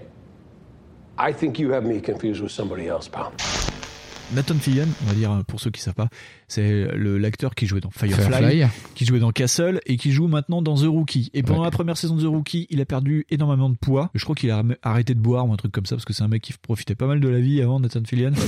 Et en fait, Qui s'est- picolait pas mal, il picolait pas mal. ça, voilà. Et, euh, et il s'est dit, moi, ce que je veux faire, c'est je veux faire Nathan Drake. Et en fait, il a fait un court métrage. C'est une sorte de fan film, mais fait par des mecs d'Hollywood, quoi, au final. Et par Nathan Fillion, surtout, c'est quand même dingue. Voilà, par Nathan Fillion, où il joue euh, ben, Nathan Drake. Et euh, vous, enfin, regardez les photos, vous tapez Nathan Fillion, Nathan Drake. et C'est vraiment Nathan Drake. Mais c'est ça, il lui ressemble beaucoup, quoi. Tu peux un peu jouer sur l'âge, tu vois, parce que bon, il est un peu plus Il est vieux. un je peu plus vieux, ouais, il est un peu plus vieux, mais après, c'est pas grave du Nathan, tout, tu vois. euh, Nathan Fillion est de 71, alors que Nathan Drake, normalement, est né en 76. Non, mais tu vois, ça c'est voilà, c'est du, Ah. du bricolage quoi. Oui, oui, oui. En vrai, ils auraient pu carrément faire Il ça. est Et, pas né en 92. Tu vois, genre Tom Holland, il peut faire, c'est des flashbacks, tu vois. Ouais. Parce que moi, c'est l'impression que j'ai, quoi. Bah, après, il avait fait aussi maximisant que Mark Wahlberg, quand même, mine de rien, il a l'air normal, mais c'est une grosse barrique, le mec. Le type, est- c'est un culturiste, parce qu'il Ouais. adore ça, en vrai.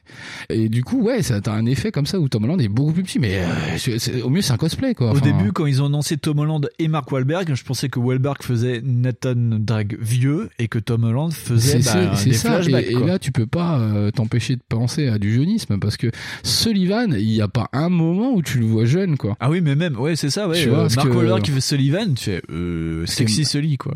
Bah c'est ça, ouais. Tu te dis, mais attends, euh, d'où, d'où Mais Wahlberg, il en fait souvent. Hein, il joue des rôles de mec. euh, tu dis putain, mais il joue le papa là. Ouais. Tu dis, mais il est pas un peu jeune pour être papa? Bah non, parce qu'en fait, il a déjà 40 ans Ouais, passé ouais, il ce avait- mec-là. il peut faire c'est qu'il a un effet. papa, ouais. Tu vois, il a un visage bien poupin. C'est ça qui aide. Et puis il est, il est en forme le garçon. Ça. Donc tu dis, bah là, un Sullivan comme ça. Je crois que dis, John euh, Cena fait plus papa que Mark Wahlberg. c'est ça, euh, c'est ça. Tiens, John Cena pour l'avoir vu dans la série Peacemaker, il fait plus daron. Bah, il y a un film où il joue un daron aussi, je vous le recommande, où John Cena il flique sa fille avec d'autres parents, où c'est des parents en fait qui partent, euh, Et, et qui d'ailleurs, passent suivre des, des gamins qui font un projet X, mais, mais, quoi. mais John Cena, c'est euh, en vrai, euh, s'il y a moyen, il peut faire une super carrière à la euh, comment s'appelle ça, l'acteur bodybuilding comique quoi. Oui, oui, oui, Parce que genre, euh, il- Il je crois qu'il y a un truc sur Amazon Prime où il fait un espèce de parachutiste pompier. Ouais. Et j'ai vu le truc, je fais ah ça a l'air marrant en fait. Et parce que c'est John Cena, tu vois. Parce que c'est John Cena et c'est Mark Wahlberg, voilà, bon, on sait qu'il y a- Voilà. euh, Donc en vrai, euh, ça se trouve c'est pas bien. On préfère Nathan. Mais apparemment, ouais, les retours sont pas bons. Hein. Et puis en plus, ce qu'ils ont essayé de faire, en fait, c'est que les scénaristes ont voulu garder la gouaille de Nathan Drake. Et le problème, c'est que c'est euh, c'est Tom Holland qui les dit. Donc ça, fait vieux briscard. Et puis c'est Tom Holland qui dit des Bah trucs non, de vieux mais ça colle pas. euh, en vrai, je veux bien, hein, Tom Holland. euh, Bah à ce moment-là, tu fais des blagues de Spider-Man. Mais le truc, c'est que de toute Ouais. façon, euh, enfin, c'est déjà l'âge qui va pas. Enfin, Non, mais hein, il l'a joué le comme un Spider-Man. va il, pas. Quoi. il le joue comme un Spider-Man. Quoi. Bah moi, je vous dirais quand je verrai ça, c'est-à-dire dans un an. Mais je crois que c'est ça dans un an. Ou alors, Ah, si ça on a changé la oncle russe. Ça a changé les chronologies des, des médias, je crois. Donc on le verra beaucoup plus tôt. Mais pff, ouais, Ouais, je, suis pas épaté. Moi. Ça va être, ça va pas être bien.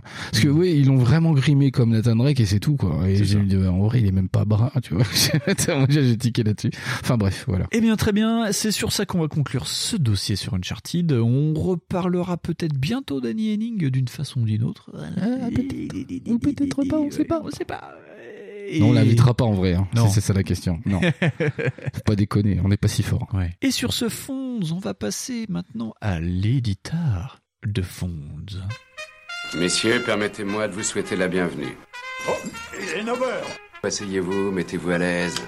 Il est déjà 9h là Ferme ta gueule, toi, du con. Personne tuera personne On va se comporter comme Fonzie Et comment il est Fonzie? Il est cool. J'entends pas Cool. C'est ça la puissance intellectuelle. Pas plus de les enfants.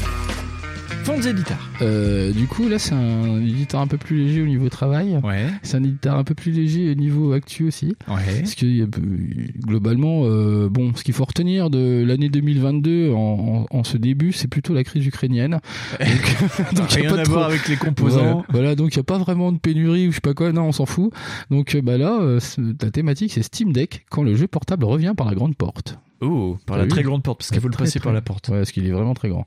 Donc on avait tous remarqué qu'avec euh, l'annonce du, euh, du Steam Deck, euh, Valve, ils avaient un peu enflammé toute la ludosphère, pour pas dire toute la toile internet, Uh-huh. euh, avec une machine portable, un truc qui est pas essentiellement cloud gaming, qui est compatible Steam. Bref, un mini PC format console par Valve, Dans la qui, poche. qui est pas fermé du tout. Donc tu te dis, waouh, là déjà, là, t'en as 8, ils sont PLS, quoi. Tu, vois tu fais, oh là là, on va pouvoir installer des trucs. Donc ça contredit complètement, si tu veux, un petit peu l'échec de la Vita, par exemple, parce que l'échec de la Vita, euh, c'était, ouais, c'est trop cher. Bah là, du coup, c'est pas cher. C'est le même prix. Et, et tu vois, on parle vraiment d'un appareil qui est largement, euh, il peut dépasser les 400 boules. Donc oui, le Ouais. coup de l'argument c'est trop cher, là ça marche pas. Uh-huh. Et euh, si tu veux, c'est pas que la Vita, parce qu'aujourd'hui, hors tablette et téléphone Android, iPhone, bah t'as pas grand chose. Quoi. Le marché il n'existe plus du tout. Il y a pas vraiment de console. euh, il fait des trucs. Donc est-ce qu'on n'assisterait pas un petit peu à un retour du jeu portable avec la Steam Deck? Est-ce qu'on va pouvoir rejouer dans les transports en commun ou aux toilettes? Bon, les toilettes, euh, oui. oui, dans les toilettes, oui, dans les transports en commun. Voilà, tu vois, c'est donc la réponse est un peu oui et non. Tout au moins pas vraiment, parce que depuis la DS et la PSP, bah, l'eau elle a coulé sous les ponts et oublions de suite le coût de- des transports communs. hein. Le téléphone portable avec, euh, avec l'accès à plein de trucs débiles, euh, il a amené, euh, il s'est mis euh, en position indétrônable dans les bus et les trams, parce que bah, vraiment, si tu veux, si tu veux avoir accès à un truc 10 secondes, euh, tu l'as sur ton téléphone et Tu regardes TikTok. voilà, c'est ça. Par exemple, TikTok, Instagram, tout ça. Tu as tout ça, en fait. Ouais. Ce qui fait que, bah, en vrai, euh, c'est pas très très engageant euh, d'un point de vue euh, charge mentale et du coup, euh, voilà. Mais euh, même s'il y en a même qui utilisent même ce téléphone, tu vois, genre en bagnole, tu vois. Donc ils s'en foutent, c'est à tel point qu'ils font ça. Bah alors euh, du coup, vous allez me dire, mais je fantasme. Bah sans doute euh, oui. Et aussi par un marché portable, et ben, en fait il existe toujours ce marché parce que comme vous le savez tous, les PSP et les DS, elles étaient largement, euh, pour pas dire majoritairement craquées, pour faire tourner euh, bah, des backups. Carrément. Mais euh, pas seulement. On pouvait souvent faire tourner des émulateurs et, et- et là, euh, bah, force est de constater que le marché en est regorgé de ces consoles-là. Vous êtes forcément tous tombés à un moment sur AliExpress ou Amazon qui vous a vendu euh, alors une Pokidi, une Ambernic, peu importe les noms. Une Retroid. C'est- Voilà, c'est ça, une Retroid. Ah, elles sont bien les Retroid, elles ont l'air vachement classe. Mais si, mais si, euh, même que, comment dire, à un moment, on les a surnommés les consoles chinoises, ces petites merdes. Parce qu'au début, ça faisait quand même pas tourner grand chose. ça faisait tourner juste des petits émulateurs Super NES, Mega Drive. Aujourd'hui, les plus puissants, bah, ça tourne sur Android, avec des gros émulatifs bien optimisés comme il faut. Et puis, euh, globalement, aujourd'hui, on va quand même plus tôt sur la Dreamcast, de la PS2, de la GameCube. Alors, je dis ça entre guillemets parce que, parce que quand même, faut mettre 600 balles dans un truc pour, pour que ça fasse tourner ça. hein. Mais globalement, c'est le cas. C'est-à-dire que, quand même, on n'est plus du tout sur des petites merdes. Ouais, on dirait, bon, bah, ça reste assez anecdotique et euh, pff, au final, ça fait rien tourner d'autre que le jeu, euh, bah, le jeu des autres, quoi. C'est c'est Ouais, pas du tout ouais. exclusif. Là aussi, c'est pas forcément et foncièrement vrai. Genre, il y a eu des annonces de consoles comme ça, un petit peu particulières, quoi. Donc, la Playcade, par exemple, c'est une console à manivelle. Oui, je sais, c'est drôle. Et qui sort des exclus. C'est-à-dire qu'en vrai, euh, ça sort des vrais jeux qui sont KL. Et forcément, il y a une manivelle. Donc, du coup, tu peux pas trop trop faire d'autres trucs. je trouve sexy, moi, cette Moi, console. je l'aime bien. hein. Bon, d'accord, c'est un peu l'exception qui confirme l'art avec ce machin. Puis une machine, c'est vraiment une machine en plus qui vise les créateurs indés, déjà de base, et les clients ça. qui ont assez de pognon pour découvrir de nouvelles façons de jouer, avec la manivelle notamment. Ce qui fait cher la blague à 179 dollars. C'est cher. Puis vous me dire, bon, bah, à fond, c'est gentil, mais euh, bon, t'as quand même un peu oublié la Switch. Je dis, bah voilà, on y est. Finalement, euh, Steam Deck euh, serait pas un peu la fameuse réponse de Valve à la question Ah cool ce jeu, mais il sort sur Switch ou pas? Parce que c'est vrai que c'est souvent la question qu'on se pose. il sort sur Switch ou pas vrai. Et souvent ça a été reproché à Valve ça. On, on peut pas nier le, le, le pif de Nintendo sur ces coups-là, parce que le, le marché du nomade finalement aujourd'hui, bah, c'est plus que il y a plus, plus que Nintendo en jeu vidéo nomade. Et en groupant son marché euh, salon portable sur un seul truc, bah ils ont vu très juste. Tout le monde a décrié le truc, tout le monde a dit ouais c'est casse-gueule et tout. Euh, Jack la Wii U c'était pas bien. Et je ouais, non mais là, euh, là, faut avouer que les mecs ils ont quand même tout cartonné parce que c'est un point où ils ont même siphonné euh, effectivement euh, des jeux Steam. C'est ça. Putain c'est ouf. Et Valve là avec le, le Steam Deck, euh, bah ils tentent là quelque chose quand même qui pourrait s'apparenter à un beau coup de poker je trouve. De quoi euh, peut-être attiser même Sony, tu vois peut-être pas mais en tout cas, moi je trouve ça chouette comme idée d'aller chercher Nintendo euh, finalement sur un secteur où ils sont hyper majoritaires et où tu te dirais non mais faut pas y aller parce que de toute façon Nintendo ils ont encore gagné. Mais on sait pas en fait. Mais ça se trouve peut-être que ça va relancer une PSP2 ou je sais pas, tu vois. Moi je trouve ça bien le Steam Deck, tu vois. Moi je trouve que l'idée euh, le- mais moi, j'ai toujours eu un problème avec le fantasme du jeu portable. Ouais. Après j'ai toujours eu un problème avec ça en me disant ouais quand même les consoles portables c'est un peu dégueulasse. C'est pas beau. hein. Donc moi je trouve que le Steam Deck euh, c'est important pour ça. En contender. Ouais, en trouve- underdog. Ouais, gros underdog. Ouais, gros même, underdog. beaucoup du pognon quand même. Ouais. Parce que je me dis, putain, mais Sony tente pas le coup, c'est quand même un truc de ouf. Parce que faire une, bah, on, pour, on pourrait attendre, tu sais, une console un peu streaming comme ça, euh, enfin, tu sais, une console qui serait semi-nomade, euh, ce qu'ils ont déjà tenté avec la PSP Go, tu vois, Ouais. finalement. Mais ils sont en train de débrancher la Vita là, ils sont en train de faire sauter les derniers trucs pour Oh, que la bah, Vita le- disparaisse. bah, chaque année, il vient un truc sur la. Vita. De toute façon, la Vita, c'est considéré comme mort depuis, euh, Ouf. euh, je sais plus, 2010, 2011. Ils ont dit de toute façon qu'il ferait plus rien. Il n'y a plus rien qui sort dessus. Oui, de toute façon, ils tout a pas- basculé. ouais. De toute façon, tout ce qui était production japonaise euh, qui sortait beaucoup sur Vita sort maintenant globalement sur Switch. Et en plus, les Japonais, entre temps, ils ont découvert Steam. Donc, je crois qu'ils vont même plus se faire chier avec la Switch, en fait. Ils Ouais, vont tout sortir sur Steam Deck. hein. On verra bien ce que donnera le Steam Deck euh, sur le Oui. long terme, euh, vu Oui. qu'en plus une partie des trucs Steam, genre V6 The Police, ça sortait sur Switch. Ouais. Bon, est-ce que ça fera un rappel Après, euh, tout va dépendre de la politique de Nintendo. Parce que je pense pas qu'ils vont changer le rang d'attaque. Parce que Oh, du coup. non, euh, il marche un peu sur le haut là, hein, Nintendo là, euh, c'est bon. Ils sont euh, tellement, ils sont tellement, tellement, tellement, tellement, tellement vendus que, en vrai, déjà, le Steam Deck, il rattrapera pas ça. Mais par contre, ça peut viser une partie des mecs qui Ouais. disaient, ah, bah, en vrai, moi, j'ai quand même bien envie de jouer à Warcraft 3 ou, euh, ou Starcraft. Ouais, bah, vas-y, joue. gros. Bah vas-y, euh, tu fais Total War Warhammer 3 là, tu le voilà, sur Steam voilà, c'est ça. Et bah, ça marche. En vrai, le truc, c'est ça, c'est que tu dis, potentiellement, ça peut marcher. Et tu me wow. disais en plus que c'est la console qui va être, pour... elle peut se réparer. Tu, qu'est-ce que tu Ah disais? Tu peux changer les pièces? Ah oui, alors en fait, il y a eu euh, des annonces récentes comme euh, iFixit, donc c'est Ouais. un site de réparation de- d'appareils. Ouais, ouais. Eux, ils ont annoncé que bah déjà ils avaient, euh, ils auraient des pièces, ils auraient toutes les pièces détachées pour réparer cette console. C'est quand même déjà un beau truc, hein. C'est chouette, hein, parce que euh, l'indice de, de réparabilité aujourd'hui c'est quand même un truc important. Et euh, quand tu sais les galères que iFixit a eu avec Apple pour euh, choper des trucs de réparation, ça a été, euh, bah tu dis là c'est comme de la bonne volonté. Et en plus, euh, bah Valve ils ont euh, publié directement, euh, en fait les, comment dire le modèle en fait, Ouais. de la de la coque Ouais. pour que tu puisses en imprimer une toi chez toi en 3D, par exemple sur ton imprimante 3D, la, mo- la la modifier, faire ce que t'en veux, la, la tuner, tu vois. Moi, je Ça va être pense sympa. que oui, On on, va va mettre des avoir néons. on va des beaux trucs dessus. Voilà. je trouve que putain non, c'est chouette en vrai. C'est rigolo ça. Si en plus on colle ça avec la Switch Lite, qui a une console portable pour le coup maintenant, tu dis mais en vrai, ouais, ça commence à arriver. Voilà, Eh ben, c'est sur ça qu'on va conclure, Fonds. Euh, Très bien. Eh bien, c'était encore un joli backlog 28. La petite cartouche revient le mois prochain. Là, l'émission a été longue. On, Ouais. euh, on l'a passé sous silence. Voilà. Très bien, Fonds. Sur ces bonnes paroles, où est-ce qu'on se retrouve sur l'internet 2.0 sur Twitter, Yeah. sur euh, probablement plus Google Plus depuis au moins deux ans, Oui. Euh, sur pas Facebook, non. Sur Facebook, on a Facebook, on a Facebook, on a Facebook. Bon, moi j'ai pas Facebook. Hein. Y a pas Facebook, Enfin, j'ai. Facebook, mais j'y vais jamais. TikTok. ah, j'ai pas TikTok moi. tu devrais. Moi, j'ai TikTok, c'est très bien. C'est- J'ai perdu beaucoup déjà trop de temps dans ma vie pour lancer ce truc. Je pense qu'on doit avoir euh, Instagram. Non Instagram, on n'a pas. J'ai, tu n'as pas. Ah, d'accord, mais on a OnlyFans ou pas? On a OnlyFans. Voilà. ah, ok. Putain, je me perds dans tous les trucs. Mais tu vois, il y a tellement de trucs Non, aussi. Je ne dirai pas l'adresse, mais euh, vous cherchez, on a OnlyFans.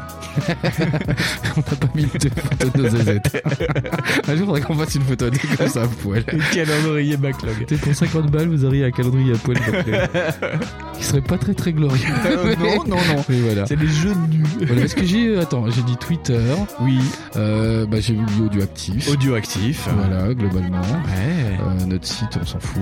Deezer, Spotify. Deezer- Ah putain, Deezer, Spotify. euh, Eh, mais vous voyez, vous voyez Ouais. ce que ça fait euh, de pas travailler euh, longtemps. La drogue. La drogue aussi. l'alcool. La désuétude. voilà. iTunes Podcast, euh, Ocha. Ocha. Ah Et oui, tous les agrégateurs de podcasts habituels. Ceux, qui marchent pour vous. Eh bien, Fonds, c'est sur ça qu'on va se quitter.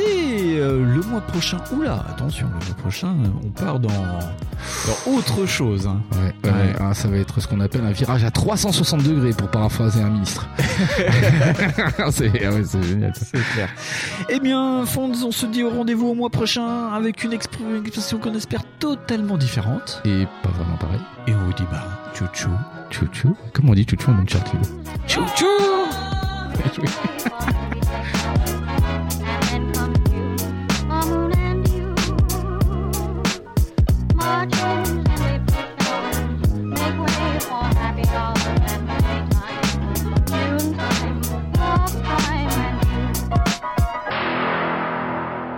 Et surtout les gens, n'oubliez pas, si un jour vous perdez votre chemin, rappelez-vous. Faut suivre le conduit.